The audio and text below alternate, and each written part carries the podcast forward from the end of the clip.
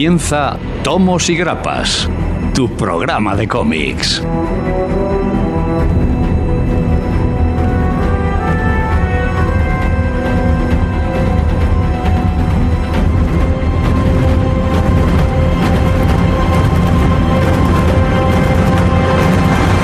Bienvenidos, feliz año 2019 y bienvenidos a Tomos y Grapas. Empezamos este año con fuerza y empezamos trayendo todas las noticias y todas las novedades del mundo del cómic.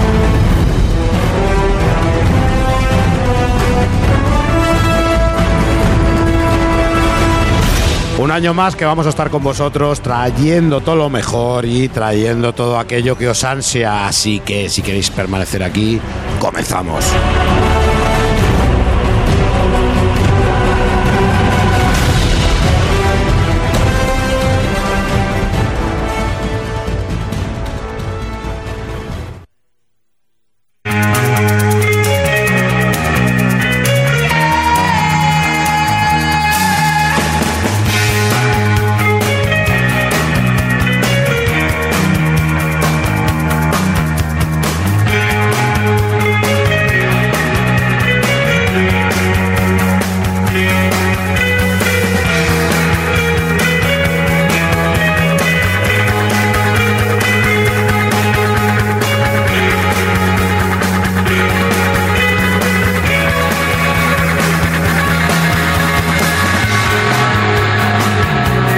Dicho, feliz 2019, Morlos, Morlax y todos los seres que estáis ahí agarrados a esas páginas, a esos cómics que tanto nos quitan, pero que tanto nos dan, tanta vida nos dan.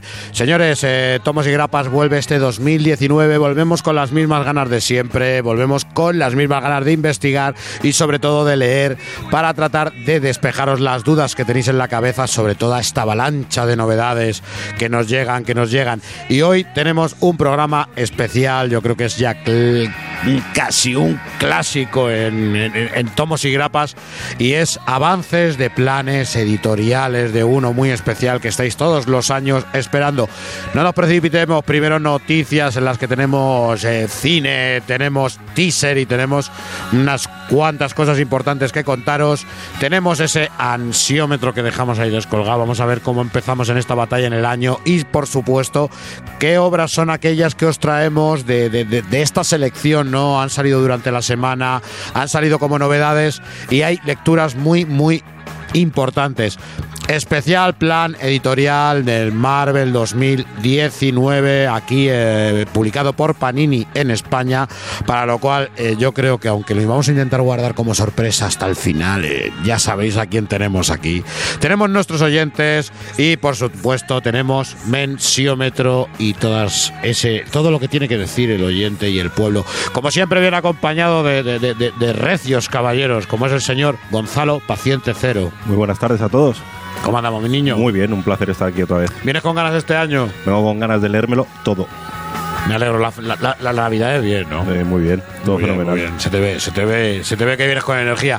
Señor Sergio H. ¡Feliz año! Feliz año, Sergio, ¿cómo andamos? Pues mal, empezamos otro año y nada, otra vez eh, sin dormir, sin dinero, sin nada, esto es un horror. Nada, nada, pero con muchas lecturas. Sí, y más gordo con los polvorones. Entonces no te preocupes. Eh, tenemos al señor George Michael resucitado. ¿Qué pasa?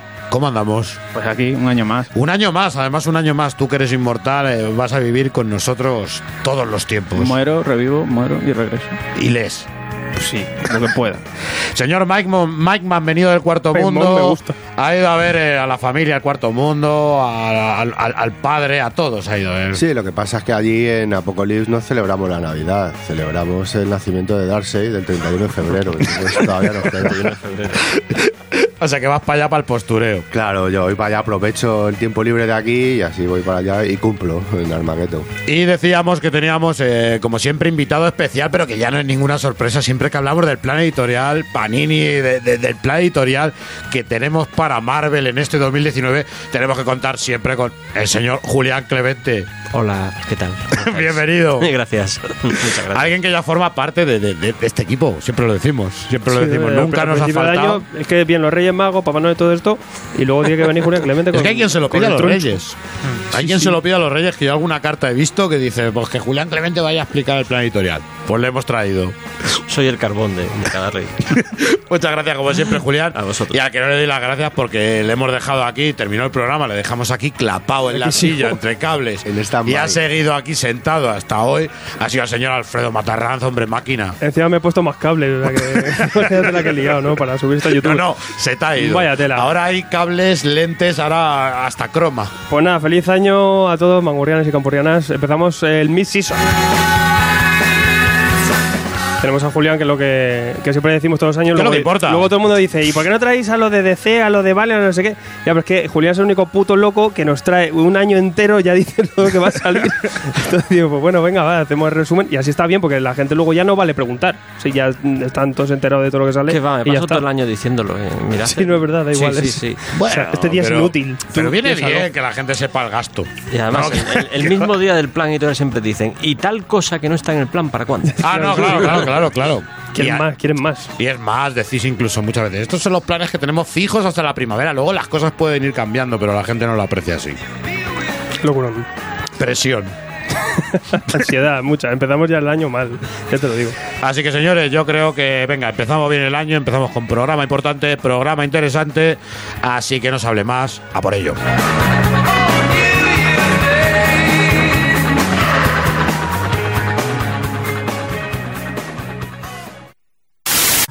Todas las semanas después de cada programa, la comicofonía. Una hora extra llena de humor e improvisación, donde el debate más comiquero de la semana estará servido. Solo disponible para nuestros Illuminatis de Hydra, accediendo a nuestro contenido exclusivo desde patreon.com. Forma parte de ello por muy poco a través de patreon.com barra tomos y grapas. Además, obtendrás ventajas como preestrenos de nuestros programas, adelantos de nuestros vídeos, concursos, regalos y mucho más. ¡Te esperamos!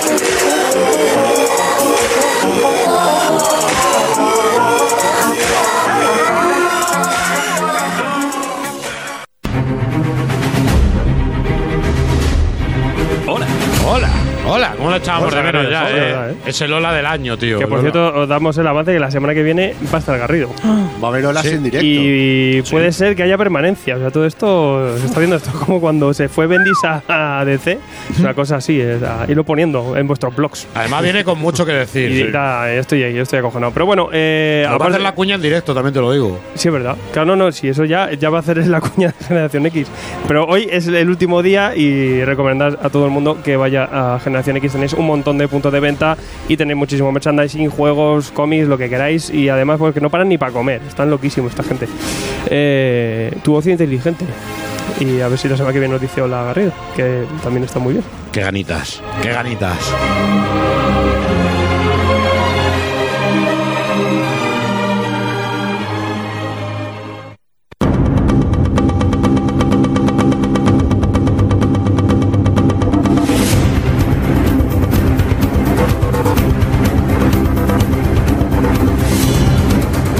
Venga, eh, le damos noticias. eh, vamos a empezar el añito de una manera, de una manera fuerte.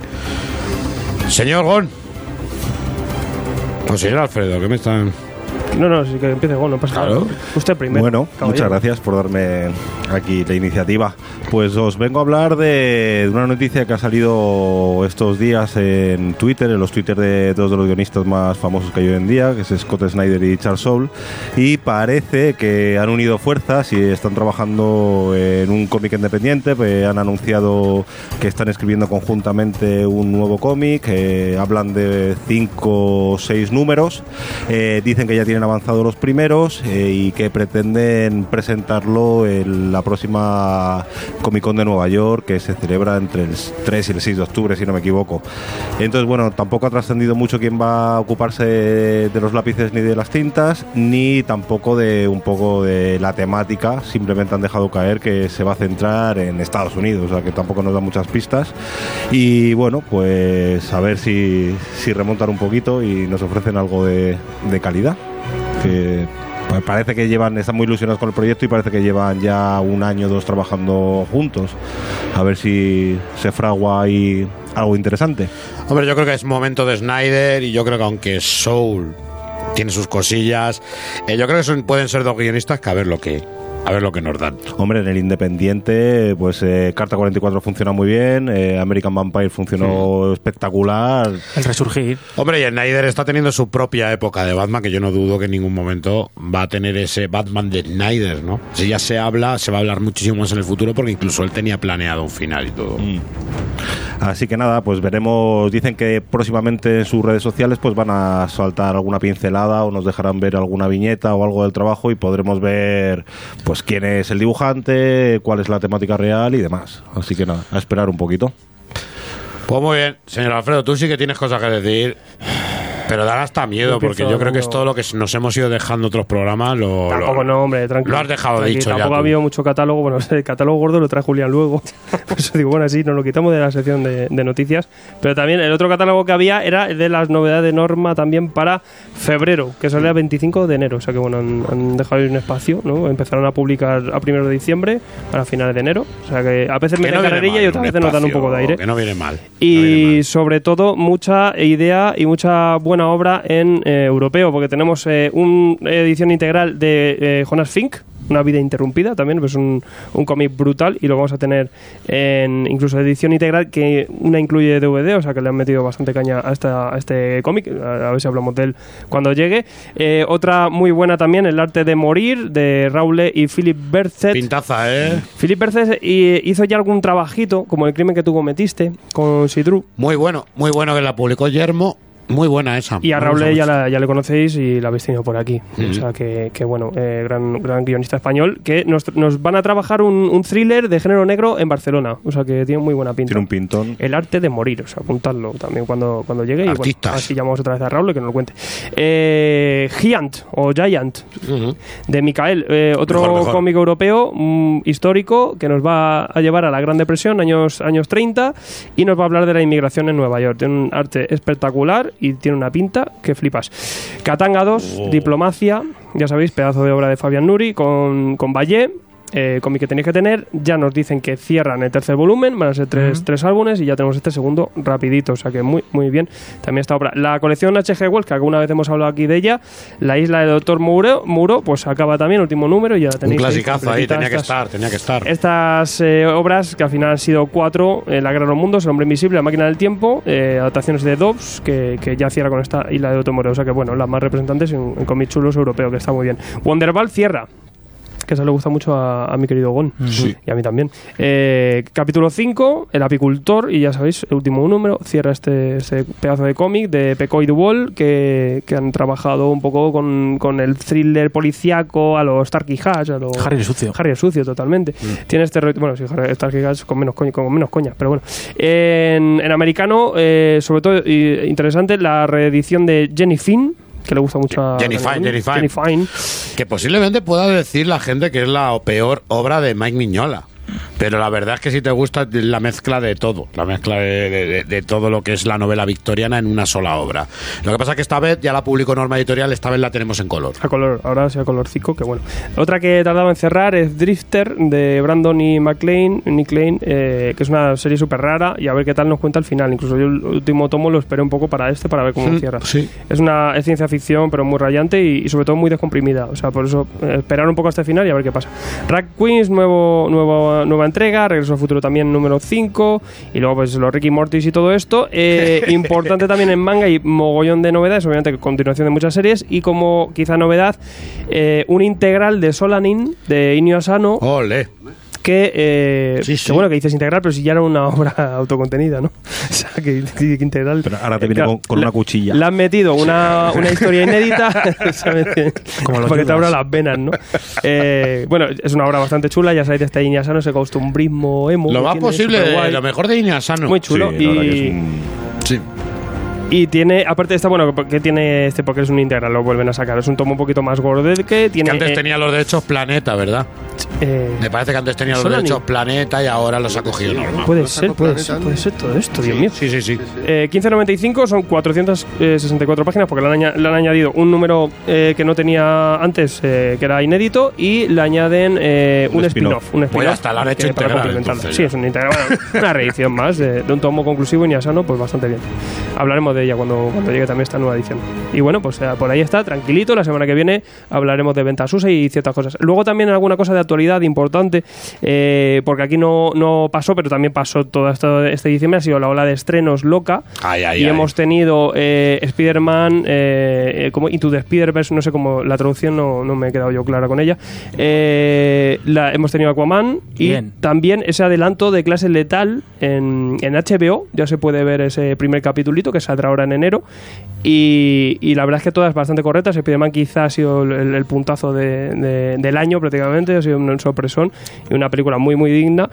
Y, y bueno, si queréis todo críticas o ver un poquito qué tal es o cualquier cosa, en YouTube tenéis referencia que hemos hecho críticas de todo. O sea que bueno, echar un ojito también y meteos ahí.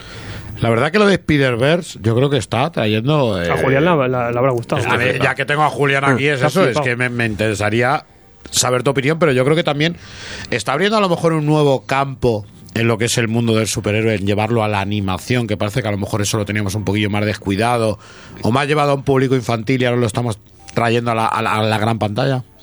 Mm, Nunca, nunca lo puedes decir con una película que además es tan rompedora y que no se puede comparar con nada.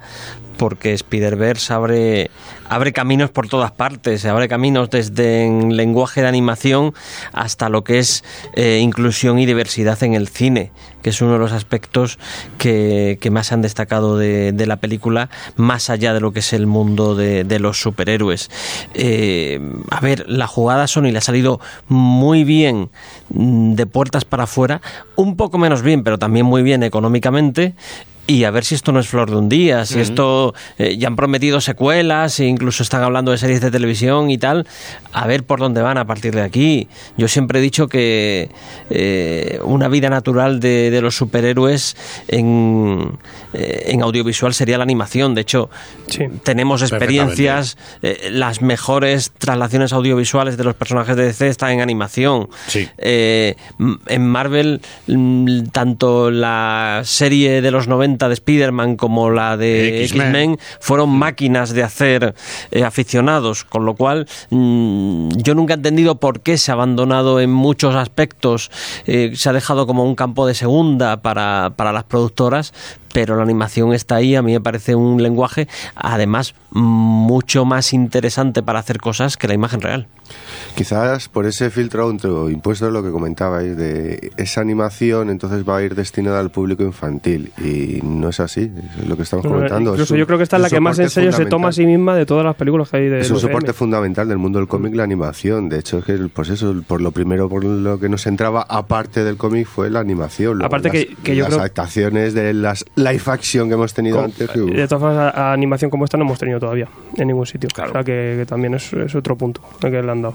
Y además acaba de ganar hace un par de días el Globo de Oro. Así que ha sido llegar y besar el santo. Entonces. No, me imagino, porque Mm, también es que eso es tan, tan diferente a todo que, Mm. que mortal. Yo siempre mm, tengo la puntillita, que luego es eso lo que dice Julián, que es un poco, que mete un poco por fin la inclusión dentro de Marvel. No se atrevieron con Homecoming. Porque en verdad Homecoming, eh, Tom Holland era, era Miles Morales y no, se, no tuvieron, como decimos, lo, lo que tenía que tener Mm. y lo han tenido que hacer aquí en este en esta animación. Lo hemos tenido que ver, pero, pero bueno, eh, se podía. Marvel a veces la tira, a veces recoge el, el hilo, no siempre, pero, pero bueno. Al menos Dejadme- le tenemos a Miles Morales, que es un gran personaje. Dejadme que os cuente una, una anécdota que yo creo que puede ser representativa de cómo está calando Miles Morales en nueva generación. Eh, mi chaval tiene 5 años y, y había visto mm, las pelis de Spider-Man, conocía perfectamente al personaje. Y el otro día llevaba eh, su sudadera, se puso la capucha y de, de broma yo le dije, ¿qué eres, caperucito rojo? Y me dijo, no, soy Miles Morales. Ya ves. Pero está bien, la verdad que está bien.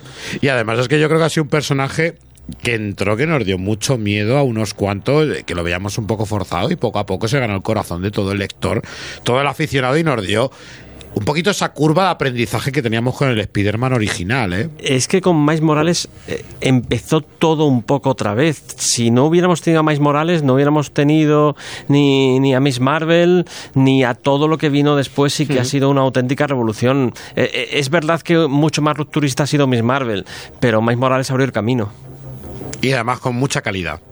Hay, hay que decirlo. Pues un Spider-Man que vuelve a, a darnos esa frescura que quizá hacía falta un poco más en las Esa inocencia, yo creo que también. Sí, Que claro. también nos gustaba mucho esa inocencia de ese Spider-Man, de ese Spider-Man aprendiendo, de ese Spider-Man que realmente se veía afrontando lo que era ser un superhéroe con toda su, su- su identidad secreta, con todo lo que era su familia. Yo creo que, que Miles Morales nos vuelve a devolver eso. Y sin necesidad de utilizar nuevamente a Peter Parker. Exactamente. Sobre todo es eso. Señor Mike, ¿cómo, señor George Michael, cómo... ¿Qué nos tienes que decir? Que se va a poner, es que veo a Mike muy contento con Sí, esta sí, sí, noticia. se viene No. muy arriba.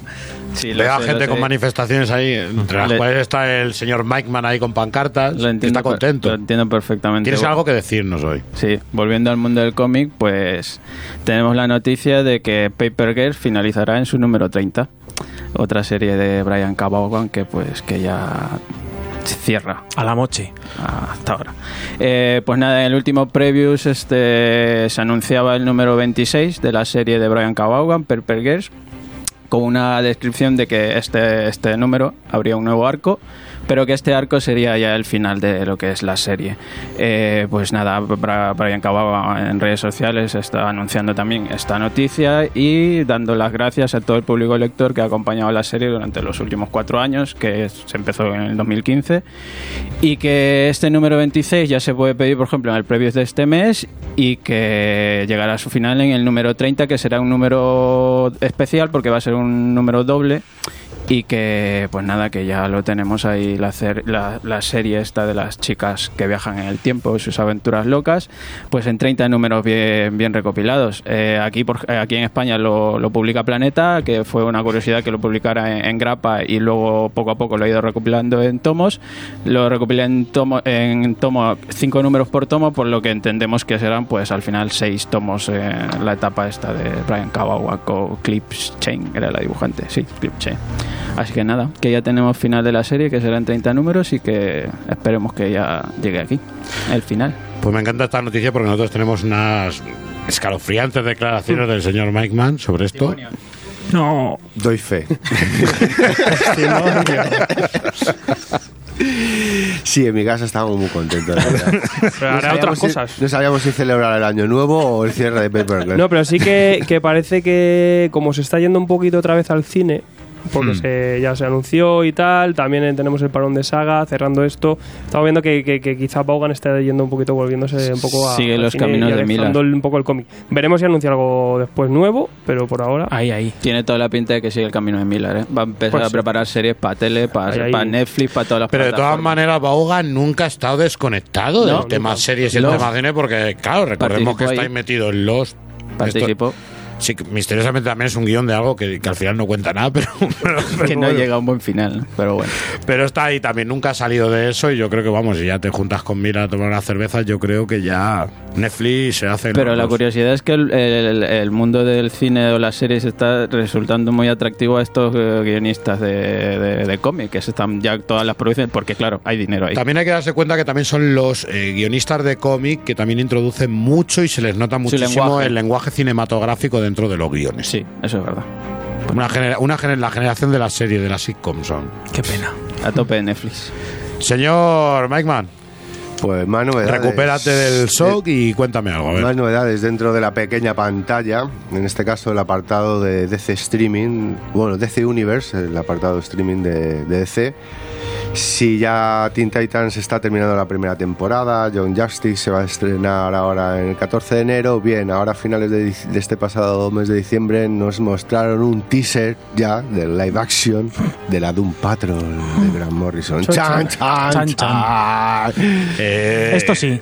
Muy gracioso también. el- Eso sí. Muy gracioso el, el teaser ese que nos dio. Sí, la verdad, muy, muy gracioso. Y Ole, Robotman. Y demasiado escueto. Bueno, en que dura un minutillo, un minutillo y nada. Lo que tenemos es a los miembros que han escogido para esta Doom Patrol, que serían Crazy Jane, Elastic Woman, Cyborg Sí, Eh, Cyborg. va esto jovenzuelo con chándal. con una versión noventera rompedora. Tenemos al hombre negativo, no sabemos si luego acabará siendo Revis, y a Robotoman. Bien, vale. Eh, están posando como para una foto, pues no sé, típica esta de marco navideño, para felicitarte la- las Pascuas, lo que sea, ¿no? Cada uno soltando su coletilla, bastante que ver con, con su propia personalidad, ¿no? Y bueno, suponemos que de fondo está tirándole la foto el, el jefe, ¿no? Nice Calder. Pues, parece que Xavier. están como en una mansión y tal, y, y poco más se han mostrado. Bien. Así de buena esa primera, la impresión que te da es una buena bofetada, ¿no? Dices, hostia. Luego, claro, vas pillando entre la, la, la, la- tonada que hay de fondo aquí, todo, todo jubilosa y tal, la, la, la, la, la, le vas pillando un poco y dices, eh, se han descocado. Con esto no va a haber ningún filtro, va a ser un desparrame. Pero aún así, guarda una esencia y dice, eh, estará basada en los 90 porque es la imagen es muy de los 90, ¿vale? Que la de un Patrol eh, es de mediados de los 90, pero dices, no sé si la... Tampoco hace falta muchos párrafos de presupuesto para darle un aspecto un poquito más decente. a- Aunque sea el Cyborg, ya no te digo el Robotman, pero yo digo, tanto cuesta un tío pintarle la cara de, verle, de verde y ponerle cuatro puntos y que salga al menos un cartón un poco más modernito. Ya el cuerpo no me meto, pero es que el aspecto de, Robo- de Robotoman es que parece salido de la hora de que- Es un poco lo que sigue por Hellboy, ¿no? Eh, no te entra en la cabeza el cajo, da igual el cajo más grande y ya está. Pero bueno. El, el blasmantismo. Lo que sí puedo decir es que al poco de salir el teaser este, eh, Nick Derrington, que es el que estaba encargado de dibujar en las nuevas aventuras de la Doom Patrol, eh, en Young Animal en DC, sacó un, un tuit con unas imágenes que esto despertaba más el ansia, que eran los mismos personajes, pero a modo de pin-up en rollo vintage, ¿sabes? Y ya la cosilla tenía una imagen ya más currada que decía, me despierta más interés esto que el teaser que he visto que me ha dejado totalmente desconcertado. Que yo creo que buscaban eso, dejar a la media desconcertado, como diciendo, a ver, ¿qué es esto? Bueno, pues ya veremos a partir del, del 15 de, de febrero, cuando saldrá esto adelante. Bueno. Bueno, ya iremos hablando No me lo pierdo. Pero hay que ver. No, no, Lo eh, tú tranquilo que hablarás Esto- de esto- ello. esto lo iba a ser muy raro. Además hablarás de ello, del tema del legado, hablarás. Hombre, vamos a ver, el legado con Robotoman. Hablarás, hablarás tú de ese tema. Venga, yo voy a ir a algo que ya sabíamos, algo que ya teníamos, eh, que ya estábamos con la mosca detrás de la oreja, e incluso Alfredo y yo muchas veces hablábamos en cuanto salga esto. Eh, nos vamos a poner en contacto con el señor Víctor Santos y estamos hablando del primer tráiler de Polar en Netflix, esta serie que está basada en esta obra de, de, Víctor de Víctor Santos. Hay que decir que la verdad es que nos han mostrado un tráiler que a mí me ha parecido espectacular, completamente lleno de acción. Está claro lo que vamos a ver, estamos, vamos, vamos a ver ese tema del espionaje que ya nos, nos tocaba el señor Víctor Santos en, este, en esta adaptación, publicada en su día por Dark Horse y que a día de hoy la podemos eh, tener por norma editorial en tres volúmenes donde nos van a explicar pues ciertas historias de esto, pues de tema de espionaje, de, de- cine negro, eh, donde vamos a ver a ciertos personajes como compartiendo lo que es un mismo universo. Un mismo universo y de hecho vamos a ver como en este Polar lo que se recupera es a cierto personaje con el que ya había trabajado Víctor que lo mete en una nueva serie de historias una vez después de, retirado que es un poquito lo que hemos podido ver en el tráiler. En el tráiler vemos a alguien retirado completamente de ese servicio de asesinos a sueldo de ese servicio de- de operaciones especiales con un pequeño aliciente que nos sueltan en el tráiler, ¿no? Si tú te cargas a uno de estos, esa compensación, esa jubilación que ya tenían estos, eh, que tenían estos agentes, pues automáticamente pasa otra vez a formar parte de la organización. Tú imagínate que esto pasara realmente, pues las empresas nos iban a matar a todos. Pero entonces ahí tenemos en Polar, parece que se va a basar un poquito en lo que es el tema de, de- de- este primer volumen, de esta primera temporada, que hay que recordar que Víctor Santos primero lo metió como webcomic, más tarde fue una publicación eh, en físico. Hay que decir que estará dirigida por eh, Jonas Arkelun y estará prota- protagonizada por Miles Milkensen y Vanessa Hudgens.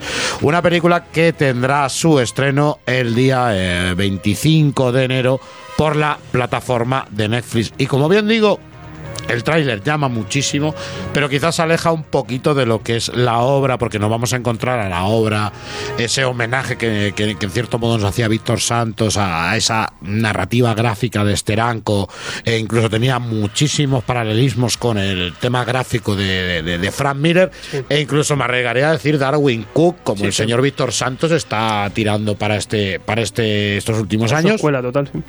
Y vamos a ver cómo aquí la narración gráfica, que muchas veces, como decía Víctor, estos silencios no hacían falta porque estos silencios eran simplemente narrativa gráfica que interna- internacionalizaba lo que es la obra y la página que estaban viendo.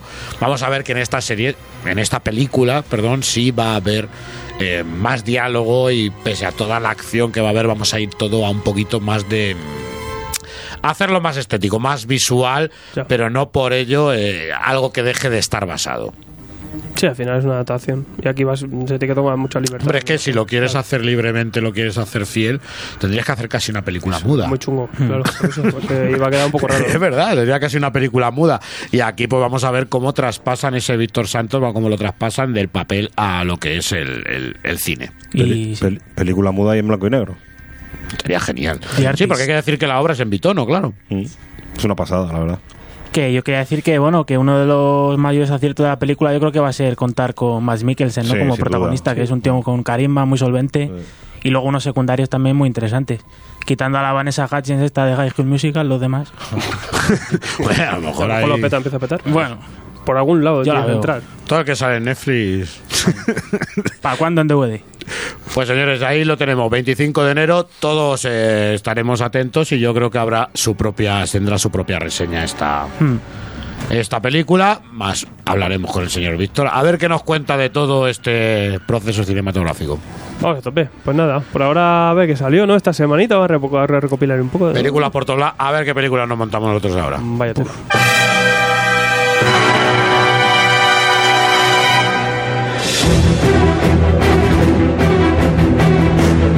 Tomos y grapas también en YouTube.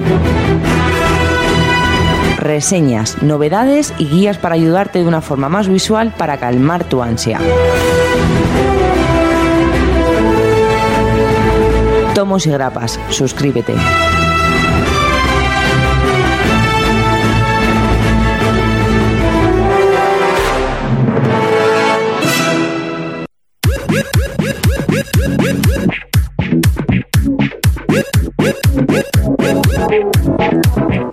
Yo no sé vosotros, pero yo algo USA ha caído este año. ¿Qué, qué, qué te pasa? ¿Qué te Algo pasa? me ha caído. Algo he comprado de esto así, previews. Yo tengo ansiedad. Ah, yo preview ya. Ansiedad. yo he caído ya Tengo unos cuantos que no me llegan. El día que me lleguen va a ser una hostia en el lomo. Sí, eso es que también las pides y lo dirás. Te, te olvidas de ellas y te llegan y dices, "Ahí va, tengo una caja aquí pendiente. el Congo versus te- A ti Corra, te suena, no, a ti te suena lo de la caja pendiente, madre mía. Tengo ¿Cómo un la pollo tiene? ahí ¿Cómo la tiene? La que tiene lía. Pues nada, bueno, si queréis ansiaros, hay cositas muy buenas como, como este nuevo cómic que había de, de Chdrasky de Spider-Man, ¿no? Que, que lo vamos a ver ahí que ha pasado el tiempo, ¿no? Y cositas de estas, pues ya lo podéis ir pidiendo en radarcomics.es. El bruto que vuelve. Flipar, porque es una barbaridad. Y bueno, aparte, si ponéis el código Tomos y Grapas, pues tenéis ahí un descuentete de 5%. ¿Cómo te quedas? Pues bien, estoy ahí escribiendo ya, mira. Para aprender inglés también va muy que bien. la tomos y grapas el código. Sí, Vale. no lo pongas en inglés, ¿eh? Que se separado te va ya. juntos.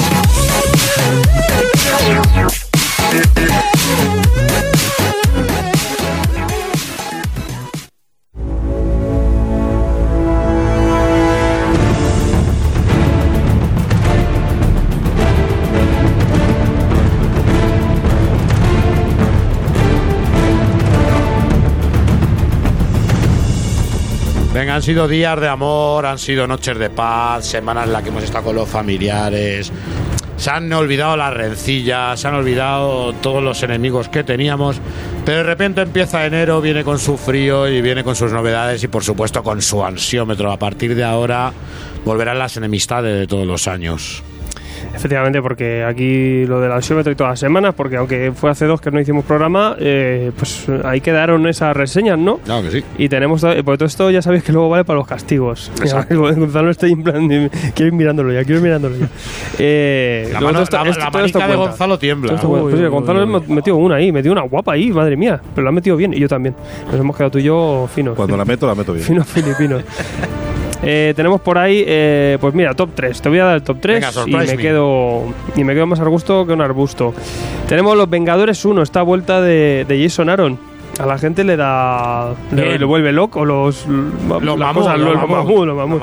Tenemos ahí un 9% de votos. Eh, la verdad es que muy empatado con el resto de novedades. Eh, tenemos también eh, por un 11 la de Joker, la muerte de la familia. Joder. Parece que esto es como, "Uy, ¿esto de dónde sale? Quiero, esto no lo tengo, ¿no? Pues- La gente, todo lo Pues que venga. tenga un Y payaso riéndose. Sí, y, y luego el que lo peta con un 23%, que es una barbaridad con respecto al resto, fue Universo 6. Oh, sorpresa. Un cómic intangible. Intangible la tenéis en digital. Universal. Que es una flipada, esas 50 páginas, dos años que ha tardado ahí Albert Montéis en hacer una cosa espectacular, que tira más hacia la, la viñeta humorística, pero, pero es impresionante la imaginación Pero que tiene. ahí, cargada de una acidez y de una Sí, sí. crítica social Y que, humor, que pocas muchísimo veces humor ha visto, ¿eh? Es, es mortal, es que lo tiene todo el universo, ¿eh? Es universal. Un poquito, también, sí, sí. No, la verdad es que lo está en Montéis, Palace Syndicate lo, lo que ha hecho ahí ha sabido dar su toque ese tan crítico y tan ácido que ya tenía en, su, en lo que es en sus relatos humorísticos, pero encima meterlo con una ciencia ficción y meterlo con una metafísica que la verdad es que lo hace bastante interesante. Sí, sí, pero ¿cómo va el ranking? No, por ahí, por ahí hemos ¿Cómo, colado cómo alguna- vamos con el ranking? Pero que- ¿Quién eso, ya, pi- eso ya lo diremos cuando haya que ¿Quién va castigar. pillando El descenso, ya descenso? he dicho yo, Gon. Les tiene, eh, esto se va a prohibir, les tienes a todos que no están escuchando nada, están a ver. Sí, es verdad, A que ver, da a ver. igual. Yo, Gon, y te voy a meter la de The Woods, ah, pues doble mía. La Bien. doble mía. The Woods y sola. ¿Y dónde estás? Que tampoco. ¿Cómo? ¿De mucho. Woods no? The Woods, bueno, ya, entrará. hasta que no le lo demos conoce. cañita, hasta que le demos Es, cañita. es como. Todavía no se han hecho amigos. Tenemos que No, reseñarla. es- esos Goonies no me gustan. Tenemos que presentárselo a los amiguetes. Pues bueno, Sí. que bueno, que, que no pasa nada. Son buenas obras. Que, pasa que, que no hay para todo. Que no hay para todo, Dani. ¿En integral para cuándo? Eh, señor Gonzalo, ¿Qué pasa? ¿con qué te defiendes tú? ¿Con qué empieces el año? Fuerte, venga, pero Pues fuertecito. hoy traigo un poquito de todo. Eh, voy a empezar con un poquito de franco-belga, con Marshall Bass, que es una obra que nos trae CC. Que eh, es el primo de Ken Parker. eh, bueno, está ahí, está ahí. Eh, pues Que es- parque, pero bien editado. Está Sí. bien, está bien. Es eh, Marshall Bass, es el volumen número uno, se llama Black and White y está guionizado por Darko McCann y dibujado por Igor Corday, que hace un trabajo espectacular. La verdad, como he dicho, lo trae CC por un precio de 12.95, son 56 páginas en un formato cartonea color. Y aquí, bueno, pues nos va a situar en Arizona en 1875, así, finales del siglo XIX. Y aquí lo que vamos a ver es cómo este señor Bass, que es una persona afroamericana de color, pues le van a nombrar eh, ayudante del sheriff, ¿no? Entonces, bueno, pues en esa época que todavía, pues por supuesto, la distinción entre blancos y negros era eh, totalmente muy marcada, pues sorprendía mucho pues que esta, que esta persona fuese eh, ayudante del sheriff. Había, creo, una película que se llamaba El Sheriff Negro con Sí. Woody Strode. Y, y- y sillas de montar caliente. Está- está- es- dicen que está basado en un personaje real, o sea que es medio ficción, ¿no? Entonces aquí lo que vamos a hacer, este es el primer volumen, pero nos van a traer con Marshall Bass, vamos a tener una serie de historias, de aventuras, eh, que bueno, pues para los que nos disfruten del género western, eh, la verdad que es bastante crudo, ¿eh? O sea, es bastante durito el guion, eh, bastante violento, y sí que es verdad que el trabajo de Corday es espectacular, eh, sitúa muy bien todo, la narración gráfica es muy correcta, muy clásica, y la verdad que muy divertido, y ya te digo, Este, este en tamaño europeo, este. Mm. tamaño europeo. Bien, tamaño parque europeo, es- es- Por eso te lo dimos, por eso te lo dimos. Vimos el tamaño y dijimos, esto algo... Sí, no, como ya tiene la estantería hecha. Claro. Palabra y bueno, pues ya te digo y, que. y- y me gusta esto lo del tema de, de- de- de Igor Corday, que ha sido tan criticado, fue tan criticado lo que fue en cómic americano, que se vea que ha tenido muchísimas obras, ha tenido otras grandes obras que en europeo sí ha destacado bastante. ¿eh? No, no, a mí el trabajo me ha parecido muy, muy, muy. Más que correcto, vamos. Porque esto si no lo puede aclarar el señor Clemente lo que le pasó a Corday, ¿no? Con esos New X-Men de Morrison. Bueno, es que creo que eh, tuvo que dibujar algún, algún número en cuestión de, de dos semanas, una cosa brutal. Y claro, eh, le echas un vistazo a esos números y. No, no, nota- son duros, son duros. Se las prisas. Son duros. Se notan, se notan las prisas. Él, él decía que es que tenía una hija en la, en la universidad. Eh, Corday, eh, antes de eso, eh, dentro de la propia Marvel hizo cosas bastante Hmm. estimables, incluso alguna que tenemos inédita por aquí. Y, y fuera de la Marvel, yo recuerdo eh, unos Star Wars también con, con McCann que eran alucinantes. Sí. No, aquí que le anda más de dos semanas para hacer. Habrá tenido su añito, la verdad que. Sí, bueno, creo que tenía por ahí lo de historia oculta, no era suyo, lo entre los muertos. Todavía tiene bastante europeo ahí por CC. A mí me ha convencido, me ha convencido. La verdad que, bueno, divertido el cómic. Pues venga, Mars al Mars, el primero el álbum de Black and White, de 12.95. Publicado, 12.95, sí, publicado por ECC. Y ahora voy también, no salgo de editorial, sigo con ECC y traigo Batman. ¿Cómo? Pero bueno, sí. Bueno, bueno, bueno, Hemos empezado el año con propósitos. eh, Lo que tiene llegar el último a La estantería que está hecha para esto. Ha hombre. perdido Yo aquí-. No. No, mi mujer me veía como diciendo, ¿qué haces? Una grapa. Sí, pues eh, traigo Batman número 27, Días Fríos. Eh, tenemos aquí al guion a Tom King, eh, tenemos a Lee Wicks a los lápices. Ahora eh, entiendo todo. Qué grande Lewix. 64 páginas y son 475, formato grapa color. Y la verdad que me ha gustado. Es que me, me sorprende a mí mismo. hombre, ¿por qué no? No, no, me ha gustado mucho. La verdad que me ha gustado mucho. Eh, esto se nos sitúa eh, después de posboda. Eh, y aquí lo que vamos a ver es un trabajo que lo que hacen es, bueno, pues eh, van a situar a Bruce Wayne dentro de. de de un tribunal eh, va a ser uno de los miembros del jurado que se va a encargar de de bueno pues de un juicio que va contra el doctor Frío o Mr. Frío Frío. Mr. Frío no Mira, estoy superpuesto ¿eh? El doctor. Polo.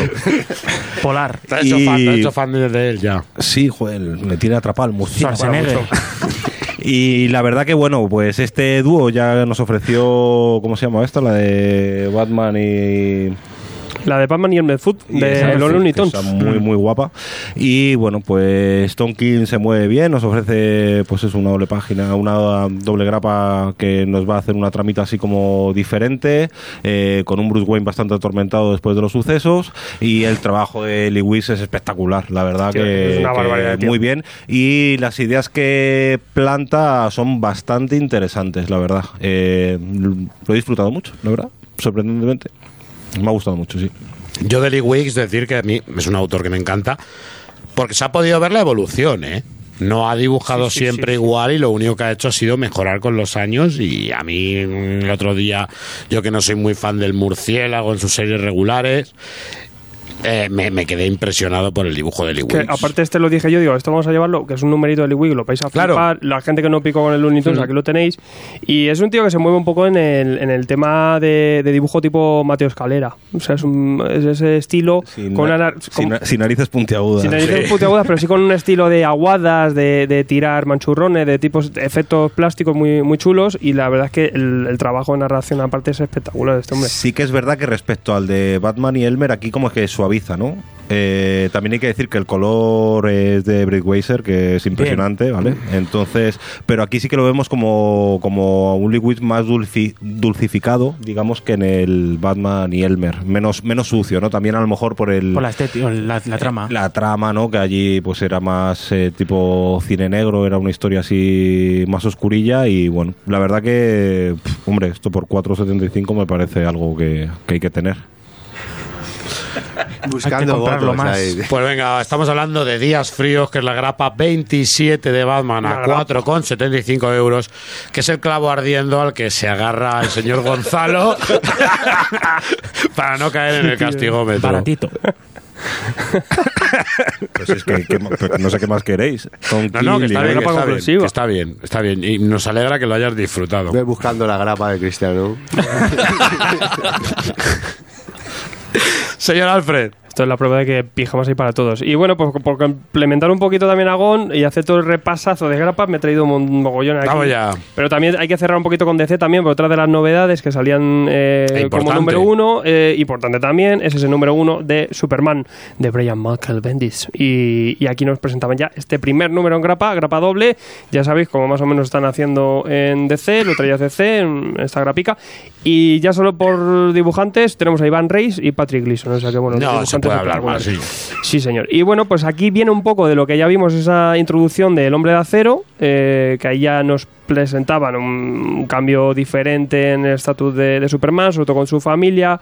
Teníamos un villano nuevo, pero que ahí, ahí por ahí se quedaba. Y aquí en este primer número viene un poco de todo de allí. También un personaje importante nuevo que aparece, que es un- la jefa de bomberos de, de- por aquí, de la zona de Metrópolis. Y eh, este primer número quizás es introductorio, tampoco ocurre mucho, pero vamos viendo un poco ese, esa nueva situación en la que se va encontrando Batman, digo, Batman, Superman. Vamos teniendo también... eh, en continuidad tirando un poco también eh, un poco más eh, relación con Detective Marciano que ahora está de líder de la, de la Liga de la Justicia. Y también se nos va a presentar aquí pues nuevas amenazas ya eh, cerrando un poquito el tomo para, para el final. Nos dejan ahí un, un cliffhanger para, para, para, ver cómo arrancará la serie con, el, con la nueva amenaza que se encuentra Superman. Un primer número que es muy introductorio pero que parece que bueno que Bendy siempre hace bien sus trabajos y en este caso cumple muy bien. Y tenemos un dibujo que es brutal pues, con estos dos monstruos ¿no? Eh, Iván Reis, que no está a un nivel, obviamente, de, de Aquaman. Están como muy rápidos. Una barbaridad. Eh, pero aún así. Y Patrick Gleason, sí, Patrick Gleason cada vez le veo mejor. O sea, es, es, un tío que, madre mía, el, la elasticidad que está cogiendo también y el, juego de sombras que, va tirando, ¿no? O sea que bueno. Eh, y bueno, me voy un poco a Marvel. Y ahora sí que sí, porque esta es la refriega de grapas, eh, ya lo veremos también con el plan editorial, eh, va a ser eh, va a ser continua y, a escape libre este año. Y ya arrancamos, ¿no? Fresh Start estamos poquito a poco, hay que meter mucha actualidad y ir informando bastante. quizás sí, de las grapas que ya han, corrido, que ya, ya llegan un par de numeritos, destacar los Cuatro Fantásticos en número 2, que es el 102 en, en la numeración de Panini porque aquí ya vemos un poquito cómo avanza la trama, pero, pero me gusta mucho porque Daniel Lott lo que ha hecho ha, sido aquí estructurar la narración de otra forma y nos aquí de repente nos vamos a ir al pasado a ver lo que le ocurría a, los niños, a la Fundación Futuro, con, con Sue, con, con Richards por ahí, pululando por los universos y vamos a ver un poquito aquí algo importante que es lo que ocurrió justo después de Secret Wars. Muy guay porque utiliza una narrativa, como digo, estructurada diferente para irnos dando ese saltito para ver más adelante y parece que nos van prometiendo un poquito todo este tema cósmico, este tema de aventuras eh, multiversales y, y, muy bien. Sara Pichelli sigue aquí, sigue en este número 2 y muy interesante, la verdad es que bueno, va complementando y encima pues va sorprendiendo, ¿no? En un segundo número que siga dando algo nuevo y que no, que no tenga tampoco una, una narrativa lineal, o sea que muy bien. Un cómic muy guapo, ¿no? Tú, tú Clemente, que vas un poquito más al día con esto. sí, ¿verdad? estoy encantado, no mucho más al día. A ver, me he leído, el último que me he leído creo que ha sido el número de anterior a la boda y el especial de la boda. El, el número 4 me ha flipado. El número 4 eh, es, es un tebeo que parece que estás leyendo un tebeo muy divertido, muy entretenido y llega al final y te emociona, te emociona un montón. Pues prepárate para el 5, Julián. Si no has leído el 5, el 5, te digo la verdad que para ser de todas las bodas que se han celebrado, o no. Vamos a decir, que, vamos a decir que la, esta de la cosa, la verdad es que es un número muy, muy, muy, muy entretenido. Y en la parte, yo sé, de, de uno de aquí que va a disfrutar la parte de Michael Alred. Bien. A disfrutarla a tope, ¿eh? Sí, señor. Me, me, gusta. A mí por ahora me está gustando muchísimo los Cuatro Fantásticos. Y luego teníamos una, tenemos cuatro novedades eh, este mes de diciembre. Bueno, ahora ya muchas salían ahora para enero. Eh, tenemos la primera, es el cierre de la búsqueda del Oberno por fin, el Omega, después de vernos... Pero no la encuentran, ¿eh? Ya estaban buscándola ahí, haciendo cuatro grupos, teníamos aquí esa miniserie de dos números y ya con este Omega cierra esto. Pues, ¿qué, te quieres que te diga? Que tampoco te creas tú que... Que no he encontrado mucho, ¿eh? Se queda un poco en la trama como que es una introducción a lo que luego sea la vuelta de, de Loberno, pero aquí sí que hay cliffhanger con un Loberno retornado, no os digo más, pero no nos cuenta mucho. O sea, que solo aquí se ha soltado un poco una super mega introducción de la manga con estos crossover un poco lioso y bueno, pero sí que vamos a ver ese nuevo status quo de Lomeno, que ya lo hemos visto, que sus garricas parece que tiene otras cositas, ¿no? Que, que puedes eh, hacerte un fiete pollo en sus garras o algo así. Eh, quizás un poco bajón, porque creía que, a lo mejor aquí iba a pasar algo. Es un poco este Omega, quizás resumen de todo lo anterior, de esos tains, para quien no se lo haya leído, se dedica bastante tiempo en eso, ya solo ahí, yo qué sé. Y, bueno, pues eh, sí, lo que sí que veremos, pues que, ocurre con Lomeno más adelante, que, que va a ser en marzo, ¿no? Por ahí, en marzo cuándo iba a llegar? ¿Cuándo va a salir? Creo que en abril. Creo que en abril es cuando toca, porque es el en número, mayo, en mayo, madre en mayo, en mayo. Es, que es el, número 100. Vamos a hacer, vamos a hacer también un, un volumen con toda la miniserie que, será un número con bastante números, ¿no? O sea que bueno. pues, y ahí así que empieza el Open, ¿no? Aquí esto era como, bueno, pasa de rato hasta que, hasta que vuelva. Y ya veremos qué pasa. Eh, otra de las novedades, está así que eh, muy sonada y la verdad es que una muy buena, muy gran sensación es eh, Vengadores Costa Oeste, West Coast, motherfucker. tenemos a Kelly Thompson. Kelly Thompson está haciendo los deberes de una forma espectacular, está teniendo unas series brutalísimas. La verdad es que mm, es una escritora mm, a un nivel brutal, rellena muchísimo su contenido, tiene escribe bastante, tiene unos guiones con bastante profundidad que luego otros eh, no se llegan a aplicar, o sea que se disfrutan mucho estos números. Y, nos tiene preparada esa Capitana Marvel que viene, tiene también la serie de, de ¿cómo es? Eh, Missy Missy Marvel Que, Mrs. joder, que Marvel, está genial esa. que está eh. muy bien. Y estos Vengadores Costa- pícara, pedazo de unión, ¿eh? Y estos Vengadores Costa Oeste, pues es un poquito la, esa serie de héroes ligera, un poquito que lo que ya prometían un poco estos eh, Vengadores de la Costa Oeste, con esa continuación un poco de, de Kate Bishop, de la serie que tuvo, eh, solo que en otro tono diferente, teniendo un supergrupo, eh, como decimos, pues con mucha acción, muy dinámico y con bastante humor, y también pues juvenil y fresquillo. Muy, muy buena, muy interesante, muy divertida. Eh, tenemos eh, personajes aquí espectaculares. Tenemos a, pues obviamente te- tenemos a los dos ojos de halcón. Tenemos a la masacre Wen por ahí haciendo el chorra. Eh, y tenemos pues eh, gente importante como, como Miss América Chávez. O sea que, que mola mucho. Y luego el- eh, siempre se me va a mí el nombre de, de este hombre, el, el mutante este del pelico rosa. ¿Cómo se llama? De Quentin Quire. Quentin Quire, que quizás es el, el- el- la introducción más importante y, y un personaje también que ya sabemos que viene de, de la patrulla aquí de Morrison, que es brutal, y aquí parece que le utilizan bastante bien esta serie, sobre todo... Pues que es un personaje interesantísimo, Sí. es de siempre, ¿eh? Me ha gustado mucho Quentin. Vamos a ver cómo aquí se enfrentan. En verdad, luego son, son cosillas que tampoco son grandes amenazas ni nada de eso. O sea, son cosas muy, muy playeras. Vamos a ver mucho la, la- el, el Venice Beach ahí en, en Los Ángeles. Y tenemos un enfrentamiento loco porque aparece una, triga, una tigre gigante ahí en la playa.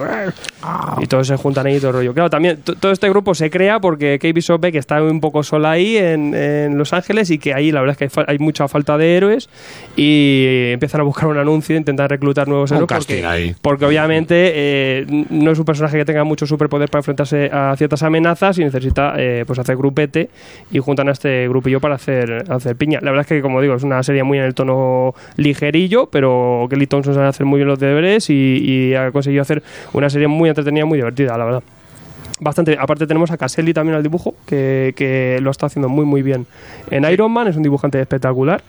Y, y bueno, decir que Huesco Sabeña, pues muy bien. Eh, lo que sí que no sé si esta la iban a cancelar ya, está canceladísima. No, no, no, no, en absoluto. aguanta todavía ahí un rato. De ¿no? momento no se ha Pues hablado bien. de cancelación, acaba Pues de está salir. Yo creo que, a ver, en Estados Unidos ahora estará anunciado el 8 o el 9. Lo que sí que nos engañaron un poco de. Vengadores solo hay uno, solo va a haber una cabecera. Nada salió lo esta. que sí es que bueno, es no, que- no son Vengadores al uso tampoco. Sí, a ver, yo creo que esta es una manera eh, comercial de intentar continuar una serie que para mí fue de lo mejor que hizo Marvel el año pasado, que fue Kate Bishop. Y, y es una manera de darle empaque a la serie. Mm, yo creo que sí que puede captar público interesante y, y que mantenga ese público, porque Kate Bishop es el, el mejor TVO que la mayoría de la gente no leyó el año pasado. Sí. No, y Kate Bishop siempre ha sido, incluso desde los jóvenes Vengadores hemos tenido ahí un personaje que ha sido majete. Sí, y aparte se lo, utilizó muy bien en la tapa ya de, de Fraction Aja. Y, y ha tenido una gran serie ahora con, Teli- con, con Kelly Thompson también. Sí, ¿no? sabiendo separarse un poco de la personalidad del homónimo que ya tenía, que también muchas veces esperas encontrarte a ese personaje en Junior y aquí no, aquí completamente tiene una personalidad, pero siempre la ha tenido desde la aparición del personaje. ¿eh? Y Sí, habrá- aparte mola más que Clint Barton. Y habrá otro título de Vengadores. Y cuan- cuando se anuncie lo vais a flipar mucho. Está- Tengo que saber más. Que, que no me da tiempo a leer tanto. Y bueno, Vengadores en el paro. otra grapilla, venga, va. No, no, lo vais a flipar mucho. Y esta es la segunda, que es casi tomo. eh, sale a la vez eh, que Amazing Spider-Man, eh, Asombroso Spider-Man en Panini. eh, habéis elegido el mismo, el mismo formato para autocontenerla, porque también vienen bastantes números, que es Spider-Gedón. Bien. ¡Ah! Que es continuación de todo este tema de universo Spider-Man y es como una segunda parte y también podemos a ver aquí mogollones de, y mogollones de Spider-Man de, de universos alternativos, ¿no? Este número cero, que es el que salía este mes, eh, nos van a incluir, pues igual que pasó en su momento, Edge of Spider-Verse, aquí tenemos Edge of, of, of Spider-Geddon, Sí. y eh, se nos presentan nuevos personajes, a- además de complementar algunos que, que ya venían de- del anterior, del anterior tomo- eh, evento. Muy importante también porque de ese Spider-Gedon, eh, digo, ese Spider-Verse, esa miniserie de Age, salían personajes como Spider-Gwen o, también Penny Parker, que, que- salía también ahora en la película de, de Miles Morales, ¿no? Y aquí pues tenemos eh, un numerito eh, dedicado a Spider-Punk, también ya sabéis, este, este Spider-Man eh, tu anarca, que, que- que es eh, pues, miembro de una banda punk y tal, y mola mogollón el, el aspecto, lo ve muy chulo, que yo me imagino que esto dará más juego más adelante, en, la, en el evento principal también saldrá bastante este, este personaje, incluso yo creo que si hay una segunda película de, de esta película de Spider-Verse, seguramente seguramente saldrá porque es un personaje que mola mucho. Tenemos también a, a- a- a Penny también, que es la, la chica esta otaku, que, que tiene un, un mecha, ¿no? Que tiene un, un roboto. Es un personaje creado por Gerard Way, Sí. el de Umbrella Academy- Academy. Y que aparte, pues en este segundo número vamos a ver como la versión de ella, pero en, en veneno. El mecha con- veneno. Un mecha veneno, ¿no? La verdad es que es muy, muy interesante y que amplía un poco este personaje que encima ahora pues su popularidad va, va a subir bastante. Eh, y luego dos que, que son novedad, que es Pete- eh, Peter y Tío Ben, que es, que es muy chulo, la verdad. Me parecen geniales. Que es un Tío Ben que hereda O sea, los poderes, ¿no? Me De- parece genial. Me parece un Spider-Man de Jason Aaron ahí. Sí, o sea, sinceramente, a los. Con a, a los Spider-Man cabrones. Es el guion de Jason Latour y un discípulo suyo también. Que Sí, sí, el es que además tiene porque ese, se parece tiene- ese toque de la Tour también. Y vamos a ver pues que pues un team-up de, de- con, con Spider poderes de un, de, un, de un joven Spider-Man y un tío Ben que tiene los poderes. La verdad es que es muy interesante este muy este muy Kick-Ass también el asunto. Muy sí, bien. sí, porque va muy a lo urbano. A, a mí ese me gustó muchísimo, ¿eh? Muy, muy gracioso, que puede dar mucho juego. Y luego tenemos otro otro que también tendrá que ver con, con todo esto de Spider-Geddon, que será Norman Osborn, que es un Norman Osborn que está spiderizado. También interesante y yo me imagino que será importante porque ya drama. luego lo y que- esa, historia tiene ahí mucho drama, mucho. Sí, eh, siempre con el, el orbonismo hay mucho, hay mucho drama y mucha profundidad siempre. Bien. Eh, por- sobre todo cuando van a la peluquería, porque yo soy un rizos locos, no sé cómo se los hace. Pero bueno, es- parece que este Spider-Geddon, bueno, al menos esta presentación de estos primeros números, muy interesante, han metido bastante chicha, no, no, no son cómics de segunda fila, ni tampoco tie-ins que, que sobren, porque la verdad es que quizá nos van preparando un evento que, que ya funcionó muy bien cuando salió el Spider-Verso y ahora pues eh, a ver qué tal este Spider-Geddon, que parece que, que va guay y, y como decimos se, se publica aparte. Dan Slot está aquí de, de arquitecto, ¿no? Dentro de... Bueno, yo creo que, que se reunió un par de veces con ellos. Sí, bueno, ahí queda. Y ya acabo con. eh, bueno, es que luego tengo otros dos tomos. Eh, la novedad de, de Panini, porque si hay mucha novedad y va a salir mucho en grapa, que eso está muy bien porque va a crear mucho público nuevo, la verdad es que estamos súper contentos.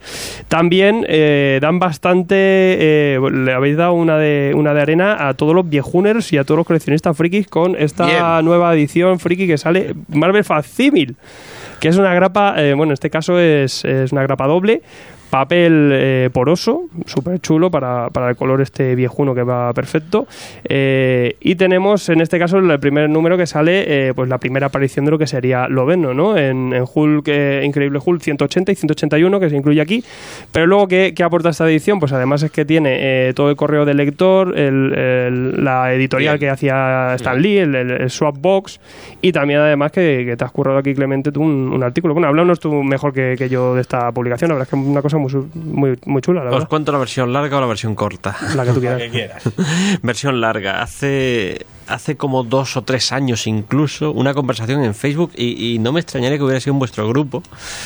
Me comenta un lector que qué me parecería la idea de sacar grapas míticas, tal cual, sacar la grapa tal cual, con las publicidades americanas y tal cual. Y la primera vez que lo leí me quedé como, qué chorrada más grande se le ha ocurrido a este tío. Y estaba escribiendo una respuesta amable cuando mm, algún engranaje empezó a funcionar en mi cabecita pensando, joder, es una idea muy buena. Eh, me la apunté, eh, ya se planteó hace varios planes editoriales, pero siempre nos intentamos guardar, ir dosificando los formatos nuevos y al final lo hemos presentado en este, en este plan editorial. Por el camino cambiaron muchas cosas, porque no podíamos usar las, las publicidades originales, evidentemente. Y quedarnos en una sola grapa nos parecía un poco, nos, nos dio un poco de pena. Por ejemplo, en este número presentar directamente el TVO de, de Hulk, si te lo compras y dices, ostras, es que está en media res, eh, un tío que se lo compre y tal, y se lo compre simplemente porque no compré TVOs habitualmente, pero le digan, ostras, que es la primera aparición de lo vendo, no se va a enterar muy bien de la historia. Eh, bueno, vamos a incluir, vamos a hacer que sean arcos más o menos completos, eso sí, arcos de, a veces eran números únicos, hay muchos números únicos, a veces habrá dos números y a veces habrá como mucho tres números, pero lo habitual será que sea un número único. Que pero con si los tres números será la trilogía de Galactus. Claro, claro, ese, ese seguro, ese seguro, o, o la de Nefaria, que es uno que Hombre, estoy deseando, hombre, qué grande. Estoy deseando hacer, mira, aquí le toca el corazón. Ani hombres ahí. Ahí está. faría partiéndose el pecho con Thor, eso es muy grande. Sí, sí, sí, sí. Yo qué sé, días de Y futuro Wonder Man, pasado, ¿no? hay, hay mogollón de, de cosas chulas que yo hice una lista y ya me salían como Sí, 150 cosas brutales. posibles opciones. Y no sé si es un... Yo creo que es un producto a medio camino entre el cómic y el merchandising, porque evidentemente es para leer, pero también se lo va a comprar mucha gente que, claro. que ya lo tenga y lo Claro, quiera coleccionar o, y, y- que haga con él lo que quiera, porque es un poco, puedes hacer un, puedes arrancar el póster, que lleva, va a llevar siempre un póster central. No digas eso, porque no arranques nada, porque que lo van a hacer. Que aquí, lu- aquí luchamos contra O esas como cosas. te viene de, de colecciona el sello, recórtalo, Ahí eh, está. que, que era lo que se publicaba en su, en su No, momento. puedes, o puedes sellos. enmarcar la portada, o puedes hacer un montón de cosas chulas con, con él. Yo, yo me di cuenta que... Cómprate dos, uno para guardar y el otro Bueno, eso lo has dicho. Eso has dicho tú. y el otro disecciona ahí. Yo, yo me di cuenta que las tiendas, pues, pues no sé, un- entras a un Zara y te encuentras ropa con imágenes de, de Marvel y solían recurrir mucho al tema vintage. Y me di cuenta, ostras, ¿por qué no hacemos un producto así que se- no deje de ser un producto de merchandising, pero que al mismo tiempo sea un TVO? Que sea un TVO objetual. Y es un poco lo que, lo que hemos hecho al final. Eh, pues lo que dices viene con póster, aparte artículo que tú también introduces y, y está muy bien también para conocer un poco más la historia de, esta, de estos números, que, que es eh, ch- chulísimo, un artículo de Tajurra ahí muy, muy brutal, más todo lo que es el, el correo lector, eh, la- la- la- el vende Biblias de Stan Lee con sus cosas y vendiendo su producto de Marvel, muy divertido. Y luego pues eso, el, el ver un poco estas apariciones, aquí vamos a ver todo esto de la lucha del buen Diego con Hulk y luego cómo va apareciendo Lovenno en la primera aparición y cómo Len Wayne aquí ya tenía planes para yo, este yo fíjate, como coleccionista, como coleccionista, si esto me lo hubierais sacado hace años, lo hubiera disfrutado como lo disfruto ahora. Me parece una apuesta muy buena y me parece que muchas veces como coleccionista pucha, buscas lo que es la primera aparición de Lobezno, buscas este cómic tan concreto que muchas veces te tenías que ir a una recopilación más extensa. Pero yo creo que aquí, porque esto hay que decir que luego incluso en un Marvel Heroes de Hulk va a volver a salir. Sí, claro, evidentemente. Y, y los estoy pensando en un montón de TVOs que vamos a sacar este año en Marvel Facsimil. La mitad de ellos, Claro. o la mitad o la inmensa Sí, mayoría la de ellos, trilogía de Galactus claro, está, incluso el de están Nefaria, todos, todos, todos. están todos. De hecho, este es uno de los pocos que no está. Está, creo que el segundo número estaba en un recopilatorio, en el de lo mejor de, de Marvel Mm, de- sí. del 75, Del 75 aniversario. el primero, el de la Golden Age. Efectivamente, pero este todavía no está, porque es un Marvel Gold que tiene que, que tiene que llegar. Yo Pero- creo que la última vez que la habíamos visto había sido en el Sí. Biblioteca Marvel de Hulk. Ahí, es- ahí sí que estaba completo. Ahí también un poco enumeramos las ediciones que hay. Vamos buscando también eso, el público ese que dice, vale, tengo Hulk en un... Tengo la primera aparición de lo vendo en un tocho de, de, de 600 páginas, pero quiero tenerlo como te veo suelto, como... eh, esto es la, primera aparición de lo vendo y no 20 cosas más y la aparición de Lobezno. que lo que me parece muy curioso, porque la segunda es la de X-Men, eh, vais a traer X-Men 137, también aquí Claremont a tope, y luego la, la tercera que es Miss Marvel, o sea que también nos vamos un poco a lo moderno, un poco. La idea es que haya un poco de todo, de todas las épocas. A ver, este año habrá dos TVOs del siglo XXI y el resto será del siglo XX. Sí. Y casi siempre tirando por 60, 70. Hay, hay alguna cosa, yo que sé, hemos metido la, primera la primera aparición de, de Masacre, por es Masacre, ¿sabes? Pero ese no, TVO Mutantes, no, el de no. Ese TVO quieras que no se ha convertido en un TVO eh, mítico para mm, ¿De ya varias generaciones. Compro, Sí, sí, compro. sí, sí. Y, y luego aparte queremos también que sea un impulso para el lector eh, nuevo, que, que, oye, que mm, yo entiendo que un chaval que viene a ver una película y le dices, mira, mira, el primer TV lo vendo, eso flipa, y va a tener ahí una guía para seguir leyendo. Para Sí, seguir leyendo tanto Hulk como lo vendo. Otro que compramos muchos, en, eh, pero de americano, ¿eh? coleccionismo, la primera aparición de Punisher, por ejemplo, que también se aporta de Spider-Man, que, Mm. que es mítica. Pues sí, pues esta colección que, bueno, mira, ya no lo hemos quitado del, del plan editorial. Y lo del tema de los correos y el tema de la reproducción de los correos de la época, yo creo que también es una parte importante para que se vea cómo se vivía el cómic en esa época y cómo es a lo que hemos llegado ahora. Gracias también a ese correo de lo que hablábamos el día del Stan Lee, el día de- del día de Stan Lee, hablamos de ese acercamiento al lector y aquí lo vemos. Es que esas cosas además no hemos solido verlas en, en estado en, en España. No, no, se han, no se han visto de manera habitual. Con lo cual, eh, muchas veces se habla de oídas de la comunicación de, de Stan Lee con los lectores. que Claro. no era solo el correo, Claro. era el Marvel Bulletins, era el, el tipo de checklist que hacían. Y casi por primera vez, porque ya se habían visto colores, eh, correos en algunas ediciones, pero aquí casi por primera vez mucha gente se va a encontrar con esos correos de primera mano. Y bueno, pues este repaso de grapa, fíjate. ¿eh? Joder, Bueno, nos va, hemos quitado un poquito de plan editorial y hemos, hemos repasado lo de que está bastante bien. Venga, y, y te traigo dos tomos rápidamente. ¿En serio? Pues sí. sí. porque también en diciembre, pues, eh, Panini era de las que no frenaba. A ver y, qué le han traído los Reyes, y bueno, había alguna cosa. Tú traes una. Y traigo las minis de Masacre 12, porque tenemos Masacre contra el viejo Logan. Eh, número de Declan Shelby con Mike Henderson, esta miniserie dentro de Masacre. Que tenía muchas ganas porque Mike Henderson mola mucho, es un Mola dibujante muy guay. la De narrativa hecho, que eh, creo que es en Loveno o en alguna de estas va a tener algún numerito. Dentro del Loveno, me parece. Muerde uñas, ¿no? Eh, claro, es el dibujante de Muerde Ah, Uñas. de Muerde Uñas. Y se mete aquí en Marvel. ah, pues la verdad es que es muy, muy bueno. Hace una narración gráfica para este, esta miniserie muy buena. Y luego tenemos a Declan Shelby, que ya que, que aquí no dibuja, pero sí que guioniza. Ya hemos visto cómo guioniza algunas cositas, ¿no? Sobre todo em- empezó con, con este. Creo que era en Civil War 2, eh, que era una miniserie de, Eh, de Nick Furia. Sí, la de Nick Furia, que era autor completo. Muy chula. Y bueno, aquí quizá en el tono eh, se ha quedado un poquito coja porque, eh, tampoco es, entra en el tema de humor de lo que sería Masacre, va un poquito más a dar una aventurilla en, en, en Teen Up con, con este viejo eh, Logan y Deadpool, donde tenemos una nueva mutante que eh, de nivel Omega, que tiene unos poderes brutales porque... eh, hace teletransporta los objetos, pero objetos colosales, ¿no? Y, y bueno, parece que toda la gente que detrás de Arma X va por ella y este equipo, eh, pues eh, Deadpool y, y el viejo Logan hacen equipete para intentar eh, ayudar a esta, muchacha que la verdad es que es súper peligrosa. Y bueno, se queda quizá en una historia un poco demasiado descomprimida, tampoco nos cuenta mucho, es el típico Tina de ahora me pego, ahora vuelvo a juntarme. Y el dibujo sí que así es, es espectacular. Pero bueno, como decimos, quizá de guion se ha quedado un poquito flojete, pero bueno, está, no está mal dentro de lo que hay. Esta miniseries entretenida, que puedes entrar perfectamente y muy atractiva, eso sí, visualmente. Pero perfectamente te doy la razón.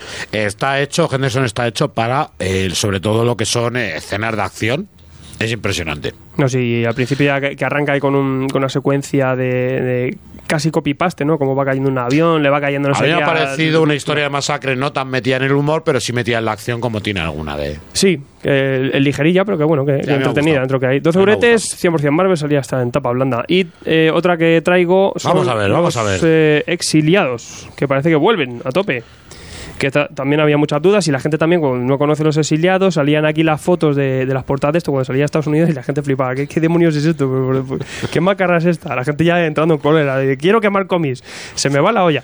Eh, bueno, es, vuelven los exiliados. Ya sabéis, un equipo rarísimo, ¿no? Que, de, que va buscando gente del multiverso, ¿no? De, de diferentes realidades. Una serie genial.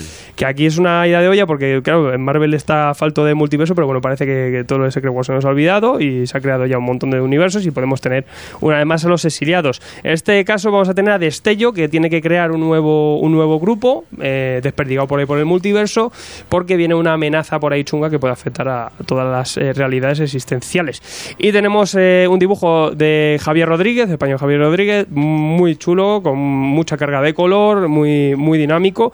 Y Saladin Ahmed aquí al, al guion. Y bueno, pues es una, una serie que recupera un poco la idea de los exiliados, bastante actualizada. Y tenemos eh, pues un grupo majete, tenemos gente por ahí como la, la vieja Kamala Khan, que también es una, una macarra, y luego pues el, el que todo el mundo se quedaba un poco a cuadros cuando veía la imagen del Loven. Del Lobe- del Loven, Era no, el del- Loveno este un del poco- BBX este. de, de- creo que era un baby, es un Loveno baby que, que va buscando tartas por ahí, ¿no? Es una cosa muy loca. Pero sí que leyéndolos un poquito, tirando hacia lo cósmico, un poco en, ese, en esa línea, un poco de lo que hay ahora, y bastante entretenido. Eh, tampoco es que sea una gran maravilla dentro de lo que hay, pero sí que un poco lo que, lo que promete. Quizás lo que más mola de todo esto también, que la con la vuelta de exiliados también va a traer Panini Sí. un poquito más los exiliados clásicos, que también es otra obra de culto que, que ahora se va a rescatar también. O sea que bueno, Eso, Julián, ha sido pieza imprescindible, ¿no? Para estos nuevos, para los exiliados, lo- la, la- la clásica, ¿no? Sí, nosotros íbamos buscando un poco, en general lo vamos buscando con los nuevos productos, si habéis fijado con el Vigia también lo hemos hecho. Sí. Que sale una nueva serie, intentamos que no se sostenga en el aire, que tenga algo en lo que apoyarse. Y en este caso hemos aprovechado para recuperar los, los exiliados clásicos. Eh, Me temo que va a durar un poco menos los exiliados modernos, porque Ya, van a ser un par de tomos, mientras que de los exiliados clásicos salieron 100 números. Y geniales, lo eh, cual- y geniales. Yo soy fan de. yo soy muy fan. Sí, sobre todo la, la primera etapa de, Sí.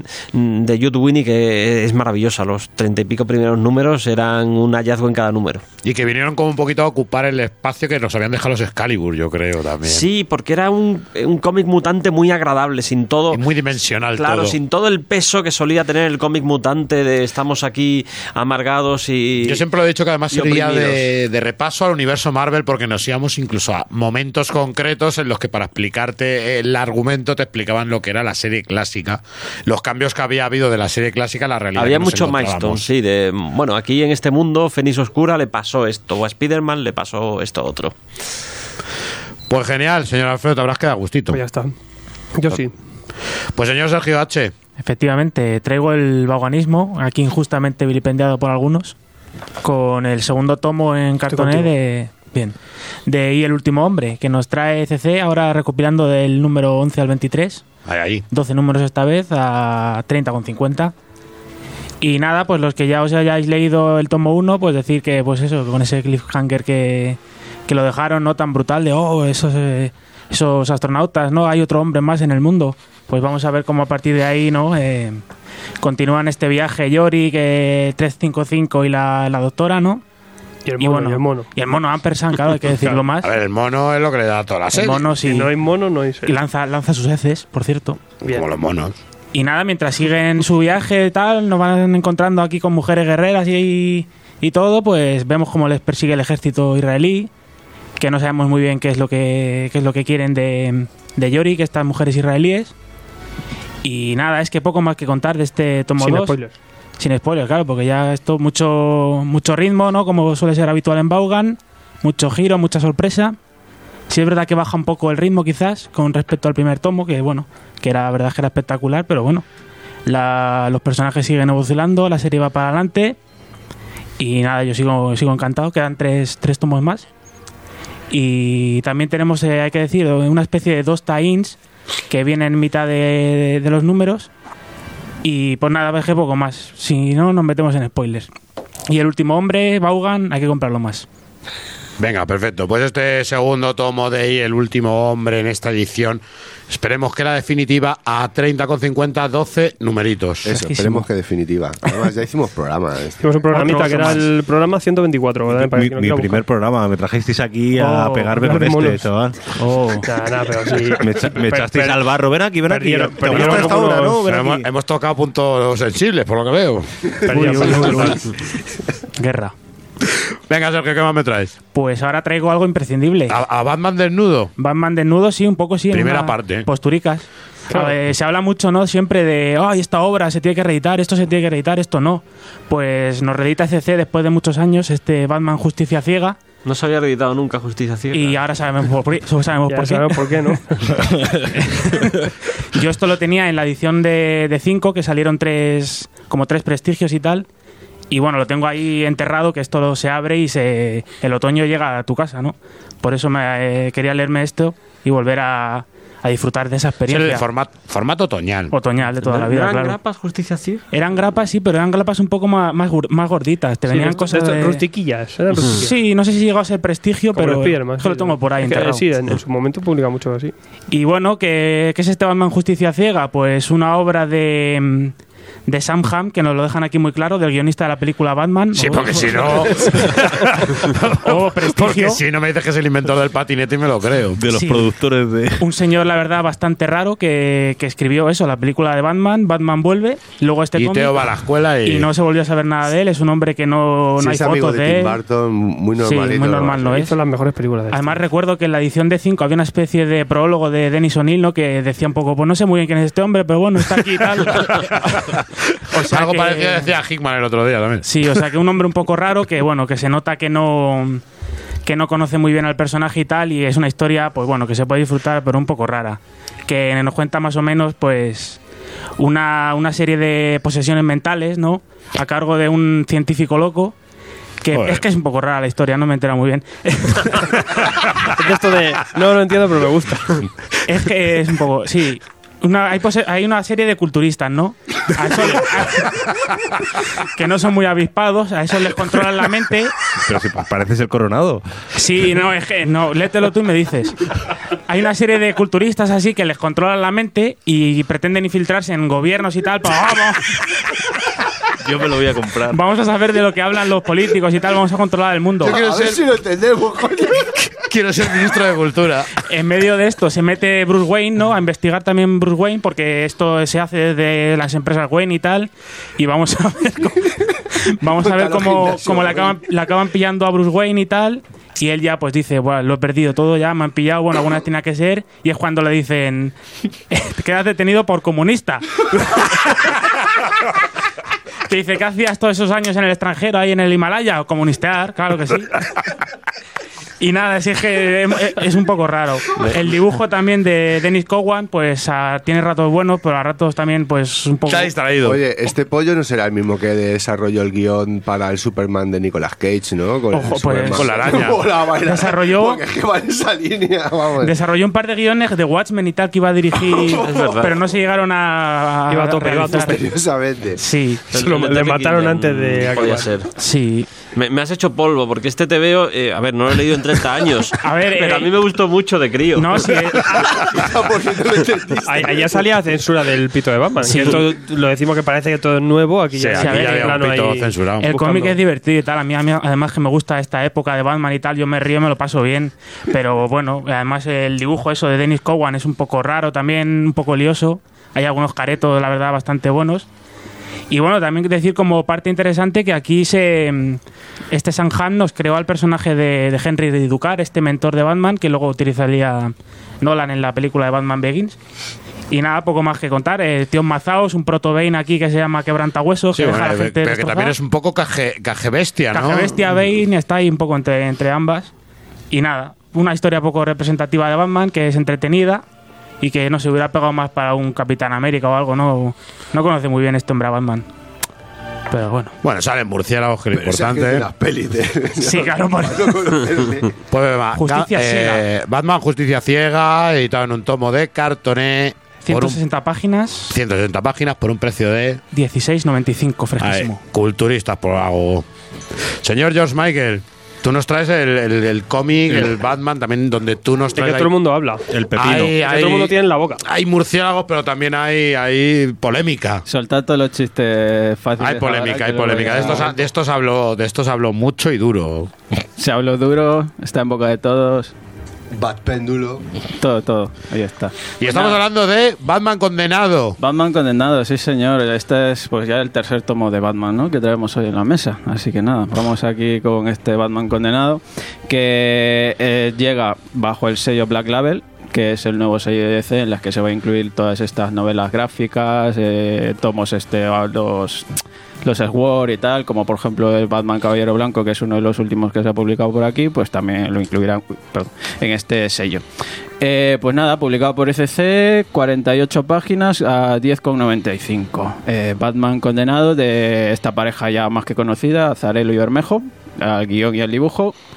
Pues nada, que nos va a contar una historia, digamos que despliegue de villanos, un Batman como siempre malherido y escapando de alguna situación comprometida en plena ciudad de Gotham, perseguido pues por toda esta galería de villanos que ya nos pueden presentar siempre el, el universo eh, de Gotham.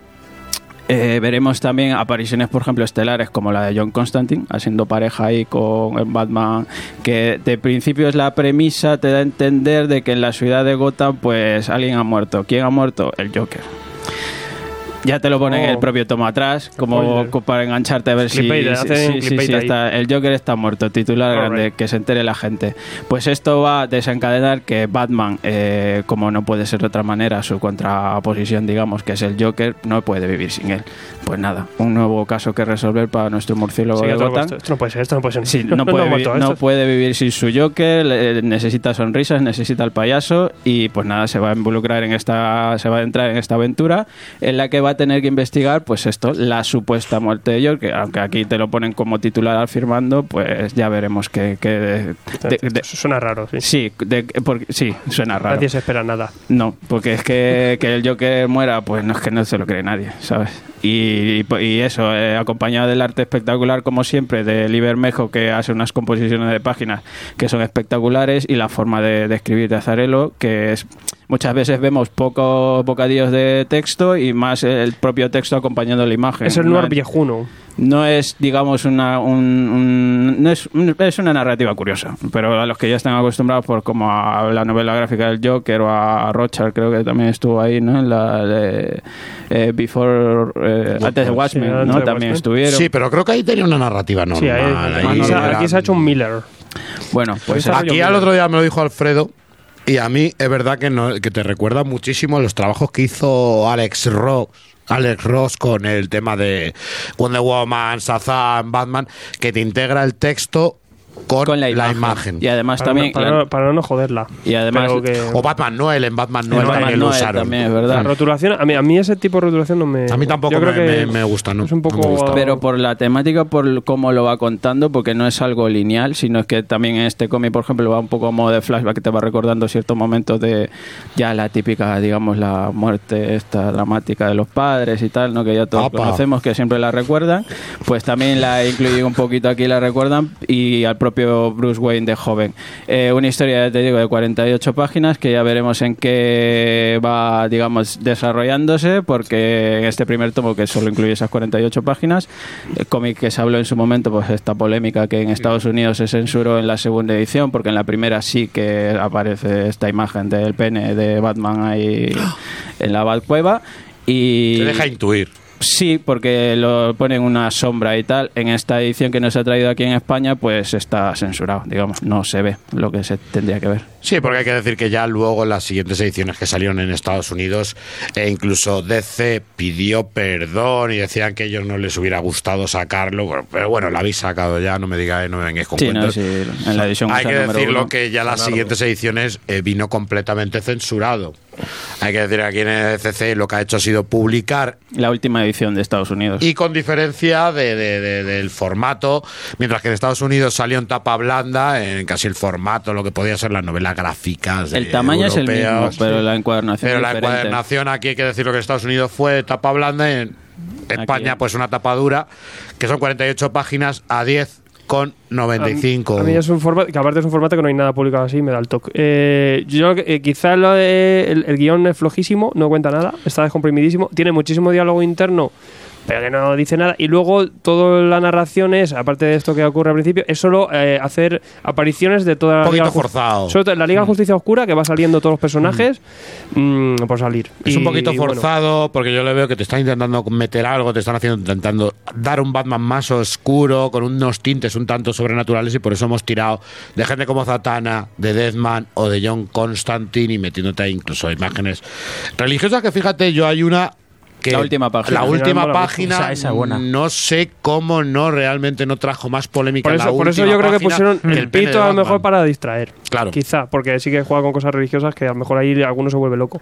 Eh, yo lo que eh, quizá esto de- lo maravilloso es el arte de, de De Bermejo, Bermejo, por supuesto. pero sí que el, el guion para poder- para aprovechar esas 48 páginas no está no está muy aprovechado. Pero bueno, eh, veremos a ver qué tal más. la adelante. resolución, habrá que ver la resolución. Sí, Van a ser tres números, o sea que en Estados Unidos es- es- está publicado ya el número 2, que la historia avanza y ya lo traeremos cuando llegue aquí, y pues ya veremos el número 3. Pues venga.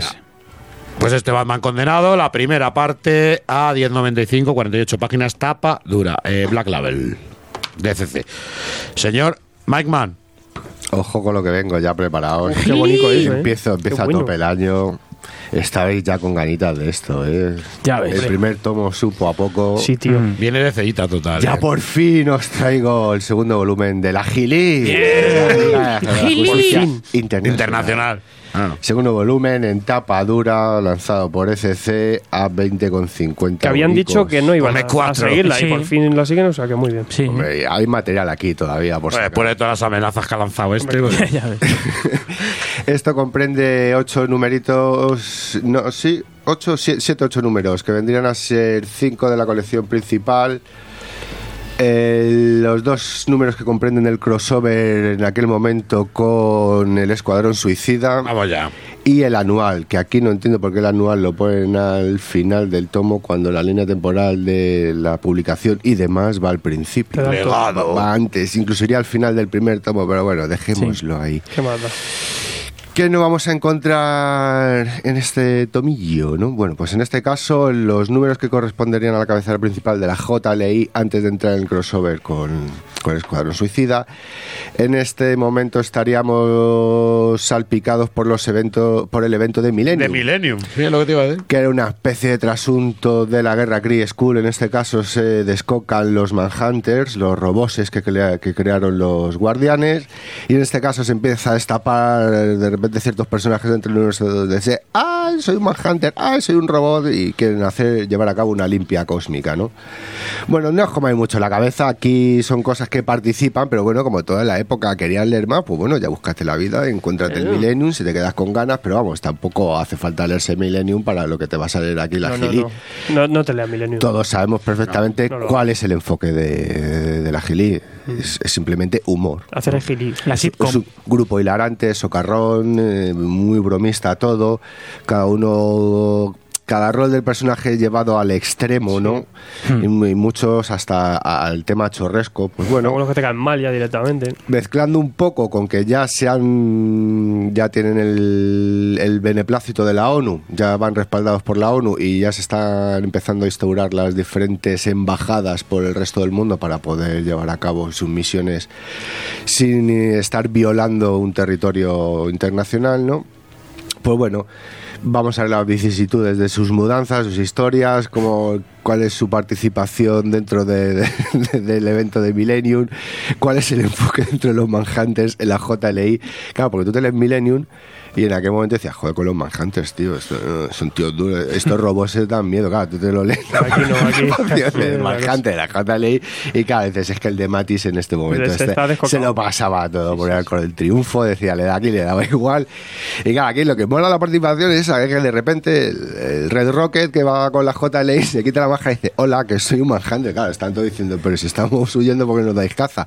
Pero no quiero hacer nada malo. Me he dado cuenta que sois buenos. Haceos de los míos, de un Manhunter. Tal. Claro, entonces, esta, esta es la situación de la JLI, ni más ni menos. Sí. Pues ya te digo, esto daría luego pie a, a los dos números, que es un crossover con el Escuadrón Suicida. En este caso es engancharse a la historia de- del Escuadrón Suicida, que debido a una cagada de misión en Rusia, se dejan a Nemesis por ahí en medio y hay que ir a rescatarlo. Entonces, por un lado va el Escuadrón Suicida y por otro lado, como Nemesis es amigo de Batman y Batman todavía aquí está pseudo liderando la, la JLI, le ha dado el la capitanía a- al detective murciano, ¿no?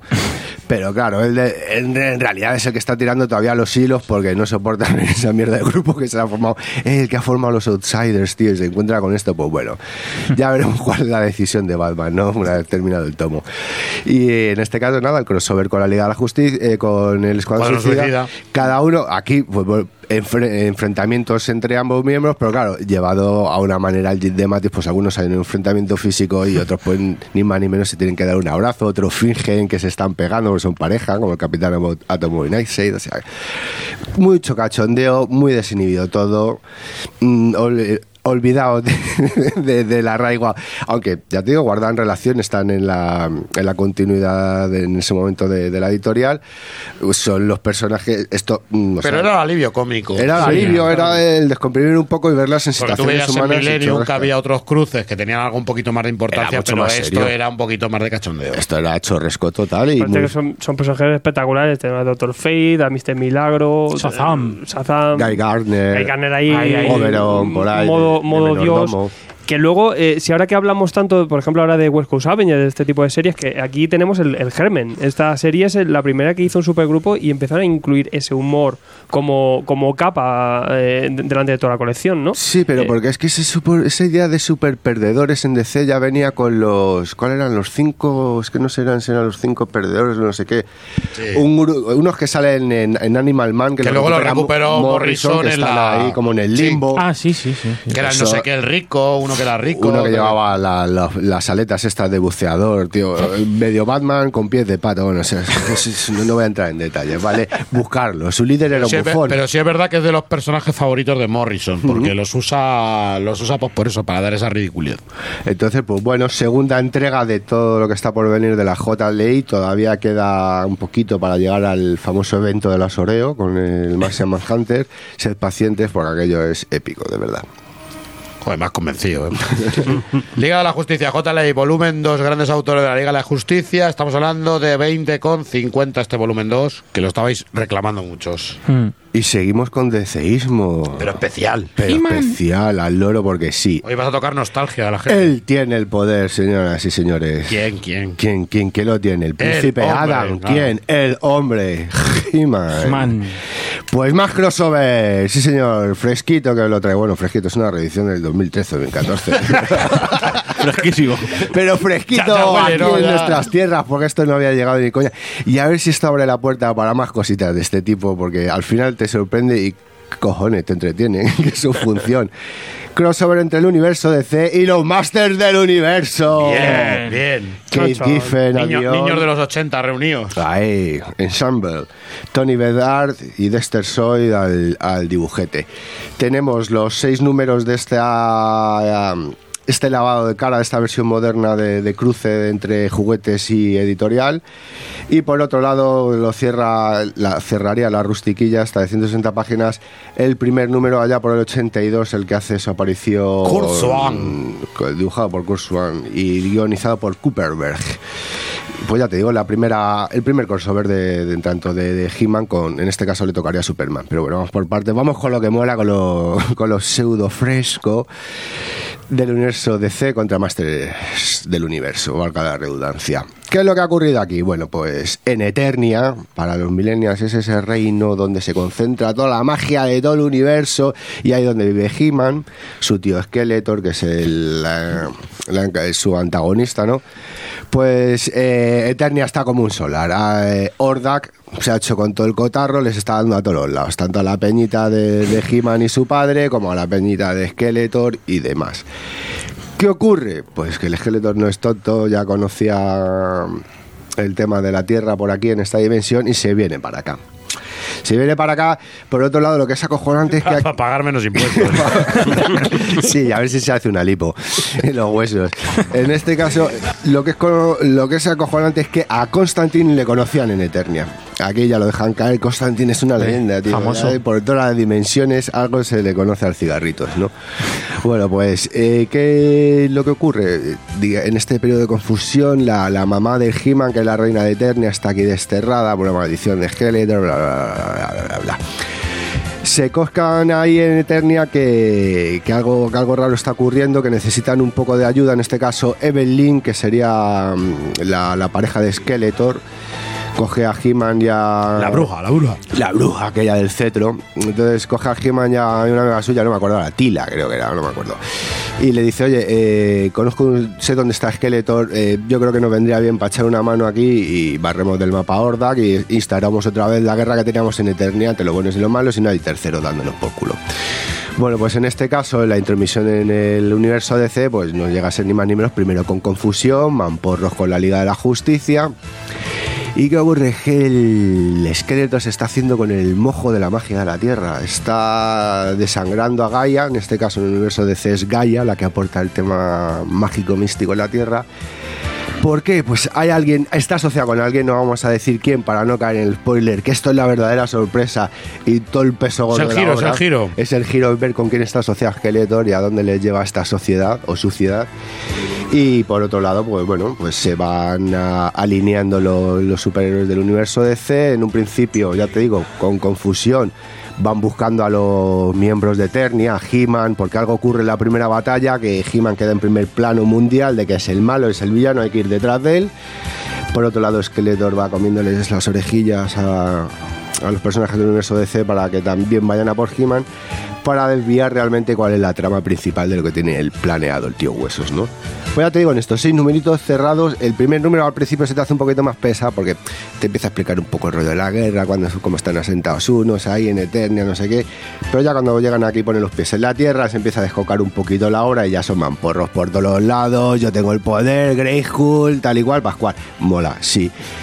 Verse la versión 2.0 que hay ahora de los personajes, como el Tigre del Combate, el Man, el man at Arms y el Mossman, que era el hombre este musgo de césped, Roboto, que era el androide que tenían y demás, pues primera toma de contacto Mira, el de las alicas. entretenida, La verdad es que justo para abrir boca, para algo gordo que ya está funcionando aquí en Estados Unidos, y ya que ya se han traído con esto, podían traer el Universo Injustice contra los Masters del El Universo. trolazo.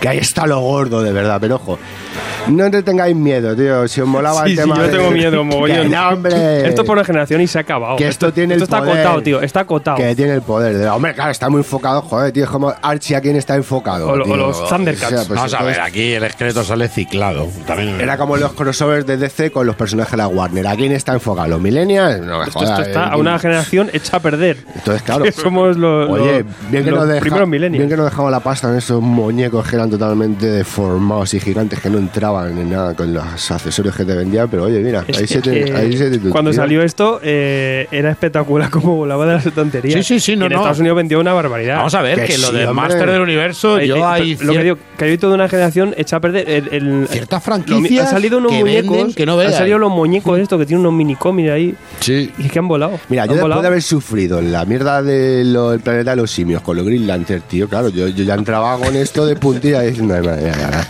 ya verás tú que usted me va a dar. Que va, tío, que sí. que- Maravilloso, que- maravilloso. que maravilloso que me lo he pasado. ¿Repetirías la experiencia? Que sí, hombre, yo a ver, deseando que estoy que traigan el de Injustice, te lo digo. Y si hacen un arco nuevo de esto, también lo traeré, hombre. Pues venga, este universo DC versus los Masters del Universo a 160 páginas a 14.95. Y ya sabéis, niños, no veáis reposiciones de estos. Y luego, Tiene el sello de aprobación en el incluso Mikeman. los nostálgicos, el último número de los 80 de Cooper y Swan, dejado, no, no le echéis un vistazo. Y también, ¿no? si, si os dan No un caramelo a la salida de la tienda de cómics, no lo cojáis. No lo cojáis, desconocidos no, por O favor. sí, y dejarlo para el fin de. El consejo de Mike, madre mía. Venga, yo voy a seguir también con, con, con ECC. Venga. Y nos vamos a meter en algo silencioso, nos vamos a meter en algo un poquito turbio, ¿no? Nos lo presentan como estos los nuevos héroes, nos viene esta cabecera. La silenciadora eh, son estos personajes que surgieron de eh, este pedazo de evento, ¿no? Que tanto os ha gustado, que ha sido este metal. No.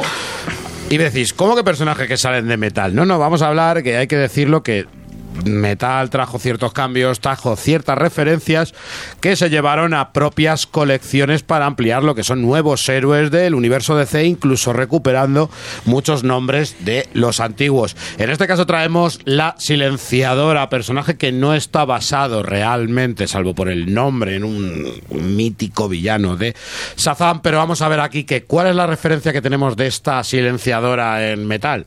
Pues que se encuentra Batman con Talia y le pregunta, le dice, oye, he visto que has activado de nuevo la silenciadora, que hay un problema con Leviathan. Recordemos que Leviathan es esta eh, asociación criminal inventada por Morrison en Batman. ¿Hay algo ahí que os pasa dentro que estáis ahí todos luchando por el poder? Has activado la silenciadora, Chan. Eso ya, esa frase ya te da para que hagas una serie a, a- a la silenciadora. ¿Quién es la silenciadora? Pues vamos a hablar de que es realmente un, un agente, un agente de, este Leviathan, un agente que es completamente un mercenario, un asesino, una, mujer que, que- realmente se hartó de todo este mundo y decidió pues, fundar una familia, ¿no? Buscarse su marido, tener su hijo y casarse amablemente y abandonar todo esto. Pero vamos a ver cómo estos hechos en Leviathan van a hacer que se la busque las cosquillas y cómo esta organización pues pretende un poquito matarla mientras que por otro lado otros intentan contratarla para sus propios fines y meterla en esta guerra en esta guerra dentro de la organización que es un poquito velada pero que luego mola mogollón porque te va leyendo el cómic y, y lo sabe todo Dios lo sabe todo Dios, pero es muy secreta. ¿Cuál es el poder que tiene esta silenciadora? Aunque todavía no nos dicen que tenga que ver nada con el, N- el NTH metal este que, que nos hablaban, sí nos está dando ciertas pistas que ella eh, tiene una especie de disco que se le forma un traje de combate y que al mismo tiempo es capaz de hacer eh, unos mm, espacios completamente que quedan en silencio. Pues aquí vamos a ver eh, la lucha que tiene ella por eh, que la dejen en paz, que la dejen con su vida normal, al mismo tiempo que varios personajes intentan meterla en, una guerra en la cual, pues, no vamos a mentir, se ve atrapada completa, se ve atrapada completamente. Parece una película de Liam Neeson. Hay que decir que es un guion de Dan Abnett. Tenemos aquí a John Romita Jr. y tenemos a Bogdanovic. Eh, Dan Abnett y Bogdanovic se- son los que crean el personaje, son los que están con el personaje. John Romita Jr. se encarga del diseño y vamos a ver cómo de repente John Romita Jr. nos desaparece a partir del número 4. Oh. Y es Bogdanovic junto a Dan Abnett los que se hacen cargo de lo que es el arte. Vamos a ver completamente cómo cambia. Pero si nos centramos directamente en la parte de John Romita Jr., vamos a decir que vemos un John Muy Romita bien. Jr. bastante. eh, no, no, bastante fuerte. A mí, me- a mí no me disgusta para nada. Vale que tiene sus descompensaciones en, en lo que son los personajes. Vamos a ver armas gigantescas. Pero no es ese nivel que últimamente estaba A mí me ha recordado ¿no? mucho Está el nivel que vez. tenía en cable y el nivel que tenía en el Punisher de los 90 cuando... Sí, sí. No sé, con Chuck Dixon me recuerda a ese nivel, incluso en lo que es el, lo que es el tema del entintado y lo que es el tema del color. Parece que se ha buscado un poquito, se ha buscado un poquito lo que es ese, ese toquecillo del, ese toquecillo del, del autor, ¿no? Tenemos aquí a la tienda Sandra Hope, que ya os digo que hace un trabajo bastante digno al nivel del señor Klaus Jansson.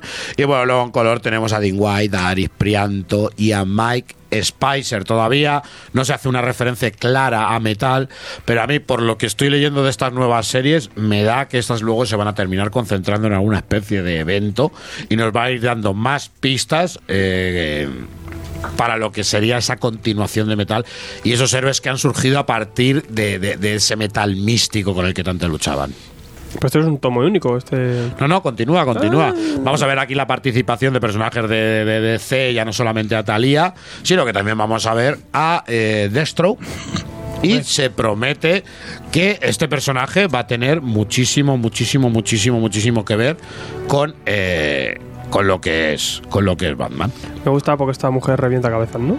Sí, no, no, no, eso es un Punisher que te deja sordo. Sin hacer ruido.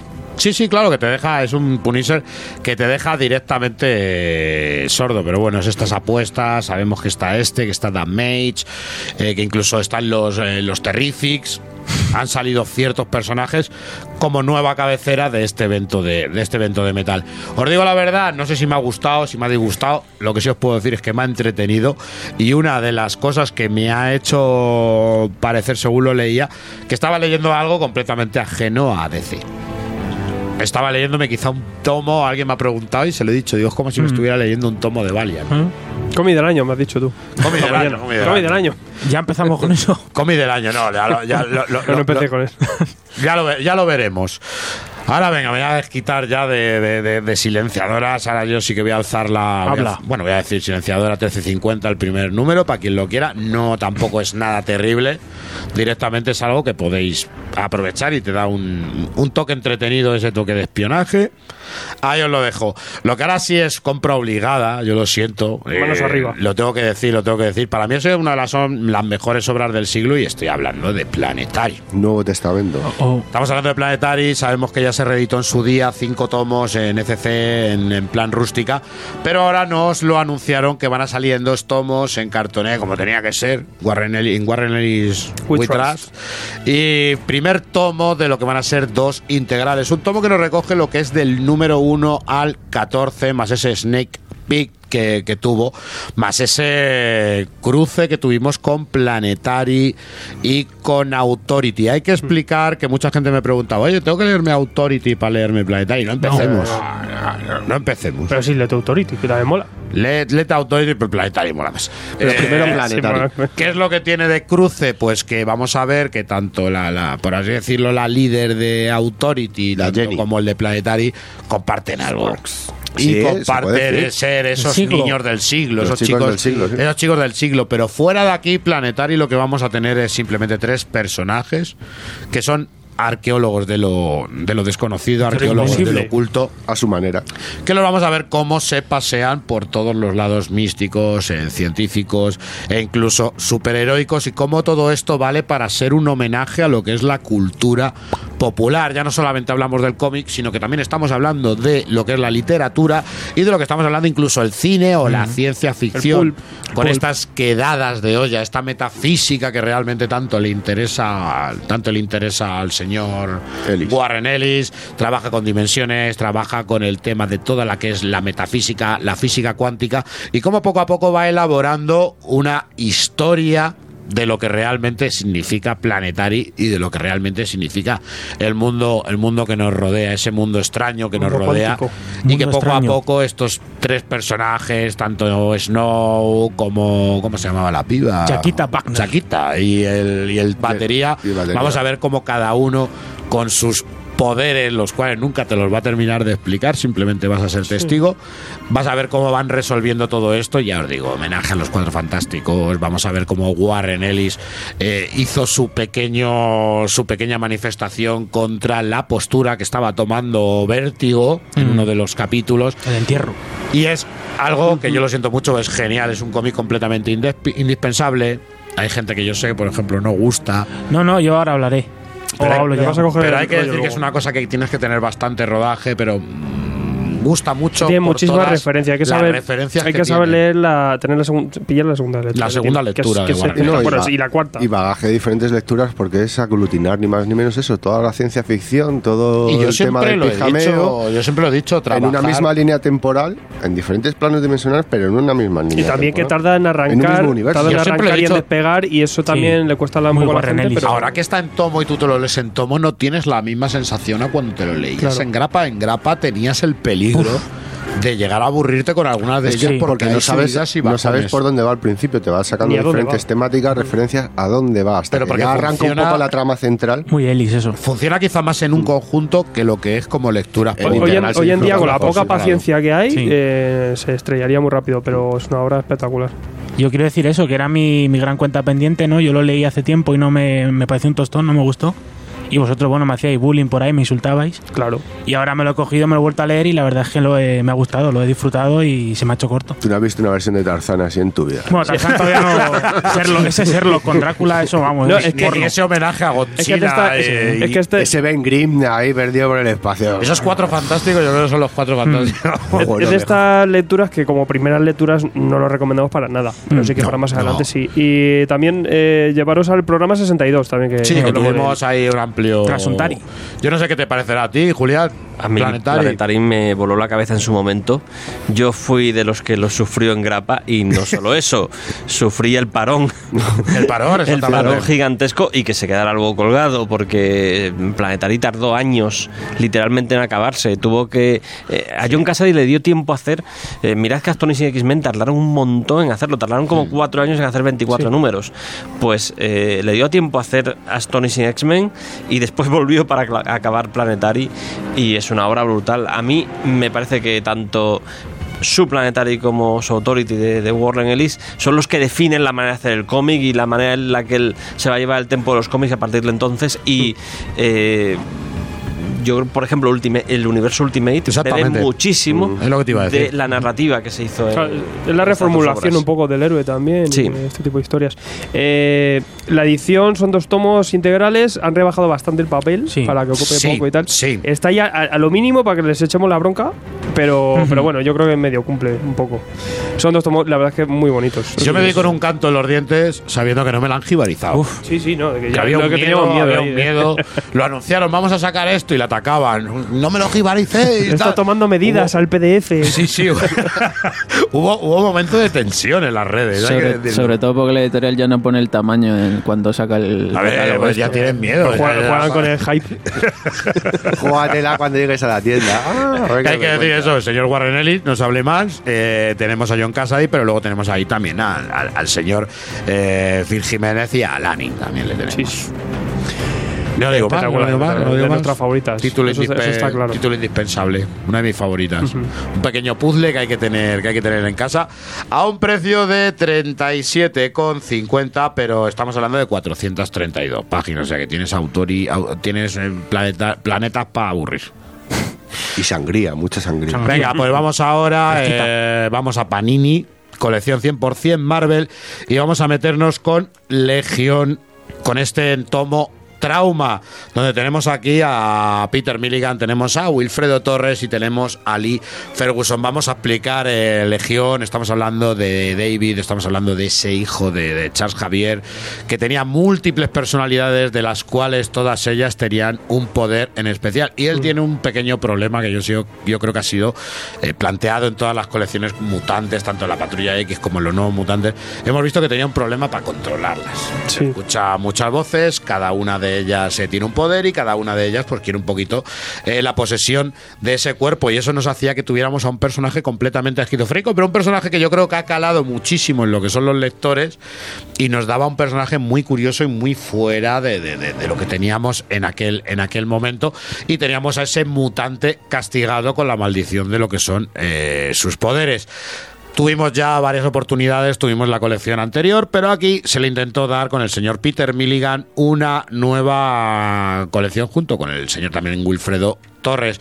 Nos vamos a volver a encontrar ese trauma, vamos a encontrarnos como el señor David está huyendo de algo algo que en primeras páginas ya nos da la impresión de que ha creado él, algo que está intentando eh, poseerle por completo y algo que le hace unirse completamente con todo lo que son sus partes para luchar contra algo que ha creado. Esto al mismo tiempo le va a hacer que, que busque la ayuda de, una, de una psicoterapeuta, la cual al mismo tiempo que le va a ayudar también va a hacer uso de este personaje para labrarse lo que es un poquito de fama y lo que es un poquito prestigio al tratar a una personalidad tan especial. Tenemos al señor Peter Milligan aquí, si quieres darle algo onírico al señor Peter Milligan, estamos hablando de esa del hombre cambiante, estamos hablando de muchas ideas locas y se nos mete aquí justamente en lo que es la, la- el cerebro, en cosas muy oníricas, en cosas muy mentales, en el cerebro del, del señor David, pues para mostrarnos un poquito lo que es esta lucha que tiene con esas personalidades y con este ente maligno que quiere hacerse con el control de todo y con la destrucción absoluta. Eh, vamos a ver cómo arrastra esos personajes secundarios a ese mundillo y cómo el señor Peter Milligan pues eh, vuelve a mirar lo que tiene dentro de la cabeza este señor David y acercárselo al, al lector donde no todo es real y donde la realidad y la ficción eh, tienen una delgada línea bastante A mí me gusta mucho el punto de vista que, que en verdad la protagonista es la psiquiatra. La psiquiatra, y, claro. y se mete un poco en plan en la cabeza de David, como si fuera la vida es así, y vamos a ver cómo lucha con, con todos sus alters dentro de la paseo. cabeza. Pero mola bastante, claro, tenemos aquí el valor de Peter Milligan para dar giritos y también un cierre bastante bueno que, que quizás donde ya queda muy bien la obra. Aparte el, el dibujo de Wilfredo Torres es muy chulo, es muy independiente, muy alternativo. Pero, eh, pega Tope indie. pega yo sí, es muy indie. No Y me a mí desagrada, sí me gusta no me mucho. desagrada, pero sí le veo flojo. O sea, no le veo, le veo muy simple y quizá a lo mejor en algo tan onírico, en algo tan complejo como es la mente de David Hines, eh, creo que la podemos. Claro, que quizá no es el elemento, pero sí que es creo un dibujante que brutal. creo que se podía haber dado mm, algo un poquito más más barroco y quizá además con el tema de- de- del señor Milligan. Ahí. que aquí metes un. Alred, por ejemplo, y Aún, sí, aún así es algo muy. Sí, un Alred hubiera sido genial. Pero aún así, bueno, es un dibujo limpio, un dibujo que en cierto que, que en todo momento hace una narrativa bastante buena y que crea algunas páginas bastante interesantes y que yo creo que también consigue un poquito lo que lo que busca, ¿no? Que es ese formato locura, ese formato que el mismo lector se pierda entre las páginas y llega a ese momento que confunde realidad y realidad y ficción. Un trabajo, la verdad, que bastante interesante para un personaje el cual yo estoy esperando que se le explote más, mm, porque a mí realmente es uno de los que siempre más, más me han gustado. No sé el señor Clemente que tendrá que decir de Legión. Bueno, Legión se encuadra un poco en una, en una cadena de miniseries que están haciendo ahora con los personajes mutantes que a mí me están pareciendo muy, muy interesantes. Tuvimos ya la de Picard y Gambito hace, hace un par de meses. Que es genial, ¿eh? Ahora tenemos Legión. Vais a flipar mucho con, con Hombre Múltiple. Me, me da Sí, miedo incluso sí, sí, sí, que sí. Hombre Múltiple pase inadvertida, porque es un pedazo te veo. No, no, no, no. y No lo va a pasar, no lo va a pasar. Eh. por No vamos a dejarlo aquí. Yo la llevo más o menos a ritmo USA y me está pareciendo muy, muy, muy maja y, y busca quizá a lo mejor un modo de Marvel eh, más desenfadado, más alternativo, que es lo que dice también un poquillo Alfredo. Sí, yo lo estoy viendo un poco que Matthew Rosenberg, que es el que es el guionista, es una suerte de Peter David moderno. Mm. Sí. Con el tipo de cosas que está haciendo, yo le, le mantendría el ojo encima porque va- A mí va ahora mismo chulas. Rosenberg es de lo que más me está gustando en Marvel. No te voy a mentir. Es de lo que más me está interesando en Marvel. Hay, hay una serie de guionistas eh, que antes estaban un poco ocultos y yo creo que el hecho de que Bendis se fuera a DC Mm, sí. ha permitido que esos guionistas Ha se llegado vean a venir mucho bien, más. ¿eh? Hablábamos de Kelly Thompson, de Matthew Rosenberg, yo hablaría también de Death Brisson, que, que, empezó haciendo cosas muy simples y de Mm. repente se ha descolgado con tebeazos. Sí, sí, sí. Eh, Saladin Ahmed, del que hablábamos Y la, antes. la locura de Gates también. Ahí Sí, está. se está yendo la olla. que Gates es el. Con lo cual tenemos una serie de guionistas, eh, ya si subimos un escalón Donny Cates eh, y luego lo- los que estaban toda la vida. Pero había unos guionistas ahí que eran más o menos nuevos, que no acababan de despegar y ahora cuando no han tenido estrellas para darles esas colecciones han confiado en ellos y yo creo que les está saliendo E muy bien la incluso a lo mejor me equivoco, pero yo creo que Jason Aaron también ha sido un poco heredero de eso. Jason Aaron parece que ya cuando se le han ido le han dado un poquito más las riendas a él. Y no sabemos si para bien. Hombre, si, si te soy sincero, Jason Aaron ya tenía Vengadores en las manos antes de. Eh, Aaron y, y Slot eran un poco las, las últimas estrellas que les quedaban de la, de la época anterior. Mm, Yo creo que. eh, Esto lo comentábamos el año pasado, creo recordar, que estábamos viendo el nacimiento de algo nuevo. Entonces, Cebulski acaba de entrar como director editorial y ese nuevo ya lo tenemos aquí. Es decir, ahora mismo todas estas figuras consagradas forman, siguen publicando TVOs, pero eh, difícilmente nos van a hacer una obra que se equipare a las que ya han hecho. En cambio, eh, estos que estamos hablando, Donny Cates, eh, Kelly, Kelly Thompson, Matthew Rosenberg, son gente que todavía nos tiene que dar una gran obra. Pues ahí está. Ahora, ahora hablaremos de ello tendidamente. Señores, colección 100% Marvel, Legión, Trauma, Peter Milligan, Wilfredo Torres. eh, estamos hablando de 11,50, editado por Panini Comics. Como habéis visto, no hemos parado de leer en estas navidades. No, no, la verdad no. Y el susto yo creo que nos lo llevamos eh, cuando ya terminamos de leer y de repente vemos lo que va a salir para el año 2019. Ya estamos con los horarios, ya estamos, eh, ya estamos directamente poniéndonos los días que tenemos que leer porque hay mucho que leer. Pero si queréis, vamos a hablar tendido de ello. Mejor, mejor, nos vamos a. Venga, vamos a vistazo al futuro. Próxima estación, Tomos y Grapas. Correspondencia con tu programa de cómics.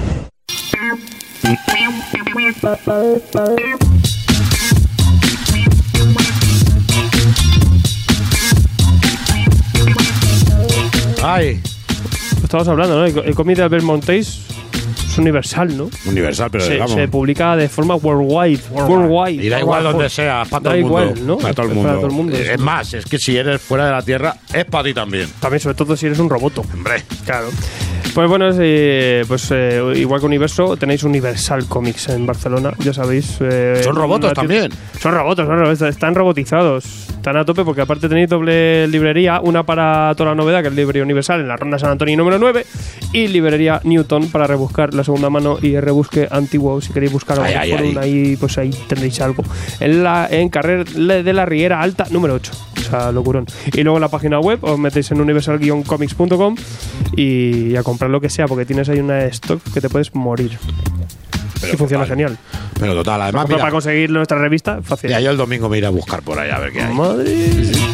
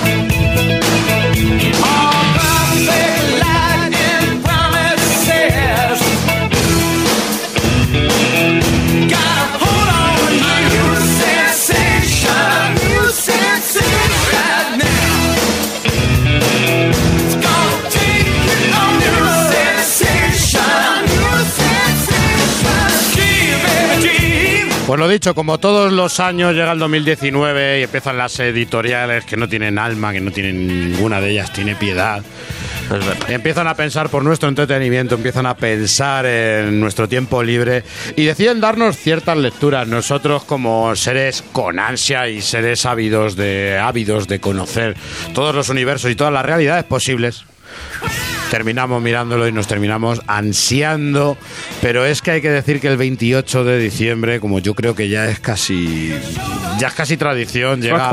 Llega Panini y nos suelta eh, todo, todo ese aluvión, todo ese aluvión no nos deja disfrutar, no nos, no nos deja comernos el mazapán a gusto y nos suelta ese aluvión de novedades y todo lo que tenemos planeado para el 2019. Y nosotros, como todos los años, le decimos, señor Clemente, tiene que venir a explicarnos lo que es ese, lo que es ese plan editorial.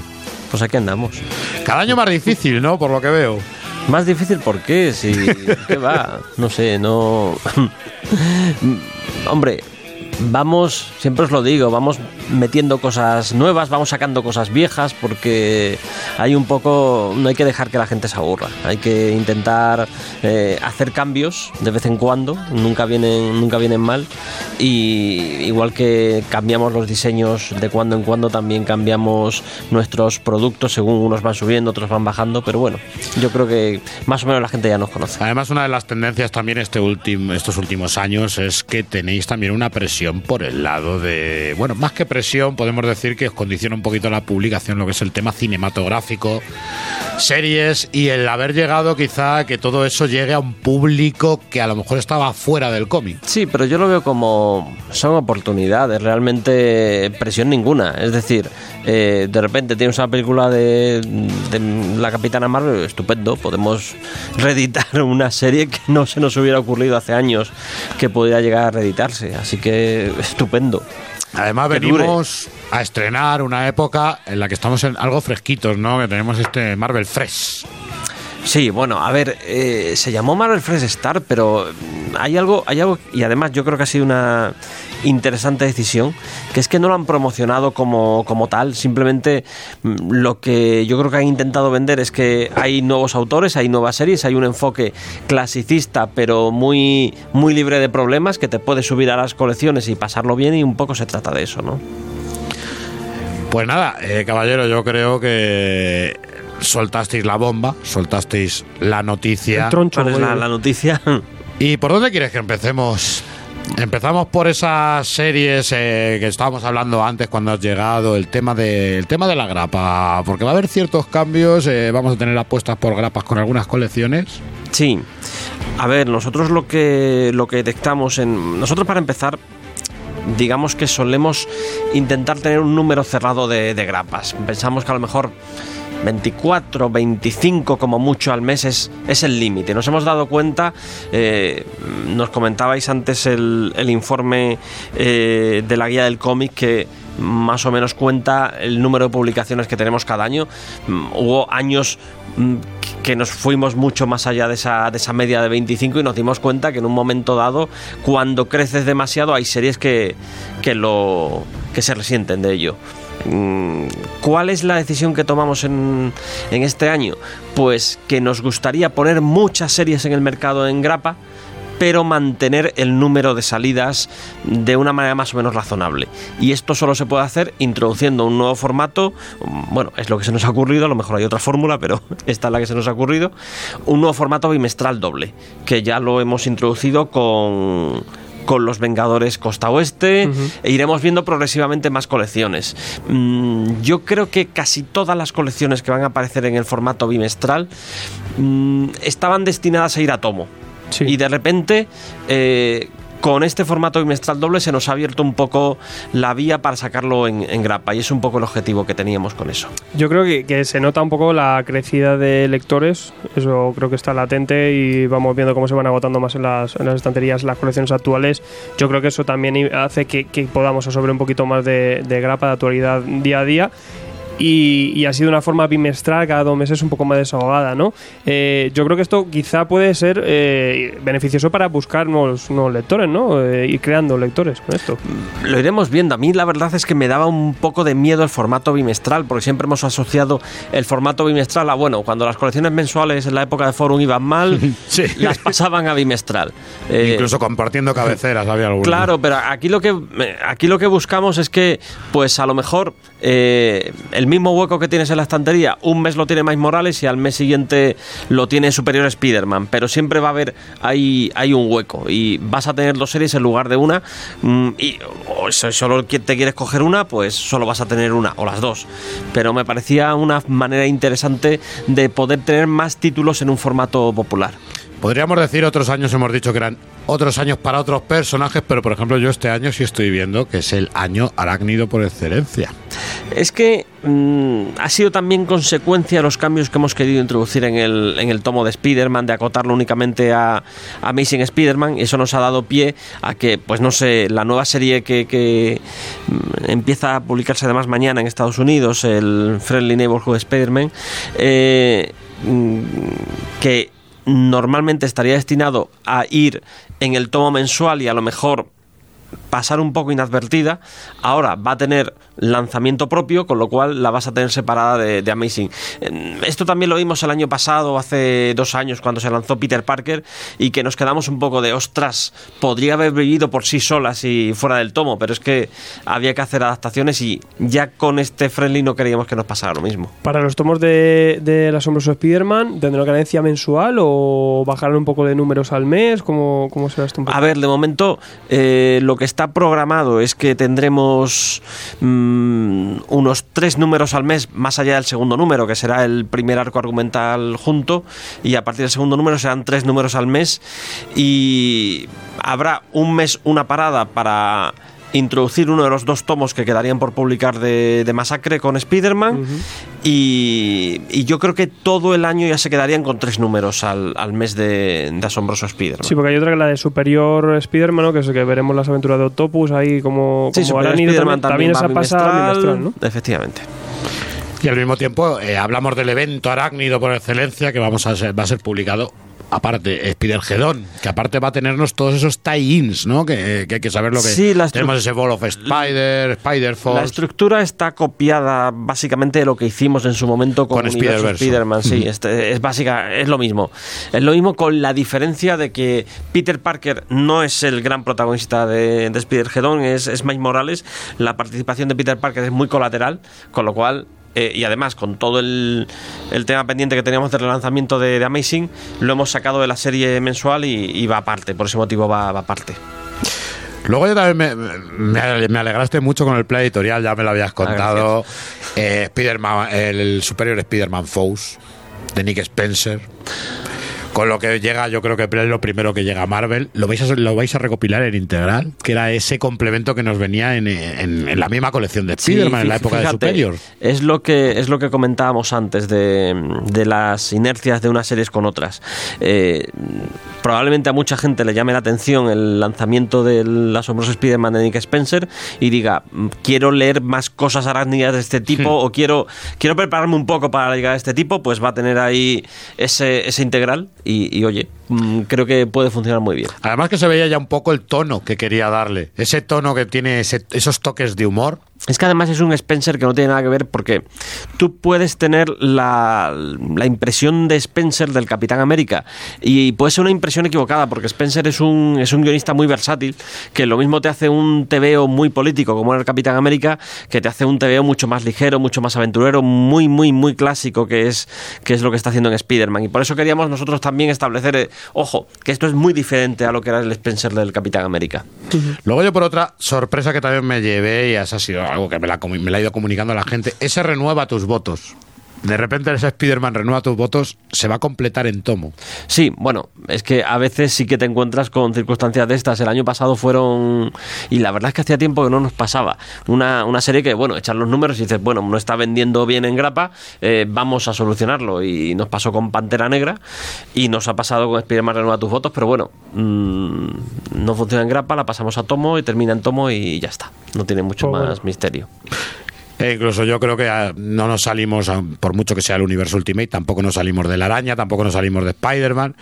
Hay que decir, eh, eh, ese, mm, por así decirlo, eh, esas grandes ganas que está cogiendo la gente, eh, dos tomos del universo Ultimate. Por un lado, la etapa de Bendis de su Ultimate de Spider-Man y por otro lado eh, al mismo tiempo casi en paralelo publicando ese Spider-Man Ultimate Miles Morales Sí, también eso nos lo ha dado la película. En un momento dado vimos, oye, esta película va a ser un petardazo, eh, vamos a que la gente tenga algo para acompañarlo, que la gente salga de la peli, quiero leer algo de Miles Morales y que tenga un libro con su origen disponible.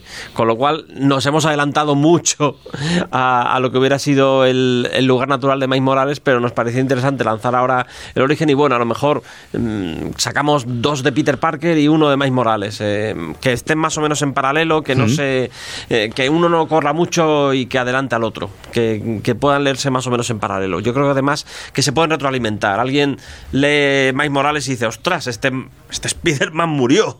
Quiero saber eh, quién era este Spider-Man. y otro que si hablamos de héroes hablamos también de villanos y dentro del universo arácnido vamos a meter al señor Veneno que también parece que es su año, también parece que, que- que vamos a tener todo el material de veneno que, que- ya vivimos.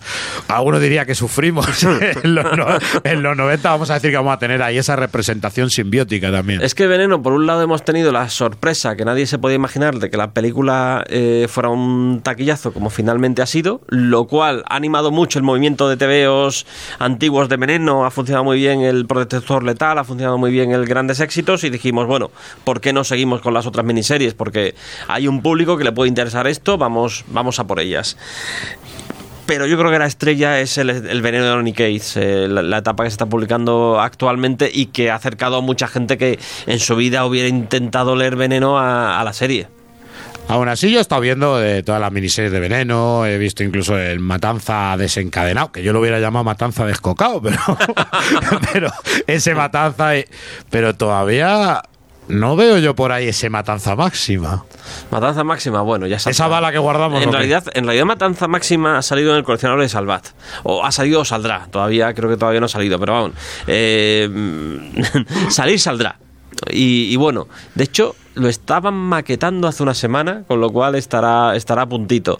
Eh, y bueno, ya en algún momento dado saldrá el tomo de, de Panini. Mira, ayer me preguntaban precisamente por, por Matanza en otro, en, en otro programa y, y creo que podría ser un buen complemento para la segunda película si finalmente el villano es Matanza, Es como Matanza. parece que apuntaba el final de, de la primera peli. Y otros que también van a tener protagonismo, por supuesto, después de todo ese mareo que nos han tenido entre oro, azul, impo- imposibles, descocados, todos estos, los- la patrulla X. Sí, son peor que los Green Lantern. Vamos a tener aquí a los mutantes de nuevo. ¿Qué se quiere hacer, qué, qué se quiere hacer con los mutantes y cómo lo habéis eh, enfocado vosotros eh, a la hora de publicarlo? La primera España? pregunta, ¿qué se quiere hacer? Yo, yo creo, y lo vengo sosteniendo, no en función de lo que me dicen, sino en función de lo que veo. Que estamos en un proceso, que el proceso empieza un poco cuando entra. Ya había empezado un poco cuando, cuando, cuando hicieron los colores. En- cerraron la etapa esta rara de, de la patrulla X en el limbo, con la guerra con los inhumanos, y ya quisieron un poco eh, volver a las esencias, con sobre todo con patrulla X oro. Oro. Eh, cuando entra Cebulski eso se consolida. Cebulski las dos sus dos primeros objetivos son hay que traerle vuelta a los cuatro fantásticos y hay que hacer que la Patrulla X vuelva a ser una franquicia de primer orden y es a partir de ahí cuando vemos la resurrección de Fénix eh, vamos a ver un montón de cosas que estamos viendo ahora la, la vuelta de los cinco originales y mm, la serie que sale ahora, el lanzamiento de, la imposible Patrulla X, yo creo que es el siguiente paso en esa reconstrucción y va a seguir durante todo el año. Mm, quizá hacia mediados, finales de año tengamos mucho más claro hacia dónde, hacia dónde vamos, pero hay una, tengo clarísimo que hay una hoja de ruta y mm, ellos tienen muy claro hacia dónde van, van a ir y lo vamos a ver en 2019. Para ello vosotros, eh, entre marzo o mayo, queréis publicar eh, Patrulla X desunida, ¿no? Para ubicar un poquito lo que es al lector eh, el camino en el que nos encontramos. Sí, eh, se acaban los colores, salvo rojo, que acaba un poquito más adelante. Y bueno, entra negro, que son cinco especiales que salen en, en grapa mensual y son, son especiales protagonizados por, por varios villanos. Y empieza La Imposible Patrulla X, el lanzamiento de Uncanny X-Men, que inicialmente son 10 números que en Estados Unidos han sido semanales. Nosotros aquí hemos optado por lo mismo que hicimos con el No Surrender de, de los Vengadores. Vengadores. Lanzarlo en que te lo lleves en un tomo eh, cada los, los números que toquen cada, cada mes en un único tomo y en tres tomos vas a tener la saga completa. Eh, hay un cuarto tomo que incluirá eh, los dos siguientes números donde por los avances americanos ya se va viendo por dónde van, más el anual donde ocurre también algo importante que tiene que ver con, Mm. con lo que veremos en el final. War de- Ride, War Ride. Ahí está. el caso es que ese, ese- con ese más serán cuatro los tomos, los tomitos que lanzaremos y ya a continuación mm, ya es que no nos quedan más un canis cada mes que meter en tomo, con lo cual volvemos ya a la, a la grapa. Otra sorpresa, X-Force. X-Force, Volvemos, pues- volvemos a la fuerza X. Sí, es que además es una eh, va a ser un derivado de, de exterminio. Que, que, por cierto, pedazo, pedazo evento que les ha salido en cinco números y la sensación que tienes es que estás leyendo un evento gigantesco. Bueno, uno de los derivados va a ser X-Force y, y X-Force sería la típica serie que a priori eh, yo la veo en, en la hoja que me pasa Marvel con, con todo lo que va a lanzar y digo, bueno, está a tomo, está a grapa, está a tomo, Sí. está... eh, pues no, precisamente la grapa bimestral doble nos permite esto, que de repente una serie que hubiera ido indudablemente a tomo eh, vaya, vaya a grapa en este caso.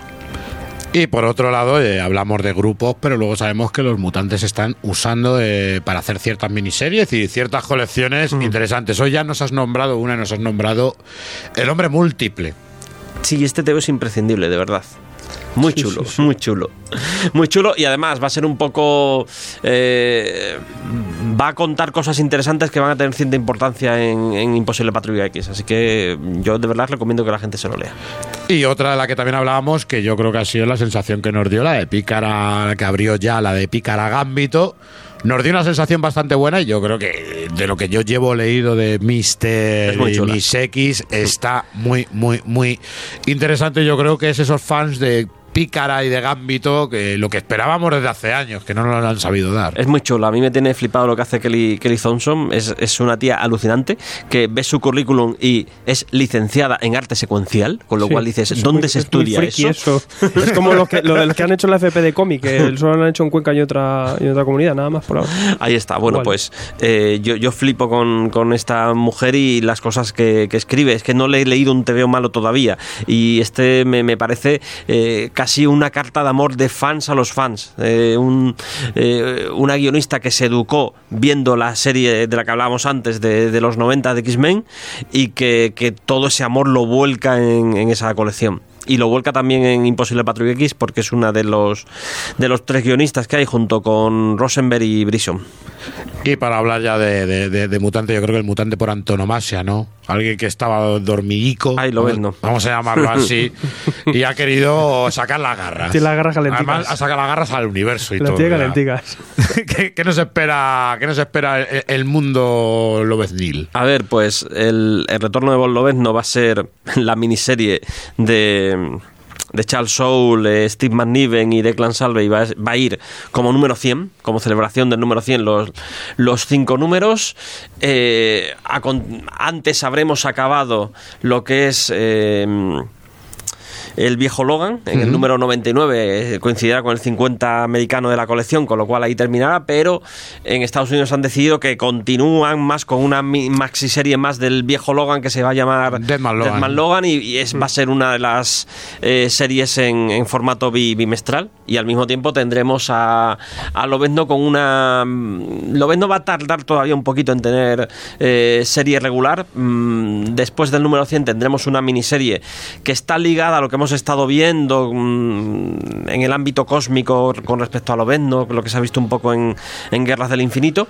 Y supongo que cuando acabe esa miniserie ya vamos a tener eh, serie, mm, serie mensual abierta de, de Lobezno eh, convencional.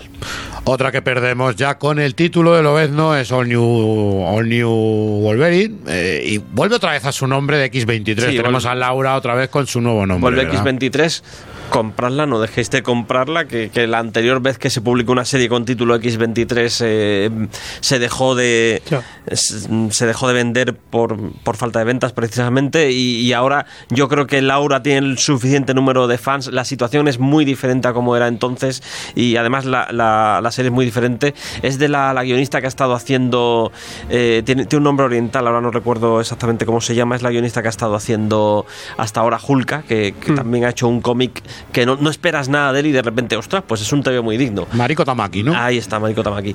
Pues eh, está haciendo un X23 bastante interesante y, y sí, va a salir, va a salir enseguida ya.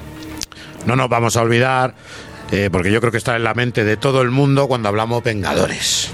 Vengadores, con todo lo que nos ha dado el cine, con- todo el mundo conoce a los Vengadores. Pero ahora tenemos una etapa encima de los Vengadores que ha llegado el señor Jason Aaron y nos quiere hacer un cambio, un lavado de cara. Bueno, yo lo de Jason Aaron veo que es un poco. No sé si llamarlo vuelta a las esencias porque, o vuelta a los orígenes, porque para mí los Vengadores clásicos eran otra cosa. Eran los Vengadores de, de la Bruja Escarlata, de la Visión, de Ojo de Halcón, y luego el Capitán América o Thor o, o Iron Man sosteniendo, sosteniendo un poco eso. Eh, creo que la vuelta a las esencias de los Vengadores últimamente está siendo a lo que se considera las esencias, que es lo que propone la película. Y, y aquí lo vemos claramente. Están los de la película, y está la Capitana Marvel que tiene película, y está Pantera Negra que tiene película, y está el Claro. Doctor Extraño que tiene película. Y ahí el viene mi motorista fantasma que esperemos que no. Ah, Ahí, ahí, ahí. Esperemos que no le y den. el piloto fantasma. Sí, eh, hombre, yo qué sé, será Otra un- de Nicolas Cage. Bien.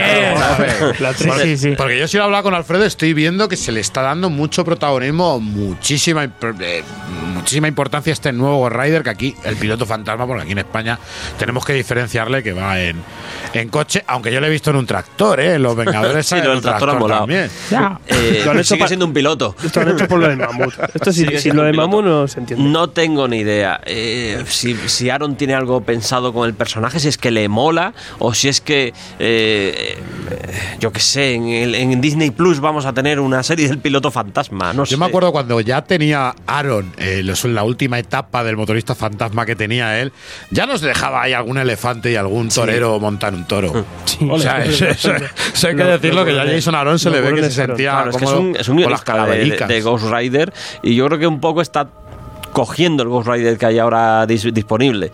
Eh, bueno, vamos a ver, eh, Vengadores ahora hemos lanzado el, el número 100 con, con todo el primer arco argumental de, de Jason Aaron y a partir del mes que viene ya volvemos a la grapa y volvemos a lo, a lo habitual y seguiremos con la historia esta que, hemos, que hemos visto un poquito.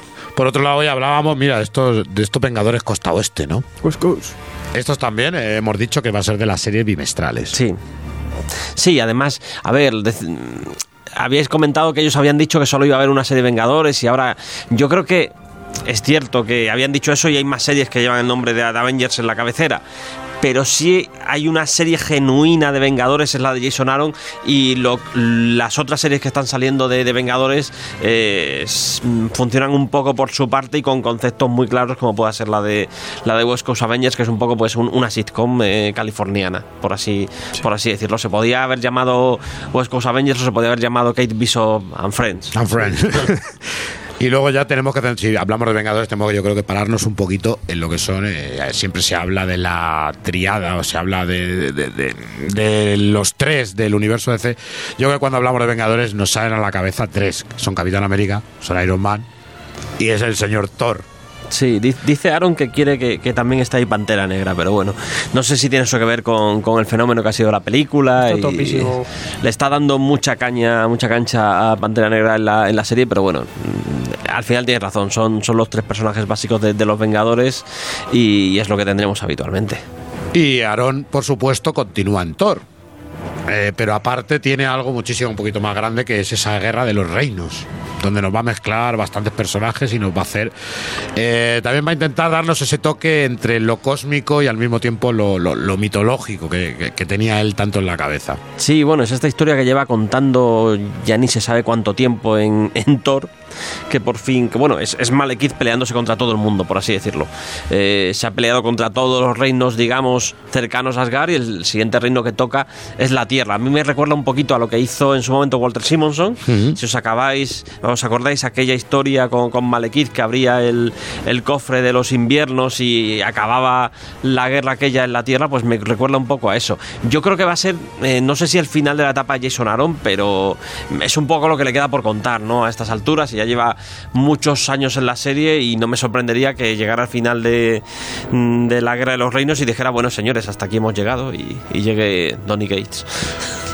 Y Iron Man, eh, una de las figuras también más reconocibles para el público en general, no solamente el lector, que vamos a tener este número 100. Parece que, que Sí. vamos a tener unos cuantos números 100 este año. Sí, es que nos hacemos viejos en Panini. Quieras que no, ya son muchos años y eh, Iron Man llega al número 100, igual que ha llegado Capitán América, igual que, mm, que ha llegado Vengadores, igual que llega Lobezno. Eh, Iron Man llega al número 100, lo hemos hecho coincidir con el relanzamiento de la serie. Tendremos el primer arco argumental de Dan Slott y, y Valerio mm, City. Es un TVO bastante divertido y muy, muy, muy bien dibujado. Y luego a partir de ahí, pues seguirá en grapa, igual que, que cualquier otra colección mensual. Otro personaje eh, dado a las películas. Miss Marvel. Con Miss Marvel vamos a tener un plan editorial bastante llenito, ¿no? Quien no conozca este personaje lo va. Miss Marvel Bueno, hablamos- perdona, la Capitana antigua Miss Marvel. claro. Yo que me quedé clapado en los Te has 70 dejado- y. Eh, Estamos igual, estamos igual. Hab- hablemos de Carol. Estamos igual. Eh, bueno, pues mm, en primer lugar, la película nos permite recuperar la serie clásica con un Onigol con los 24 números de la serie clásica. En segundo lugar, nos permite recuperar la serie, la segunda serie, la de los años eh, 2000 que hizo Brian Reed con, con Roberto de la Torre, cuando Roberto de la Torre todavía eh, su estilo recordaba mucho al de Alan Davis, luego mm, cambió algo un poquito más estilo Sienkiewicz. Eh, ¿Tú la has, has conocido en persona? Sí, sí, un tío majísimo de, de aquí de Madrid. No es Cafu, no, no es Cafu. Si es un fake. Pero es que creemos que. Bueno, ya te A lo contaremos. mejor es ¿no? Julián.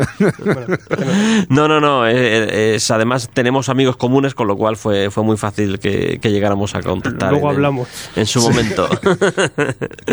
no, eh, eso sale Carol Danvers en los años de, de- de- de Miss Marvel, que, que fue una serie de, de Brian Reed que duró 50 números alrededor de los primeros 2000. Sale eh, la última serie que nos había llegado a publicar, que, eh, que es la de Marguerite Sauvage. Eh, sale. Dios, es que sali- sacamos muchas cosas, tienes razón. Eh, sale la, la miniserie de Sauvage que has hecho con, con Carlos Pacheco, que es una preciosidad de Bien. TVO. Mm. Es, mm, es la leche. La vida, la Capitana Marvel, Sí, ¿no? chulísima, chulísima. De, de llegar al final y echarte a llorar, de verdad. Eh, y sale la serie, la nueva serie que va a hacer mm, nuestra adorada Kelly Thompson, de la que ya hemos hablado aquí varias veces, que, que, de nuevo grapa bimestral, nos vamos a atrever. Y a ver qué tal aguanta, porque sí que en Capitán Marvel hemos tenido mucho cambio de equipo creativo y a ver si Kelly Thompson puede aguantar un poco más, ¿no? Sí, a ver si es verdad. Yo creo que ellos mm, a lo mejor empezaron demasiado pronto esa búsqueda de que de establecer a Carol Danvers como la gran superheroína de cara a la película y eso ha llevado a que la serie tenga pues mm, tres, cuatro guionistas en los últimos en los últimos años. Mm, Vamos a ver qué tal funciona. Yo espero que mm, por un lado tengo mucha fe en la, en la película y por otro lado tengo mucha fe en Kelly Thompson. Así que y Carmen Carneo, no nos olvidemos que es la dibujante. Y yo ya en este, en este tablado de, de- Vengadores, voy a decirlo, no es un personaje que sea primordial, que sea conocidísimo, pero sí me puse muy contento al ver al señor Jeff Lemire, eh, ya simplemente con, e- con ese nombre ya me da igual lo que escriba. Pero estamos hablando de The Sentry, estamos hablando del Vigía. Vuelve con esa serie. Sí, vuelve el Vigía, una serie muy bestia además, eh, muy en el espíritu inicial del Vigía. Y bueno, hemos aprovechado para... Ahí es donde voy yo, ahí, ahí, ahí. Que es lo que está, que el... Paul Jenkins. Sí, nos Bien. ponen, nos ponen la zanahoria y nosotros saltamos ahí inmediatamente. pues recuperamos un, un tomo integral con toda, toda la época de, de Paul Jenkins, que bueno, fue una miniserie y luego un conjunto de especiales para contar una historia muy, muy particular que en su momento tuvo bastante gracia y bueno, a ver qué tal la recibe la, la nueva generación casi 20 años después. Y fue un gran producto de marketing también. Sí, sí, efectivamente. Se inventaron una historia eh, con, con Wizard de que habían aparecido unas historias que había hecho Stan Lee de un personaje que nunca llegaron a lanzar y que por fin lo iban a lanzar. Una locura. No se suicidó el padre. ¿no?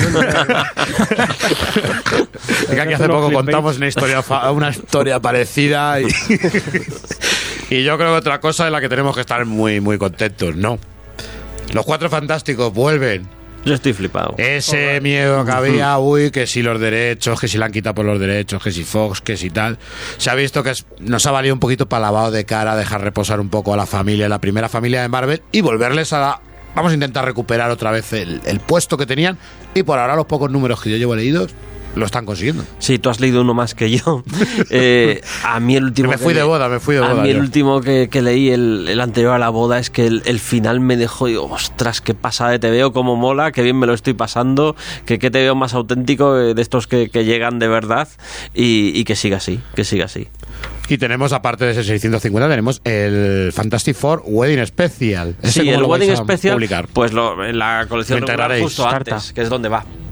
Antes, eh, de hecho, se anunciaron a la vez y yo pensaba que iba después del 650, que sería una especie de luna de miel. No, va justo antes del 650, se publica dentro de la serie regular, a continuación el 650 y bueno, luego solucionamos con un número doble y a correr. Y otra de las preguntas, además, es que ya me la formulo por, por el cariño que tengo al personaje. ¿Qué ocurre con Daredevil? Porque viene algo, o viene una saga eh, final de Charles Soul y viene un cambio para el personaje. Nada, viene, viene esto que se ha montado Charles Soule de, de la muerte de Daredevil. Digo el título porque no es ningún spoiler, va, va a aparecer en, Sí, sí, ya, en portada. Luego hay una miniserie que se llama El hombre sin, Sin miedo, una miedo. miniserie semanal en Estados Unidos y a continuación lo eh, retoma el personaje Chip Zdarsky. Todavía no, es- no está muy claro en qué, eh, A ver qué tal. en qué toque le va a dar Zdarsky a la, a la serie. Bueno, vamos, vamos a ver. Por los dibujantes yo creo que va por un tono oscuro urbano así guay, o sea que, que yo creo que bien. Y otro, eh, si ya teníamos un año de masacre, este año masacre le dejamos reposar un poquito. Tenemos, pero no tenemos, aparte de lo que tenemos ahora mismo de su serie regular, tendremos otros tres especiales, eh, otros tres álbum de la mini de masacre. Al menos, porque, a ver, tú tienes tres porque es lo que hemos puesto en el plan editorial, pero como se amontonan y no dejan de salir miniseries, pues a lo mejor salen cuatro y cinco y, cinco especiales de, la colección. Es una de las colecciones que mejor no funciona, es una es un petardazo las minis de Masacre, así que, que, siga adelante. De- si de vez en cuando en esa colección salen obras maestras como Masacre eh, Asesina Universo Marvel. Y otra cosa donde se le va a dar mucho, eh, mucho, mucha, mucha caña, el Marvel Cósmico. Sí, aquí mm, vamos primero una primera parte del año muy evidente con, con el final de, de la Guerra del Infinito. Y luego lo que yo estoy flipando y contando los días, eh, creo que ya salía, si no esta semana, la siguiente en Estados Unidos, eh, la serie de Guardianes de la Galaxia de Donny Cates. Eso va a ser muy grande, estoy convencido. Después de lo que ha hecho este hombre con Thanos, con el motorista fantasma cósmico, con, con el propio veneno, aunque son cosas diferentes, pero también le ha dado un toque cósmico, eh, tengo muchas ganas de leerlo. Es un, es un cósmico heavy, heavy metal. Va a estar muy chulo. Y tendremos, seguiremos teniendo eh, Guardianes de la Galaxia, por supuesto. Sí, sí, ese va a Además, ser el cada- de la Galaxia, que creo que empieza en mayo, creo recordar. Adem- Además, cada día más especiales. ¿Cómo más especial? Eh, pues, que van cogiendo personajes, van renovando personajes. Ya no nos centramos en los que teníamos y volvemos a tener por ahí a Warlock. Tenemos a una serie de personajes Sí. escogidos nuevos dándoles. Yo creo, yo creo que la película esté en barbecho. Yo, de hecho, me ha quedé permitido eso. The Great, creo que salía The Great, que fue un personaje que se creó para Aniquilación Conquista y de hecho se le ha dado ahora un papel también. El espectro, sí. Sí. Eh, sí, era una creación. Lo habían tomado un poco el nombre de la época de, de Rom, pero era, eh, era un personaje nuevo en Aniquilación y también va a estar en esta. que era como muy western, me acuerdo serie, yo que sí. era como muy western, pero dentro de dentro de lo dentro de lo cósmico. Vamos a ver, yo en este hombre confío, confío muchísimo. Los tebeos que he leído hasta ahora no me ha, def- no me ha decepcionado ninguno, ni de los de Marvel ni de los que no son de Marvel. Tiene, tiene maravillas. Baby Teeth me parece un tebeazo de la leche. Y por ahí lo que no sabemos a lo que nos enfrentamos, y lo digo en serio porque no le he echado un ojo, la muerte de los inhumanos. ¿Qué vamos a tener ahí? Bueno, es una historia donde hay un villano muy, muy malo que se llama Vox y que va matando a los inhumanos. Así que, chicos, no os fiéis de nadie que se llame Vox. No. Por supuesto. Y en tomo va a tener, va a venir- vamos a tener la serie recopilada en tomo. Sí, Sí, esto va a ser un, un tomo en, en tapadura. Yo creo que puede ser lo suficientemente atractivo para que digan, mira, aquella serie de televisión, aquí les matan, hay que leerlo. O incluso que sirva de complemento para la misma de Rayo Negro, la, la, minis- la- la serie que tuvimos en el tomo ya que publicasteis de Rayo Negro. Va un poco por ahí, es decir, eh, van, yo creo que han querido dar un poco punto final a los inhumanos de alguna manera eh, por una temporada. No, no me cabe duda que volverán, pero este ha sido un poco, bueno, hasta aquí van a quedar los inhumanos. La- las dos series anteriores, tanto la de Rayo Negro como la de Ali Wing y, y Javier Rodríguez, también servían un poco para, para llegar a una especie final y esto podría ser un epílogo. Y creo que una de las noticias eh, más grandes con las que nos dabais eh, era el tema de Conan. Conan. Vamos, se lleva mucho tiempo Conan. hablando. Chrome. Este es tu momento.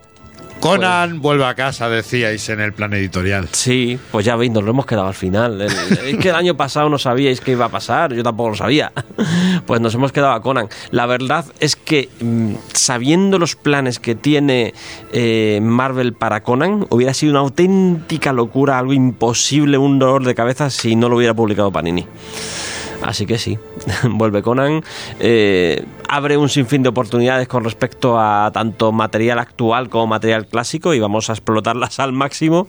Y, y bueno, eh, yo la verdad es que tengo ya el primer volumen del omnibus americano donde van a recopilar eh, Conan el Bárbaro, la serie clásica de Roy Thomas y Barry Smith, es un tomo alucinante, un tomo brutal con toda la etapa de, de Barry Smith, más un par de números de, de John Buscema que cierran el último argumento que dejó Bar- Barry Smith. Y, mola mucho, mola mucho. Les ha quedado un omnibus tremendo. Nosotros lo que vamos a hacer es eh, calcar el omnibus americano. Además, va a ser un proyecto de grupo. Te, mm, te vas a encontrar un TVO que va a ser igual en Estados Unidos, en Francia, en Alemania, en un montón de países y va a ser un esfuerzo brutal para que, mm, que todos los lectores en todo el mundo tengan el mismo tomo al mismo tiempo. Y luego las colecciones regulares, que, que es que eh, se han volcado a tope. Está Jason Aaron eh, y Mahmoud Arrar en, en Conan el Bárbaro, vamos a tener a Jerry Dugan y, Y a Ron Garney. y Ron Garney en, en La Espada Salvaje de Conan. Eh, nosotros lo vamos a lanzar semanalmente. Vamos además a ofreceros un especial introductorio que, bueno, ya que Conan vuelve a Marvel, pues ese especial lo que va a tener es la, el, el What If en el que Conan visitó el universo Bien, Marvel por bien. primera vez de Roy Thomas y John Buscema. Y yo creo que es una carta de presentación Sí. mm, bastante, bastante curiosa. Y luego la- las series mensuales. ¿Y cuándo va a arrancar la de Jason Aaron, más o menos? Eh, ¿Sabéis? Todavía lo estamos hablando porque, mm, como te decían, lo que nos hemos planteado es un poco que sea un proyecto eh, de grupo y es un eh, es como asomarse al abismo. Madre mía, estamos coordinándonos Claro. cinco países, somos más difíciles de poner de acuerdo que la Unión Europea. Pero bueno, eh, la verdad es que la idea mola mucho, nos hace un montón de ilusión y bueno, iremos coordinados mm, todos, pero yo calculo que a más tardar abril, incluso marzo, tendremos Conan por aquí. Muy bien. Clásicos atemporales, Julián. Hablamos de, de- de obras que por fin habéis dado el paso, algunas ya las teníais publicadas, otras se recopilan por primera vez. Y la primera que veo es la de Lobezno Origen, una nueva publicación que ya Panini hizo en su día en ese Best of Marvel. Va a tener una nueva edición ahora mismo. ¿Qué nos puedes adelantar de esa Sí, a ver, tanto Lobezno Origen como La Muerte de La Lobezno Muerte también. Los Mm. hemos querido un poco incluir porque lo mismo que hablamos antes con el Vigía o con Capitana Marvel, es un personaje que está en efervescencia porque vuelve. Si tenemos el regreso de Lobezno, es un buen momento para el que le apetezca recuperar la muerte, que la pueda, que la pueda leer. Y, y lo mismo con, con Origin. Origin es un TVO, yo creo que es, no sé si el TVO más vendido de Panini, porque no tengo las cifras en la cabeza, pero eh, ha vendido barbaridades cada vez que lo hemos editado y ahora volverá a vender barbaridades, supongo. He visto apuestos aquí que tenéis sobre Spider-Man, el niño que llevas dentro, eh, imprescindible, Totalmente. imprescindible. Con Totalmente, Dematis y un Salbustema. tebeazo de Dematis y Salbustema. Nosotros queríamos sacar todo de Matis y todo Salbustema en un libro. De momento no es posible porque ese material no está recopilado en Estados Unidos, pero mientras tanto, eh, si hay una, un TVO de esa etapa que la gente recuerda es este. Así que mm, vamos a, a lanzar este con la esperanza de que podamos pronto eh, sacar el, el resto, podamos sacar un integral, pero que por lo menos la gente pueda tener un primer acercamiento con este, este tomo que es una barbaridad. Y hablamos de la trilogía de Steve Rude, que corresponde a los varios trabajos que hizo para, para Marvel. Sí, esto, este es el tipo de cosas que a veces, evidentemente, un Lobezno Origen es un TVO muy, muy, muy grande que va a vender una barbaridad. Este es un TVO más de culto, de, de un dibujante de, de culto, el, el, el dibujante de Nexus, una de las obras clave del indie eh, de los años 80. Con, con Mike Baron de, de guionista, bueno, pues eh, a finales de los 90 hizo tres miniseries, una de Spider-Man, otra de Thor y otra de, de Capitán América, con la idea de que eran eh, aventuras iconográficas de los tres personajes. De hecho, la de Spider-Man era un poco la continuación de la, mm, de la saga de la tablilla y, y- y son tres historias que están unidas por el hecho de estar ahí eh, Steve Ruth y nos parecía muy interesante recopilarlos en, en un tomo y que, que los fans de Ruth, que sabemos que los tiene, y si no son muchos, enseguida los va a tener en cuanto vean este TVO, los pueda tener juntos en un único tomo. Y otra noticia ya nos la diste en su día que tuvisteis que retrasarlo. Marvel Team Up, por, fa- sí, por Marvel fin. Team Up, Marvel Team Up. No me acuerdo ya ni por qué lo retrasamos. Habría algún motivo. pero- Porque le disteis más preferencia, no me acuerdo ahora mismo qué tomo fue, pero le quisisteis dar Sí, más eh, preferencia por algo de. Sí, evidentemente llenó su hueco otro tomo, no sé si era de Capitán América eh, o... de algo. Gruenwald podía ser. Eh, No, no, no, no, no, era, era un Onigol, no era Mar Mark Gruenwald ha sido un Marvel, un Marvel Heroes. Mm. No, no lo recuerdo. El caso es que sí. Habrá, que- habrá que volver a escucharse la entrevista. echamos, echamos Marvel Team Up eh, para adelante y en principio este año tampoco lo íbamos a programar porque más o menos estaban contados los huecos y entonces vimos que, ostras, el asombroso Spider-Man íbamos a sacar el, el tomo siguiente y no podíamos porque faltaba un Master Wars todavía para completar el contenido, con lo cual, mira, eh, le llegó la oportunidad a, a Marvel Team Up. Y, seguimos con Gene Starlin. eh, hablamos de. de, de- Nunca de se acaba Starling. todo el juego, pero es que peor yo, que lo tengo que traer todos los meses lo que, lo que sale de Starlin. ¿Cuánto, Ahí, ahí. cuánto- cuánto lo siento? He visto que vais a seguir con poderes cósmicos, vamos a tener ese abismo del infinito, Sí. ese universo, eh, de- perdón, ese fin del universo. Vamos a tener Epifanía y Redención, que fue ese intento de serie regular que se, se hizo sobre el Titán. Y me pillas si te digo que el dios que nos escucha, Porque está inédita, no lo has leído. no sé qué es. No lo has leído. El dios que nos escucha es una aventura de, de Thanos con mucha importancia de, de su hijo, el que surgió en Infinito, Tain, Sí. que, que está dibujada por Iván Coello. Toma. y que la Ah. teníamos, la teníamos inédita hasta ahora en España. Además, en Estados Unidos primero apareció en un formato raro, en el formato este de lanzamiento primero en digital y luego salió Sí. en. El por Infinity, eso- ¿no? Pues por eso que sí le he echado yo un ojo, me no que llegó- no, fue un poco posterior a Infinity. Eh, por eso, por eso a lo mejor la dejamos inédita en su momento. Pero el caso es que, eh, pues es que nos piden Thanos y, y no quieren más que Thanos, pues, pues Thanos. Tú a mí me lo dijiste, la amenaza de yo quiero seguir la colección de Thanos. que en verdad esto- todo esto venía en el box ese que salía en americano. Sí, a ver, nuestros 12 tomos era el box, fundamentalmente. Y ahora ya lo que estamos sacando es los siguientes tomos donde hizo Thanos alguna cosa. Y, y yo me imagino que estamos siguiendo cronología cósmica, aquí ya nos vamos acercando un poco a Aniquilación que vendrá más tarde, ¿no? Me imagino que será luego ya para otro año. Ay, Aniquilación. Aniquilación lo que pasa es que estamos ahí pendientes de cómo se llamaba la película de los Vengadores, la cuarta película. Sí, sí, sí, lo estábamos convencidos que iba, a ser, que iba a ser Aniquilación. Yo hice un plan editorial incluso mm, pensando, mira, lo podíamos sacar de esta manera, sería un formato interesante, podía continuar y, y aprovechar el éxito de, de Jim Starling. Y entonces, eh, a la semana siguiente dice Marvel que Endgame. Y yo, vaya, no tenemos ningún Endgame. Eh, sí, Sí, el- de El de Batman. Batman. pero no nos vale. No nos vale, ¿no? No nos vale, no nos vale.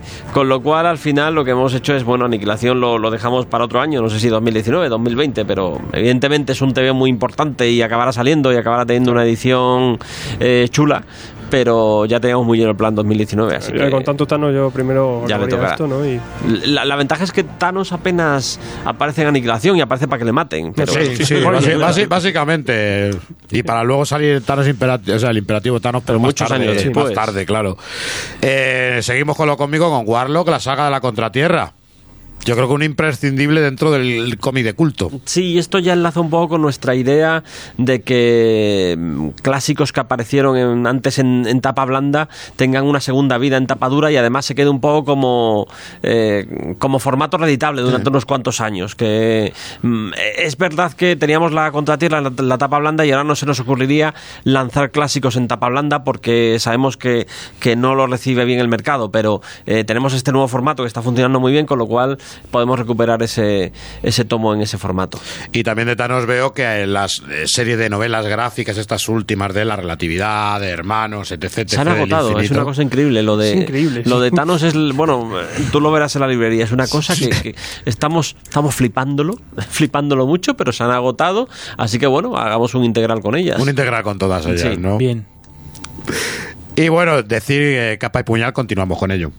Sí, bueno, esto lo mismo, hay proyectos más pequeñitos, el de Capa y Puñal es un proyecto pequeñito, son personajes que es verdad que tienen una, una serie de televisión y bueno, va a tener segunda temporada, así que nuestra segunda temporada es el siguiente tomo con, con su primera serie regular y si las cosas van bien habrá un tercero y hasta un cuarto.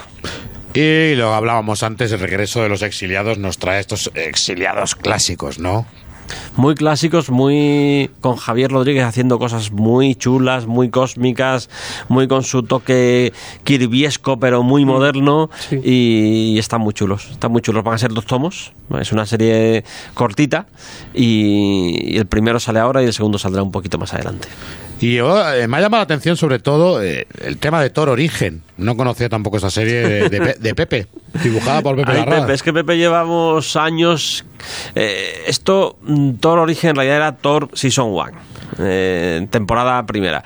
¿Cuál es el problema? Que las temporadas primeras eh, no funcionaron demasiado bien cuando se lanzaron por primera vez y tuvimos que, que cancelar la, la línea. Con la pena que nos quedó inédito un Thor de nada menos que Pepe Larraz. Y cada vez que me encontraba con Pepe, él me decía: ¿Cuándo sacáis eh, el primera temporada? O sea, esto es por amenaza, eh, ya. lo Sí, sacaremos, bien, bien. lo sacaremos seguro algún día. Y, y este año por fin sacamos el primera temporada. Me encuentro con Pepe y le digo: ¡Ey, Pepe, que vamos a sacar primera temporada! Y me dice: "¿Pues ¿Cómo se os ocurre?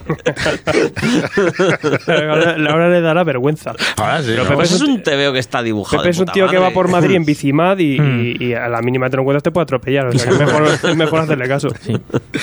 Y ya, eh, llamarme la atención, en Warren Ellis y tiene que saber la gente que tuvimos allá a Warren Ellis en Thor. Sí, Cortita etapa pero muy sustanciosa. y con el señor Deodato. muy sustanciosa. Es un cruce muy peculiar entre Thor y, y Hellblazer. Es una manera de, de muy, decirlo. muy oscuro, muy oscuro, sí. Sí, verdad. Y, y está chulo y por fin lo vamos a, a recuperar. Además va a ser una excusa para que recuperemos los siguientes números que era una etapa de William Messner Lopes y, Sí. y Mike, eh, Mike Deodato Jr. que también estaba muy interesante. Me dato siempre. La eterna pregunta, Marvel Saga. Ya vimos cómo terminaba el Punisher, pero el otro día nos anunciáis que ya que tenemos ese Punisher, ese Punisher Max de Ennis, Ennis ha hecho más cosas para Max. ¿Qué podemos incluir, por ejemplo? Pues el, esto no se lo esperaba nadie. Yo en todas las quinielas No, que yo he no me lo visto esperaba, ¿eh? de Marvel No Saga me lo esperaba nada. Pero es que teníamos ese TVO ahí, eran cuatro libros y digo, ¿por qué no? Eh, Una, un Marvel Saga que nos mm, cargamos en dos tardes, el, el de Nick Furia. Sí. Que además es muy interesante, sobre todo la... eh, es una colección muy particular porque son, pues se puede decir que está dividida en tres partes. Hizo dos miniseries, cada una un poco por su, eh, por su lado, y luego hizo hace relativamente poco tiempo, casi a continuación de su Punisher, eh, una maxi serie con Goran Parlov de, de Sí. 12 números, mis, mis guerras perdidas, que era una cosa brutal, alucinante. Con del- Fidel Castro y todo. Sí, sí, sí, sí. Y había que recuperarlo. Había que recuperarlo porque además yo creo que pasó un poco inadvertido en su momento, pero es un tebeazo. Y la otra, me imagino que será la de, de Ennis con, con Robertson, la del pacificador. Sí, sí. Ennis con Robertson es la. Creo que era el, el prim- el primer Furia. Ahora mismo lo tengo en la cabeza con quién iba. El segundo era con Robertson y el tercero era esta que te contaba de. De mis guerras perdidas. Y algo que no podemos olvidar, eh, los que somos coleccionistas de tochales, coleccionistas de clásico, ¿qué nos vamos a encontrar en los Marvel Gold? Porque ya hay mazo de ¿Tú preguntas. te crees que me lo sé de memoria? Mazo de preguntas. Pregunta Aquí- que te hago yo siempre, por favor. Queremos Patrulla X, queremos Chris Claremont. El Chris Claremont lo necesitamos. Vamos a tener ese sexto número, ¿verdad? Vamos a tener Sí, ese sexto sí, tomo tienes este el, año. el sexto volumen, tienes, tienes los nuevos mutantes y ya la Bien, gente puede sí. verlos coordinados, que es la idea, que estuvieran coordinados uno al lado del otro. Seguramente también tendremos este año Classic X-Men en dos, en dos tomos y uh, la edición es chulísima, me tiene flipado este TVO. Classic X-Men es esos complementos eh, que eran de Bolton, que venían en lo que Sí, era. no. Sí, no, porque la edición de Classic X-Men que han hecho en Estados Unidos es una cosa que cuando lo veas lo vas a flipar. Eh, hasta ahora habían hecho un par de tomos que publicamos en su momento, que la reproducción estaba muy allá, pero bueno, era el tipo de... Sí, de tuvieron cosas- ahí problemas. Me acuerdo yo Sí. que las tintas Sí, tenían problemas. Eso lo sacamos y eran los complementos de, de el, primer, que- el primer Marvel Gold de tapa finita y delgado. No, el primero fue Capitán América. No quiero decirte los primeros Marvel Gold que eran los Sí, finitos estos. es la- es- son esos, esos Marvel Gold que, que enseguida pasan un poco a la historia. Eh, lo que han hecho ahora es una recopilación de Classic X-Men, mm, cómo hay que hacerla. Y tú piensas, ¿cómo, ¿cómo se debería hacer? Pues ellos, tú imagínate, empiezan, ves el primer número, ves la portada de Arthur Adams, ves las imágenes de Arthur Adams que iban en el índice, a continuación ves todas las páginas de, de John Bolton eh, y ves la contraportada que hizo John Bolton. En el segundo número lo mismo, portada de, de Arthur Adams, los, las páginas, eh, perdón, mm, el índice con los dibujitos estos que hacía y a continuación te encuentras con las páginas estas que añadían a los tebeos clásicos y explicándote eh, las modificaciones que hicieron. Porque en Classic X-Men hacían modificaciones con respecto a los originales. Sí. Como por ejemplo, eliminaban créditos para poner un título más grande. O eliminaban cosas como que al principio Rondador Nocturno tenía un poder que era confundirse con las sombras. Con las sombras y eso, elimin- eso lo eliminaron. cómo se en la- quita, exactamente. O, o rehacían diálogos. O insertaban viñetas en medio de otras. Bueno, pues ahí tienes comparativas para que veas exactamente qué es lo que han cambiado con respecto al, al original. Y yo estoy convencido que para la gente que tenga los dos tomos de Marvel Gold de, de Patrulla X iniciales, es un regalito, porque lo ves y ostras, es, es alucinante. Un regalito ya me lo tengo que comprar, Julián. ya, ya, me la, ya me la has liado y va a ir solamente en un tomo, ¿no? Va a ser un... Todo en, todo eso en un tomo. Es decir, Oh, qué maravilla. todo lo que no era nuevo, en todo lo que era lo que no era viejo en Classic X-Men. Luego veo que también tenemos aquí a Hulk, que vamos a apostar por Hulk otra vez, vamos a seguir apostando, pero esta vez en Omnigol, porque hasta ahora había salido en Marvel Héroes, Sí. excepto el Omnigol con los orígenes. Claro, es que mm, lo que estamos haciendo más o menos es que con colecciones como Hulk, eh, Daredevil, eh, Puño de Hierro, bueno, Puño de Hierro no, Puño de Hierro y, y Power Man, eh, Iron Man, son colecciones que la idea es que las lancemos cada dos años aproximadamente, igual que cada año siempre hay algo, siempre ha habido algo, porque ya se nos acaba de los Cuatro Fantásticos o de, o de Spider-Man o siempre tenemos algo de la Patrulla X, estos personajes, porque no tenemos meses para que todos los años haya, haya un tomo. Estos personajes suelen salir cada dos años. Y este año toca el segundo de, Hulk, que además es mi etapa favorita, con lo cual estoy, estoy encantado. Yo me estoy aficionando. Bueno, ya tenía números sueltos de Hulk, estoy ahora leyéndome el Hulk desde el principio y yo te digo que es de lo, de lo mejorcito, estoy disfrutándolo cada, cada, cada día más. Y esperando estos nuevos. Hablamos de relatos de Algar. Relatos de Asgard. Pero Relatos de Asgard es un TV de 2018. Yo he venido a hablar de 2019. Pero a mí me prometiste que esto iba a salir en, en formato normal para los que hacemos el Ah, torrent. vale, vale, sí. Lo que pasa es que no sale en 2019, pero sí que saldrá en su momento cuando, cuando toque. No, no está, no, es- no lo busques porque no lo vas a encontrar. Eh, a ver, eh, los relatos de Asgard, la planificación que tenemos hecha, pero hace años, es que cuando toque publicar el primer tomo de Thor, que todavía no lo hemos publicado por, bueno, razones, eh, porque en su momento sacamos una edición de relatos de Asgard y no, no, no queríamos repetirnos. La que era recoloreada de Marvel Sí, Gold, de efectivamente. tapa blanda. Pues en su momento tocará lanzar el primer Marvel Gold de, de- de Thor, recuperando sus primeros episodios y también irá ahí los relatos de Asgard eh, con el color clásico. Otros que terminamos colección de Marvel Héroes, el segundo tomo de Guardianes de la Galaxia de Jim Valentino, esos Guardianes de la Galaxia noventeros. Sí, y ya acaba la etapa de Valentino y tenemos unos poquitos números de la siguiente etapa y yo creo que no sé si otro tomo más o dos más, creo que dos más eh, terminaremos la etapa noventera de los Guardianes. Perfecto. Y de Vengadores veo dos títulos. Por un lado, Actor de Venganza, que me Sí. sugiere a mi infancia. Donde vais a veo que no solamente vais a publicar lo que es lo de Vengadores, sino tal como se hizo aquí, me acuerdo yo que, que Forum lo hacía, publicaba dentro de la cabecera de Vengadores muchas cosas como Quasar o Avenger West Coast o incluso, o incluso Thor o Capitán América. Aquí el planteamiento con Vengadores ha sido eh, ver lo inédito, no, no inédito, porque no, no hay nada inédito, ver lo que no estaba publicado eh, por Panini de la colección clásica, que es más o menos del 301 al 402 que sacaba la, la colección. ¿Qué es lo que hemos hecho? Hemos hecho una planificación de unos 10, 12 tomos, no recuerdo cuántos, que iremos sacando poco a poco. Nos parecía interesante empezar con el primer tomo para que se vea la intención de retomar donde lo dejamos en, en Marvel Gold. Y eh, porque además es un tomo jugoso, eh, es la etapa de, de John Byrne, eh, tenemos actos, actos de venganza y, y ese es un primer tomo. Y luego vamos a sacar otro tomo que a lo mejor no, no sería el no sería el segundo, sino que sería cronológicamente a lo mejor sería el séptimo o el octavo. Pero nos parecía muy interesante saltar a ese octavo y saltar a la saga de Proctor, que es un grandioso Una- TVO de esa una época. maravilla. Y ya iremos recuperando lo que hay en medio y lo que va después. La época de Bob Barras, ahí además que también había... Sí, es, es una, es una saga brutal, es una, es una saga muy dramática, muy, muy del estilo Marvel, Marvel clásico, lo cual era peculiar. Y con su triángulo 90. amoroso ahí que yo creo que nos Sí. enganchó a todos por, por todos Sí, los lados. y, Y Cristal, Cristal. y, y- y Caballero Luna. Para mí, esos, esos los Vengadores, ¿ves? Eh, Personajes eh, súper raros eh, que de repente lees la serie y sí, ahí estaba también Capitán América y ahí estaba también Thor, pero lo que te importaba era lo que pasaba con Cersei y, con, Caballero. Negro y tal, sí. Eh, entonces me imagino que hablando de Bobarras, eh, llevar- veremos publicado también y veremos incluido aquí lo que es Operación Tormenta Galáctica. Operación Tormenta Galáctica sería el tomo anterior.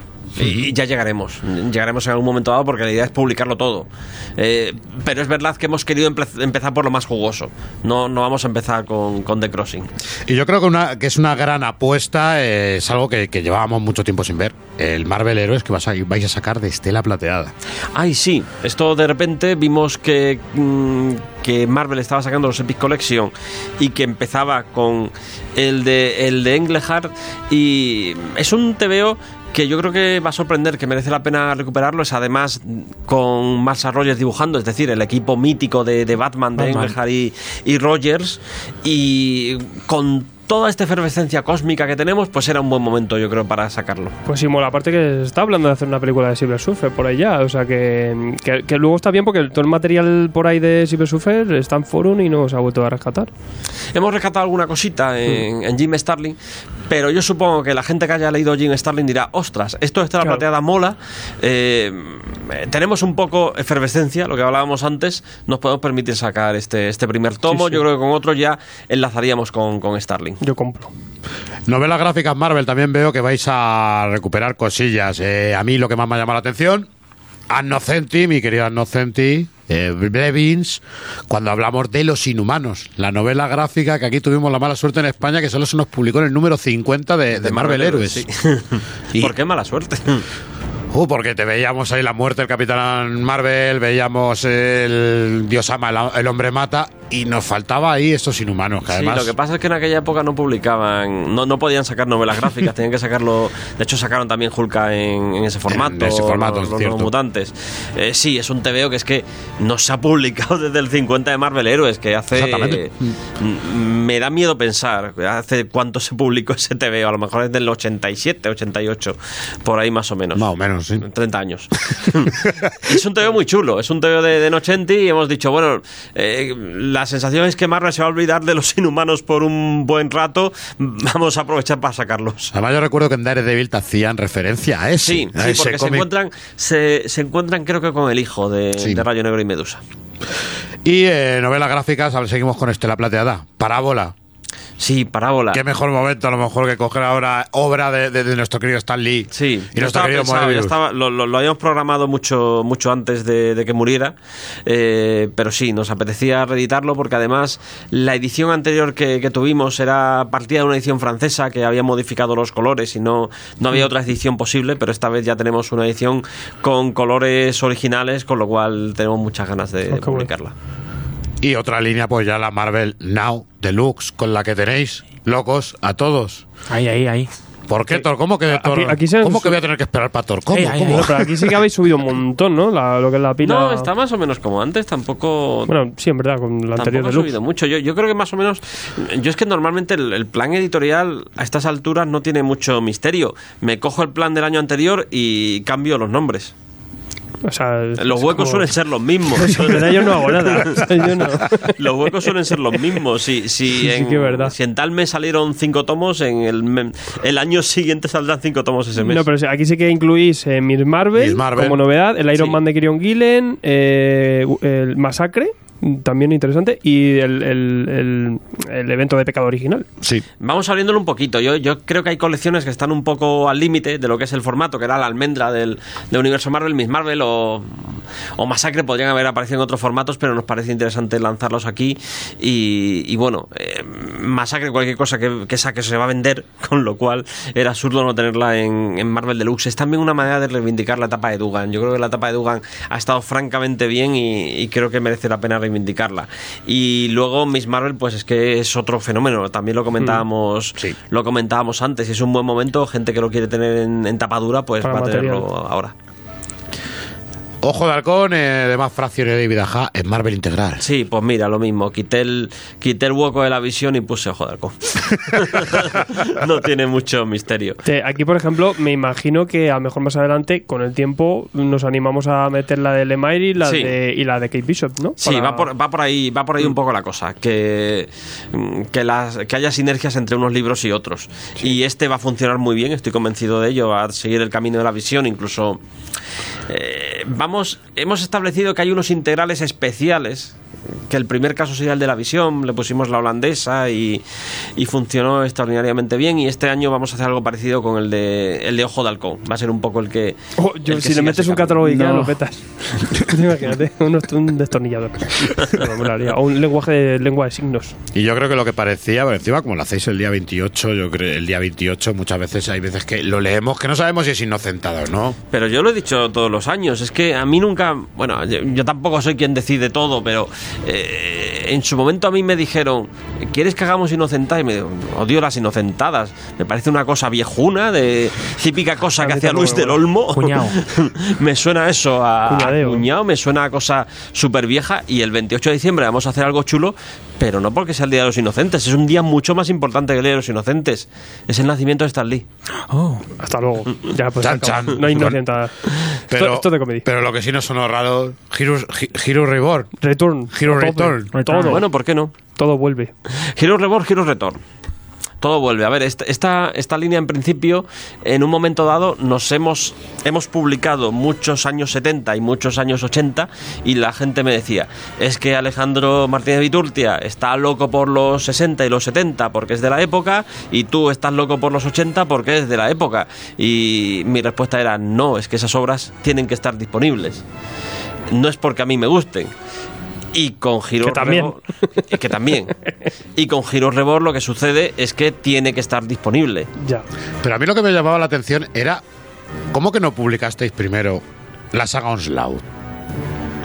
Bueno, probablemente. eh, Claro, es que me llamó la atención, yo veía y lo primero que buscaba es Onslaught, para que, no sé, para que la gente se ubicara en ese universo de Sí, bolsillo. sí, y entiendo, y entiendo tu manera de pensar. Lo que pasa, ahora, ahora me lo dices y me estabas descolocando un poco. Lo que pasa es que yo tengo un proyecto para Onslaught que. Para. Onslaught, más que como principio, como final de algo. O como inmedia res de algo. eh, mientras que Hero Reborn a mí sí que me parecía una buena manera de introducir eh, tomos autoconclusivos eh, de personajes muy potentes y de esa manera a continuación que me parece mucho más interesante porque Heroes Reborn van a ser cuatro, cuatro tomos y el regreso, pero a continuación tenemos Heroes Return. Que ahí vamos a incluir las cuatro colecciones fundamentales que fueron de Heroes Return, pero también los Thunderbolts, que vino a ser un poco precursora de Heroes, de Heroes Return. Y ahí ya no estamos hablando de cinco tomos, estamos hablando de muchos más porque eh, aquellas colecciones se mantuvieron, eh, pues yo creo recordar que del 97-98 eh, hasta pues el caso mm, Thor, que fue la que más duró, creo que acabó por el 2003 o 2004. Con lo cual estamos hablando de, te- de- de etapas más largas y más continuadas de en torno a 60 números. 60 números americanos cada serie. ¿Y qué le quieres destacar a la gente que nos está escuchando? ¿Qué es lo que tienen que esperar con gran, con gran atención y a qué es lo que tienen que apostar sí o sí? La recomendación. Ay, chico, yo qué sé. Hay tanto. A mí ya me has ansiado con el Classic X-Men, o sea que a mí ya... Ah, mira, es que, a ver, el, el Conan me tiene loco porque además hace muchísimos años que queríamos publicar Conan y, por fin podemos hacerlo y además eh, nosotros siempre soñábamos con publicar Conan, pero hacerlo bien, es decir, publicar eh, los colores originales y sabíamos que no era posible porque no existía una edición comparable. La última edición que se había hecho así en España era del 98 en grapa. Y, y en Estados Unidos incluso nos planteábamos buscar fórmulas antes de que, de que eso llegara a Marvel eh, para poderlo lanzar con los colores originales que no se podían publicar en aquel momento. Y entonces nos encontramos de golpe, Conan vuelve a Marvel, se publican los TVOs originales, se remasterizan para, para que tengan los colores originales y también se limpia la línea y todo esto. Y ha sido un, un brutal. Eh, pero habrá quien diga, a mí no me interesa nada Conan y a mí lo que me mola es eh, lo que hace Kelly. O a mí lo que me mola es Miles Morales. Y yo creo que hay un poco producto para cada tipo de lector. Yo ahora mismo el producto que más ilusión me está haciendo, además por la manera en la que lo, lo están recibiendo los lectores, que, que parece que ha gustado, es el, es el facsímil, que es, es una cosa muy modestita, es una cosita, es un experimento que lo mismo va fatal y después del sexto número lo cerramos, pero creo que va a ir bien, creo que va a ir bien. Le hemos puesto mucho cariño y muchas ganas y, y creo que va a ir bien. Y, y es muy modesto. No es, no es un omnigol que son 600 páginas que si, si te equivocas te caes con todo el equipo. Aquí es una grapa mensual y, y, oye, vamos a ver qué tal. Yo tengo la- un poco la referencia de los True Believers de, de- Sí. de que saca Diamond y saca Marvel ahí en Estados Unidos, que, que son un, eurete cosa re- retro, ¿no? Y salen, salen varias, son 5 o 6 a Salen un montón, mes. salen un montón. Y funcionan muy bien. Claro, en este caso es un poquito más eh, cuidado eh, y yo creo que tirará Además, como que cada mes eh, tiran hacia un personaje, por ejemplo, Sí. eh, los últimos que han llegado han sido los de Conan, eh, recogiendo los números más representativos de Conan. En su día fue Fénix. Pero es que incluso en Estados Unidos, yo de hecho tengo algún facsímil de que también están sacando en Estados Unidos de los Cuatro Fantásticos, lo mismo. Han anunciado ahora Facsímiles, que esto es un proyecto que tiene que ver con el 80 aniversario. Marvel va a hacer una serie de acciones muy interesantes con el 80 aniversario. De hecho, me preguntáis por el TVO que más me ilusiona de, eh, de 2019 al margen de, del facsímil y otras cosas que hacemos y no os lo puedo contar todavía. ¿Por qué? Toma, Porque tiene que te marcado, te han marcado un teaser Marvel. Tiene que ver dentro tiene que tiene que ver con una de las acciones que harán dentro del 80 aniversario y, y cuando se anuncie la gente se va a quedar ojiplática pero eh, va a molar mucho. Solo puedo decir que, que va a molar mucho y que y, y que era algo que yo lo daba por ni se me ocurría que lo fueran a hacer porque lo daba por imposible Eh, y bueno, mm, habrá más cosas con el 80 aniversario, estarán los libros estos que vamos a hacer también en un esfuerzo de un montón de países, que esto es no deja de tener cierta...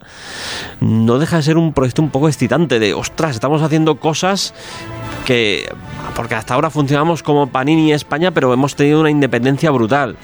Ahora vamos a hacer cosas en conjunto todos. Y es como, ostras, este TVO, mm, tal y como lo estamos haciendo aquí, va a salir igual en, en un montón de idiomas. Es algo que, que te da un subidón, ¿no?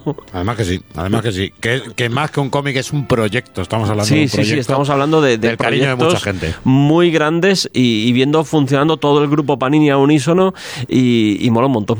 Pues Julián, después de este interrogatorio, no sé si querrás tú matizar algo, mis compañeros querrán preguntarte algo. Ahora le vamos a preguntar también lo de los oyentes. ¿sabes? Yo te iba a preguntar por Nesuke, pero ya ni me esfuerzo ya. Ay, Netsuke. Paso ya paso de tu rollo. Me Ya, saca el Logan de ya, riso y pasa Ya de Nesuke y Excalibur ya no pregunto. Nada, nada. Por Estela. y, además, y además, con eso, como ya te hemos preguntado nosotros, ahora te va a venir el, el interrogatorio más fuerte que es por parte de los oyentes, que eso No, sí que no hombre. tienen piedad. ¿eh? Eso es- no tienen Seguro piedad ni no. con nosotros. Sí, o sea que pasamos un poquito. Disparad. se- Pasamos a oyentes y, y a ver, no lo hemos leído, o sea que vamos a, ahí a pelo. Sí, sí, a a ver qué plan surprise. Vamos para allá. En Omega Center llevamos más de 10 años cuidando de que no os falte ningún manga en ningún momento. El mayor stock especializado en manga en España, con todo el catálogo disponible solo para ti. En cómic europeo y americano, más de lo mismo, con más de 2.000 títulos disponibles para que completes tu colección y una amplia lista de recomendaciones para que puedas orientarte como en ningún otro lugar. ¿Cuándo hablaremos de Nueva York? Puede que nunca, tranquilízate. ¿Y de los Vengadores? ¿Podemos No hablar sé, de más ellos? tarde. Eh, chaval, no me agobies. Y no todo va a ser cómics, no. Todo el merchandising que te imaginas te estará esperando. Además, los tipos más majos estarán a tu disposición para ayudarte y orientarte en todo lo que necesites. ¿Me dejo algo más? También encontrarás las mejores firmas, videojuegos, anime, ofertas, descuentos, segunda mano y eventos de todo tipo. Accede a nosotros a través de omegacenter.es o venga a vernos. Os esperamos muy cerca de la Gran Vía de Madrid, en la calle La Luna número 24. Omega Center.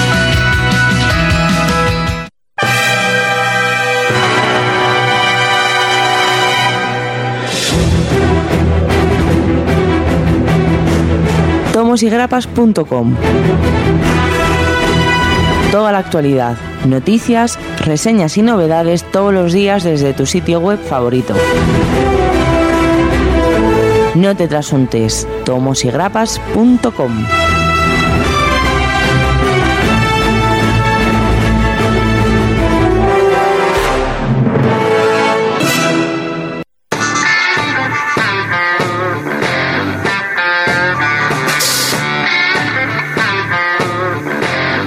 A mí me está impactando esto del plan editorial, yo no sé a ti, Daniel. Que si yo aquí tengo apuntado todo. Que y- Michael está flipando. El Michael le tengo yo ahí con la agenda, está ahí.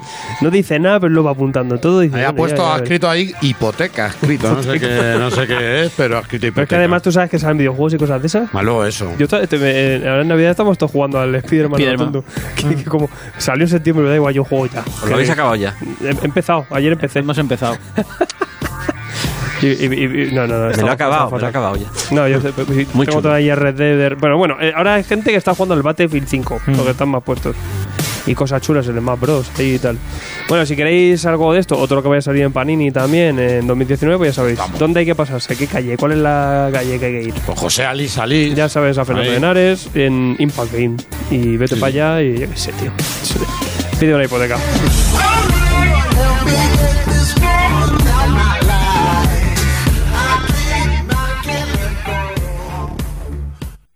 Accediendo a las interceptaciones del SHIELD, el FBI y la CIA. Iniciando reconstrucción virtual de la escena del crimen.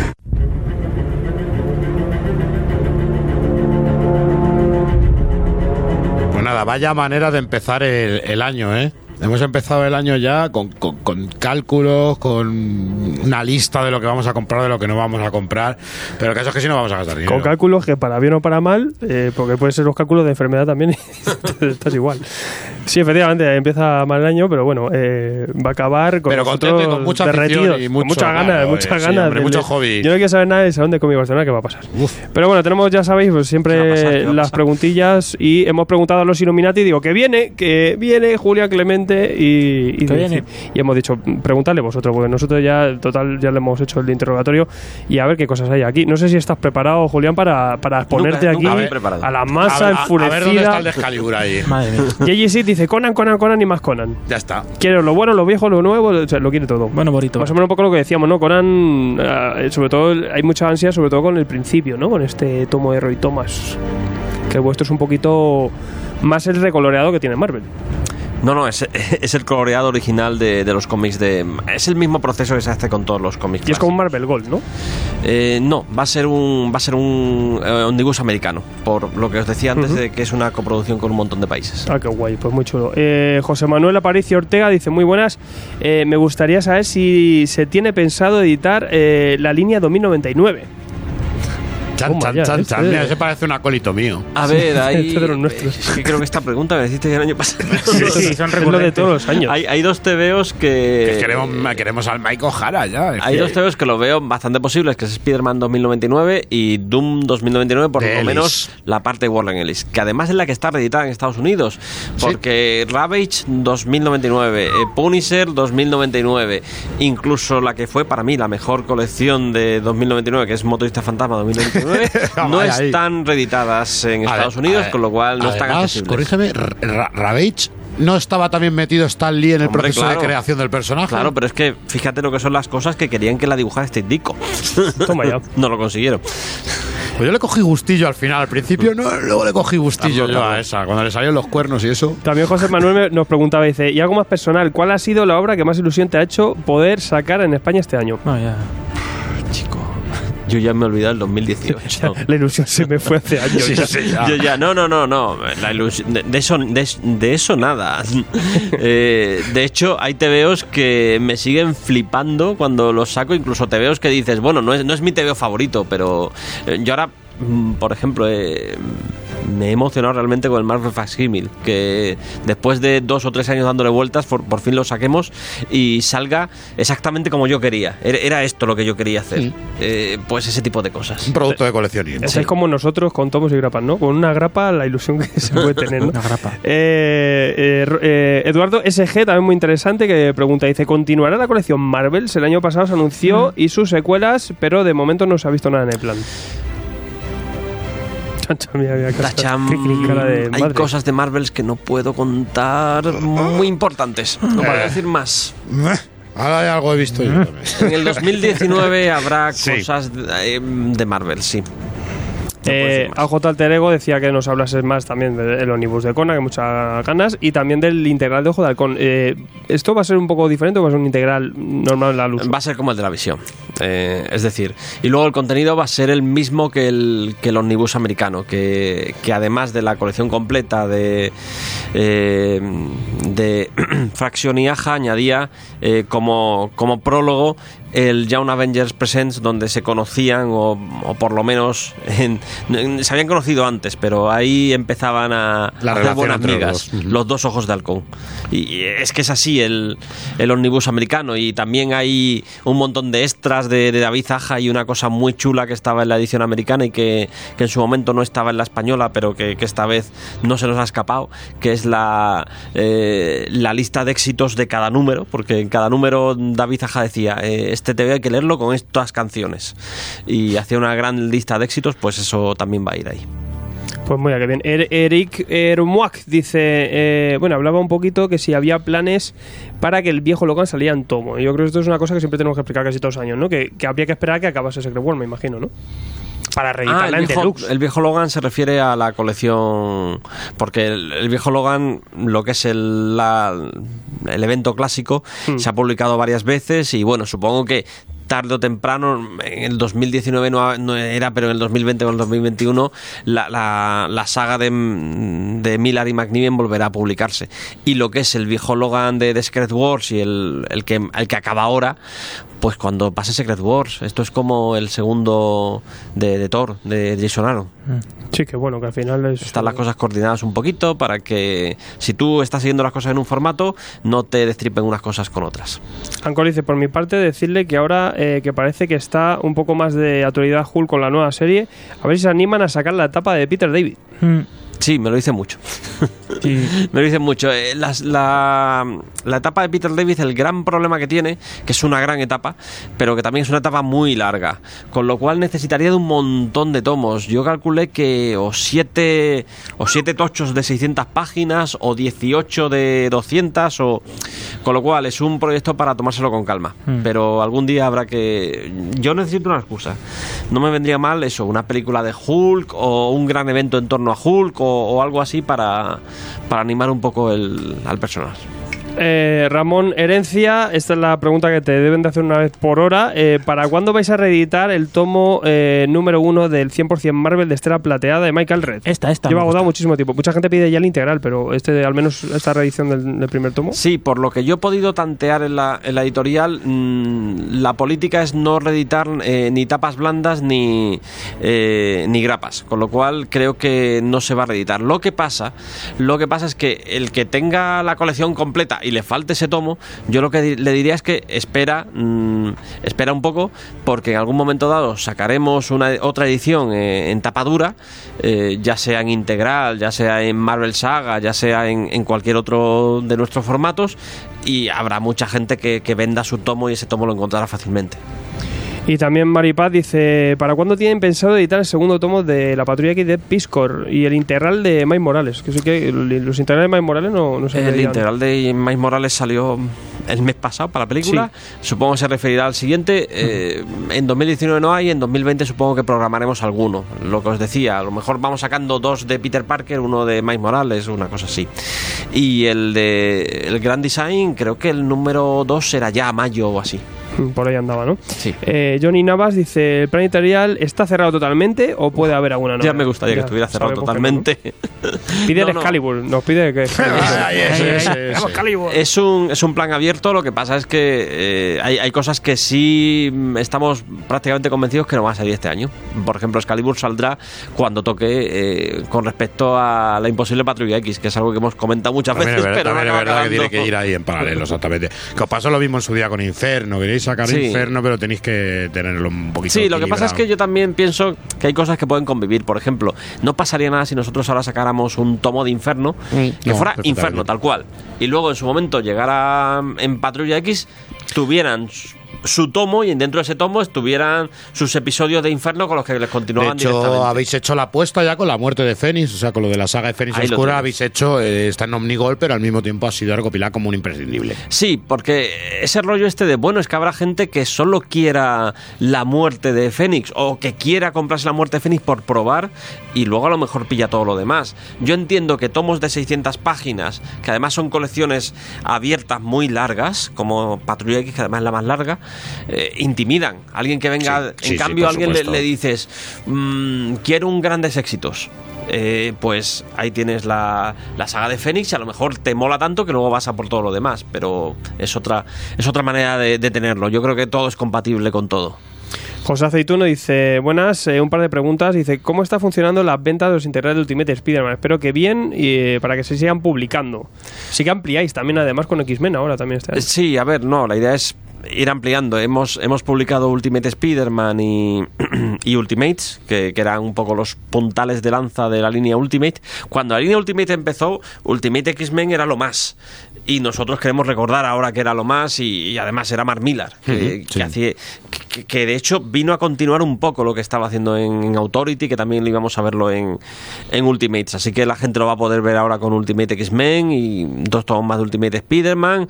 Eh, no tengo las ventas, pero supongo que venderá bien, porque si no, nos sacaríamos. Aparte que es una, es una aventura guapa esa, hay muchísimo número ahí. Eh, Carlos Acuña dice, segundo tomo de Marvel Heroes, Cable y Masacre, ¿para cuándo? Y por favor, a modo de petición... Había una segunda Bueno, pregunta. sí, del es que era, era más Excalibur, que queríamos Ah, Excalibur. vale. También. Carlos Acuña dice, ¿para cuándo ese tomo de Cable y Masacre? Y también eh, otra petición de los What If, que eso también lo Ay, hablamos ay, un poco ay, el año pasado, ¿no? Cable y Masacre, creo que ya sacamos el primero, el segundo, pues supongo que vamos haciendo a veces descansos de un año. Ya lo hicimos con. De hecho, este año para. eh, esto no me lo habéis preguntado, pero he visto mucha gente. Este año no sale el Thor de. Sí, pero sale. De, de Tom de Falco y Iron Friends, sí, pero sale el siguiente de, de Capitán América. Es que no puede salir todo todos los años. Claro, lo de, lo de Gruenwald. Sí, sí, eh, exacto. Y, y hemos parado un año con Masacre, porque tampoco es un año de, de Masacre, lo comentabas tú, tú antes, no es un gran año de Masacre, pero el siguiente año saldrá el que falta de, de Cable Masacre. Jenny eh, nos pregunta, dice, ¿hay algo planeado eh, para reeditar Spider-Man Noir? Que quizá ahora, hombre, a lo mejor No está con la programado, peli- pero deberíamos. Estaría guay, ¿no? Eso- Deberíamos, nos lo apuntamos, sí, está apuntado de todas maneras. Mm. Sergio Baraballa dice, hola, me gustaría más que, más que una pregunta, un comentario, que vuelvan a publicar el checklist de la línea Omnigol, blanda y dura, y de todo lo clásico como el Marvel, Marvel Heroes, un poquito esa guía de lectura, ¿no? Que a lo mejor Pero si eso se publica todos los meses. Sí, y muchas veces... Nos falta, es verdad que nos falta renovarla de. Nos falta. Cada, cada año hacemos una renovación a principio de año y todavía no hemos lanzado la de 2019. Eh, lo tenemos ahí en cosas que hacer cuando nos quitemos de encima el Conan y, y lo haremos seguro, vamos. Pau Alza dice, al final nada de aniquilación después de leer la etapa de Guardianes de Amnet y Nanin. Me gustaría mucho leerla. Bueno, paciencia, ya llegará. Sí, aniquilación ya, ya nos aniquilará. Quizá, No, quizá lo malo es que es eso, que salió demasiado pronto en, en, en Marvel, en Extra Superhéroes y habría que esperar un poquito ahí, ¿no? No, a ver, a mí no me preocupa tanto que. Porque el, el extra superior está to- totalmente agotado. Lo que pasa es que Aniquilación era el comienzo de un proyecto que ha terminado el año pasado con el, el, imperativo, el imperativo Thanos y que el imperativo Thanos acaba de, de publicarse. Eh, este año se podía haber lanzado Aniquilación, pero bueno, en su momento vimos mm, lo que os he contado antes, que, que no había un motivo específico para lanzar Aniquilación, ya estaba muy lleno el plan, dijimos, bueno, pues para otro año. Eh, podría ser 2020, con esta presión supongo que será 2020 o podría ser 2021, pero evidentemente es un TV muy potente que hay que hacer. Yo, bueno, esto, esta es la refriega de la gente. Yo lo que veo un poco es que eh, te, te piden más cosas con todo el troncho que hemos puesto de, Sí. de novedades, ¿no? Que eso es una barbaridad. Pero esto, Casi esto inafrontable. pasa. A ver, No tienen fin, no tienen fin. Yo solo a ver el ver, catálogo de marzo era Yo espectacular. también pienso que nosotros sí hemos contado 400 cosas, eh, que es más o menos las novedades que tenemos cada año.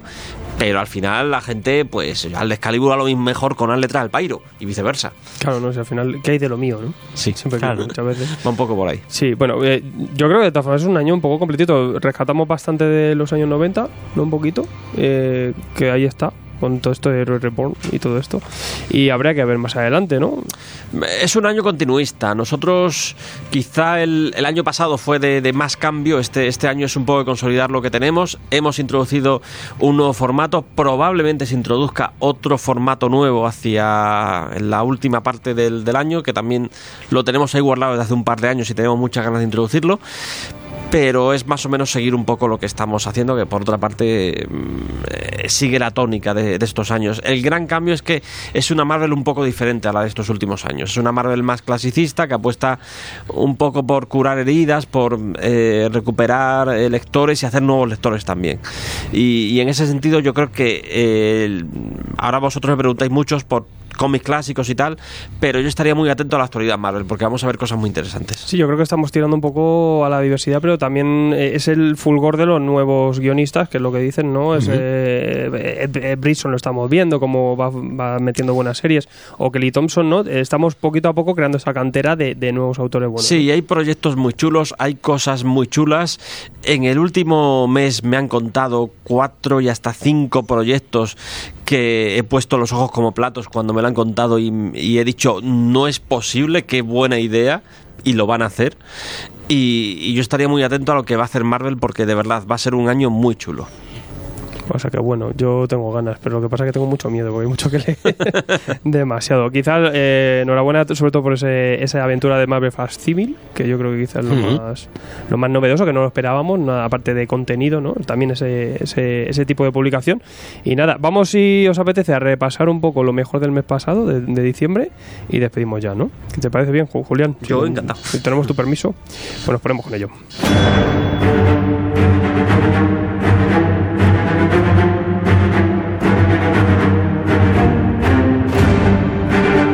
A Bruno le suena por ahí la alarma. Y esto me eh. da miedo ya. Despierta, Bruno. Fíjate, nos tiramos horas aquí que ya suenan las alarmas. Sí, no, porque eh, ¿cuántas, ¿cuántas horas llevamos aquí? No lo sé, me da igual.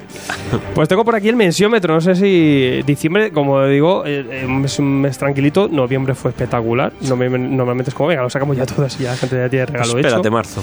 Ma- No, no, marzo no, ya, ya se puede ver en la página de Panini y estoy, que madre mía, con un cabreo, pero claro, es que tú ves la de Panini, pero dices que hay más editoriales, ¿sabes? Claro. Que vete a saber. Y, y ya no tengo miedo a abrir o lo que sea, que, que viene el salón de cómic y todo esto y. En fin, eh, pero bueno, diciembre sí que había algunas cositas y vamos a destacarlas por aquí. Eh, vamos con ese top 15, ese mensiómetro. Tenemos por aquí la mini Masacre 12, Masacre contra el viejo Logan, que se queda en el top 15. eh, War Mother de Medusa, que parece que muy bien, una lectura conclusiva y que, que muy chula. Giant Dates, que sigue con una nueva entrega y una lectura alternativa y también juvenil que, que parece que está ganando muchos lectores y lectoras. Marshall Blueberry Integral este especial de, de Norma de Blueberry, que todavía tiene su público ahí que aguanta todos los integrales y, y que es una gran serie. Joker, la muerte de la familia. Top 11. Todo el mundo. está, Este tomo que, que bueno, que dicho, salido, todo lo que salga manga. Joker, sabes que. Y todo lo que sea muertes de familias, Buah, todo lo que ponga ya. la familia. Eh, los cuatro fantásticos, número uno, 42 votos, tiene ahí 4,6, se queda en el top 10. Bien. Esto es un poco incongruente, porque luego el- en el 9 tengo los Vengadores 1. Bien. Está ahí, ahí casi empate. Superman 80, número 1 también, el top 8. O sea que estas, todas estas grapas nuevas se quedan por ahí. 4001 AD en el top 7. Cafu, bien. Cafu, este, este número es espectacular. Y sobre todo si queréis cerrar la etapa de Ray, Ray Ujú. 4001 AD, dos tomos espectaculares. Lo, lo recomendaba también en YouTube hace poquito.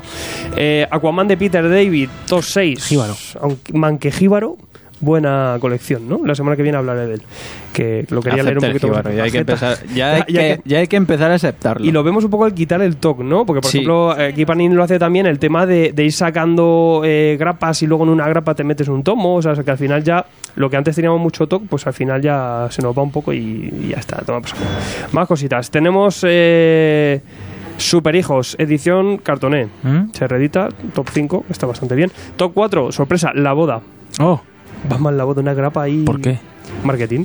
Eh, top 3, Universo número 6. Un cómic intangible, pero que espectacular, ¿no? Lo hablábamos un poco.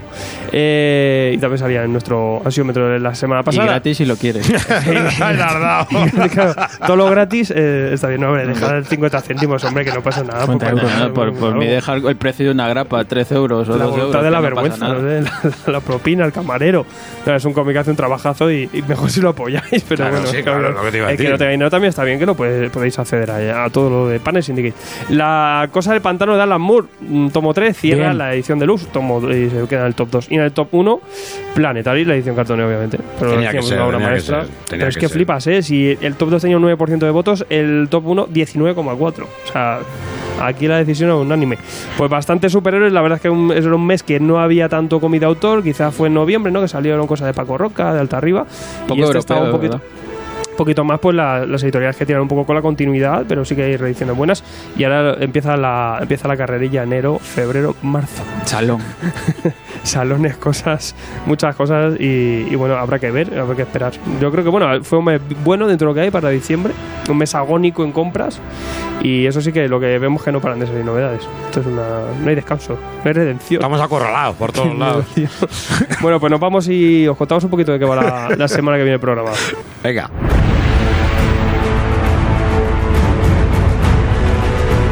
Síguenos en Twitter y Facebook o entra en nuestra web tomosigrapas.com o si lo prefieres, mándanos un email a tomosigrapas.gmail.com.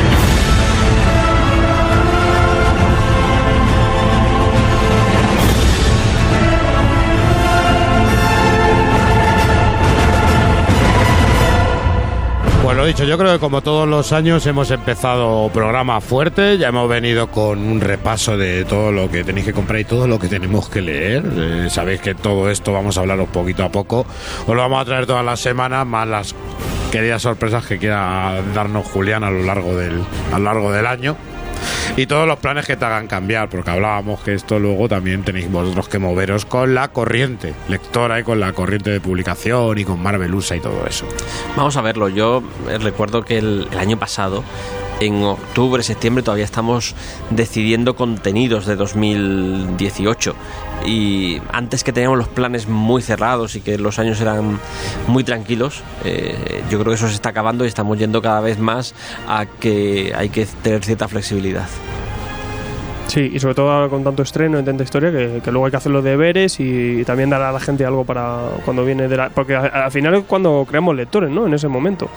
Y ahora lo vemos, ¿no? Por ejemplo con Capitana Marvel, que, que lo tenéis todo bien planeado, pero luego todo esto pues nos cambia un poco, ¿no? A la, a la hora de editar. Pero bueno, ahí, ahí vamos poquito a poco, ¿no? Me imagino. De esta vorágine hay que aprovechar y subirse, subirse al carro y, y crear muchos lectores para que entren más a leer, que eso es lo, lo bonito y lo importante. Exacto. Y luego, pues, oye, pues poco a poco irles dando guías lectura o decirle que, oye, pues esto te puedes leer, esto no, tal. Que la verdad es que es un mundo loco. Eh, la semana que viene, niño, vamos a hablar de. ¿De qué hablamos, Brun? ¿Tú te acuerdas?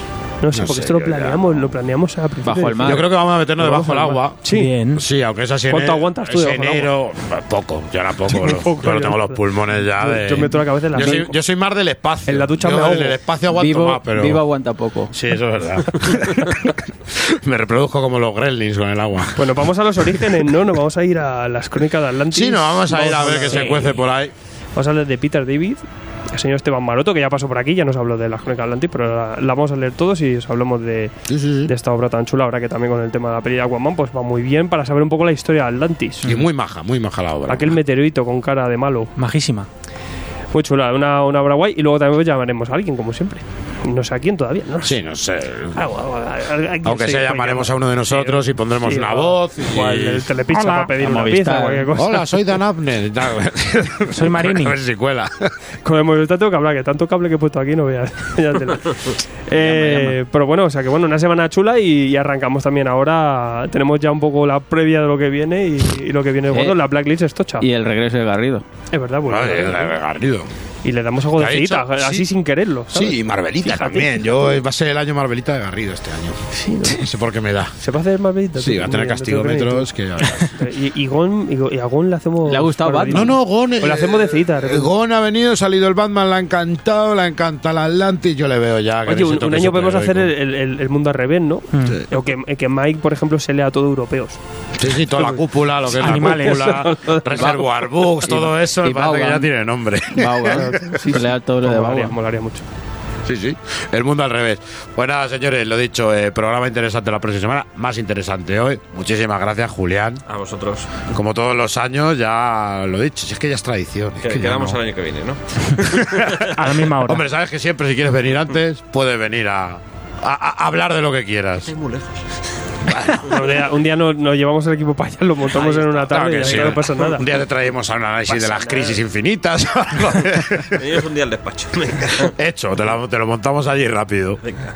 Señor Sergio H, a ti no te doy las gracias, macho, porque ya De nada, donde bueno. hay confianza. Bueno. Da asco, sí. Mira, yo me he apuntado aquí todo lo que ha ido diciendo Julián. Ya como me ponga a calcular el precio, ya me, puedo, me da un, un marichalazo. Lo tuyo es un justicia, lo tuyo es una justicia. Blind Justice, ya. sí, esto que la Eh, pero que hay grapa cada dos meses. Que no Ah, que pasa sí. nada, que, que lo hacer tranquilamente. Y luego el otro, y el otro, y el otro. Si Bueno, no puedes, pues Ya- te, te compras el plazos. facsímil y ya, ya vamos está. a plazos Mm. y todo perfecto. pero bueno, no surrender. Señor George Michael, Pues nada, una semana más. tú no has apuntado nada, no te veo aquí, no has apuntado. Todo está en mi cabeza ya. no hace falta tomar nota. Pues nada, tú también te vas a comer superhéroes a doquier. Voy a vender todos los artis para comprar todo esto. Y nada, señor Alfredo, Pues nada, yo me voy ya. Sí. Eh, si en verdad no me he ido en ningún momento. O sea, si se sabe que vivo aquí. o sea, que- espero que me volváis a visitar la semana que viene. Y, y nada, como siempre, eh, pues leed mucho todos, niños, sed felices y high leader para todos. Julián, luego hablamos de lo de la edición con tele. Ahora lo, lo cuentas y luego ya lo. El descuento. Pues nada, señores, un placer empezar el año así y aquí seguimos. En la próxima semana muchísimo más y venid con bañador que nos vamos a Atlantis. 找，找，找。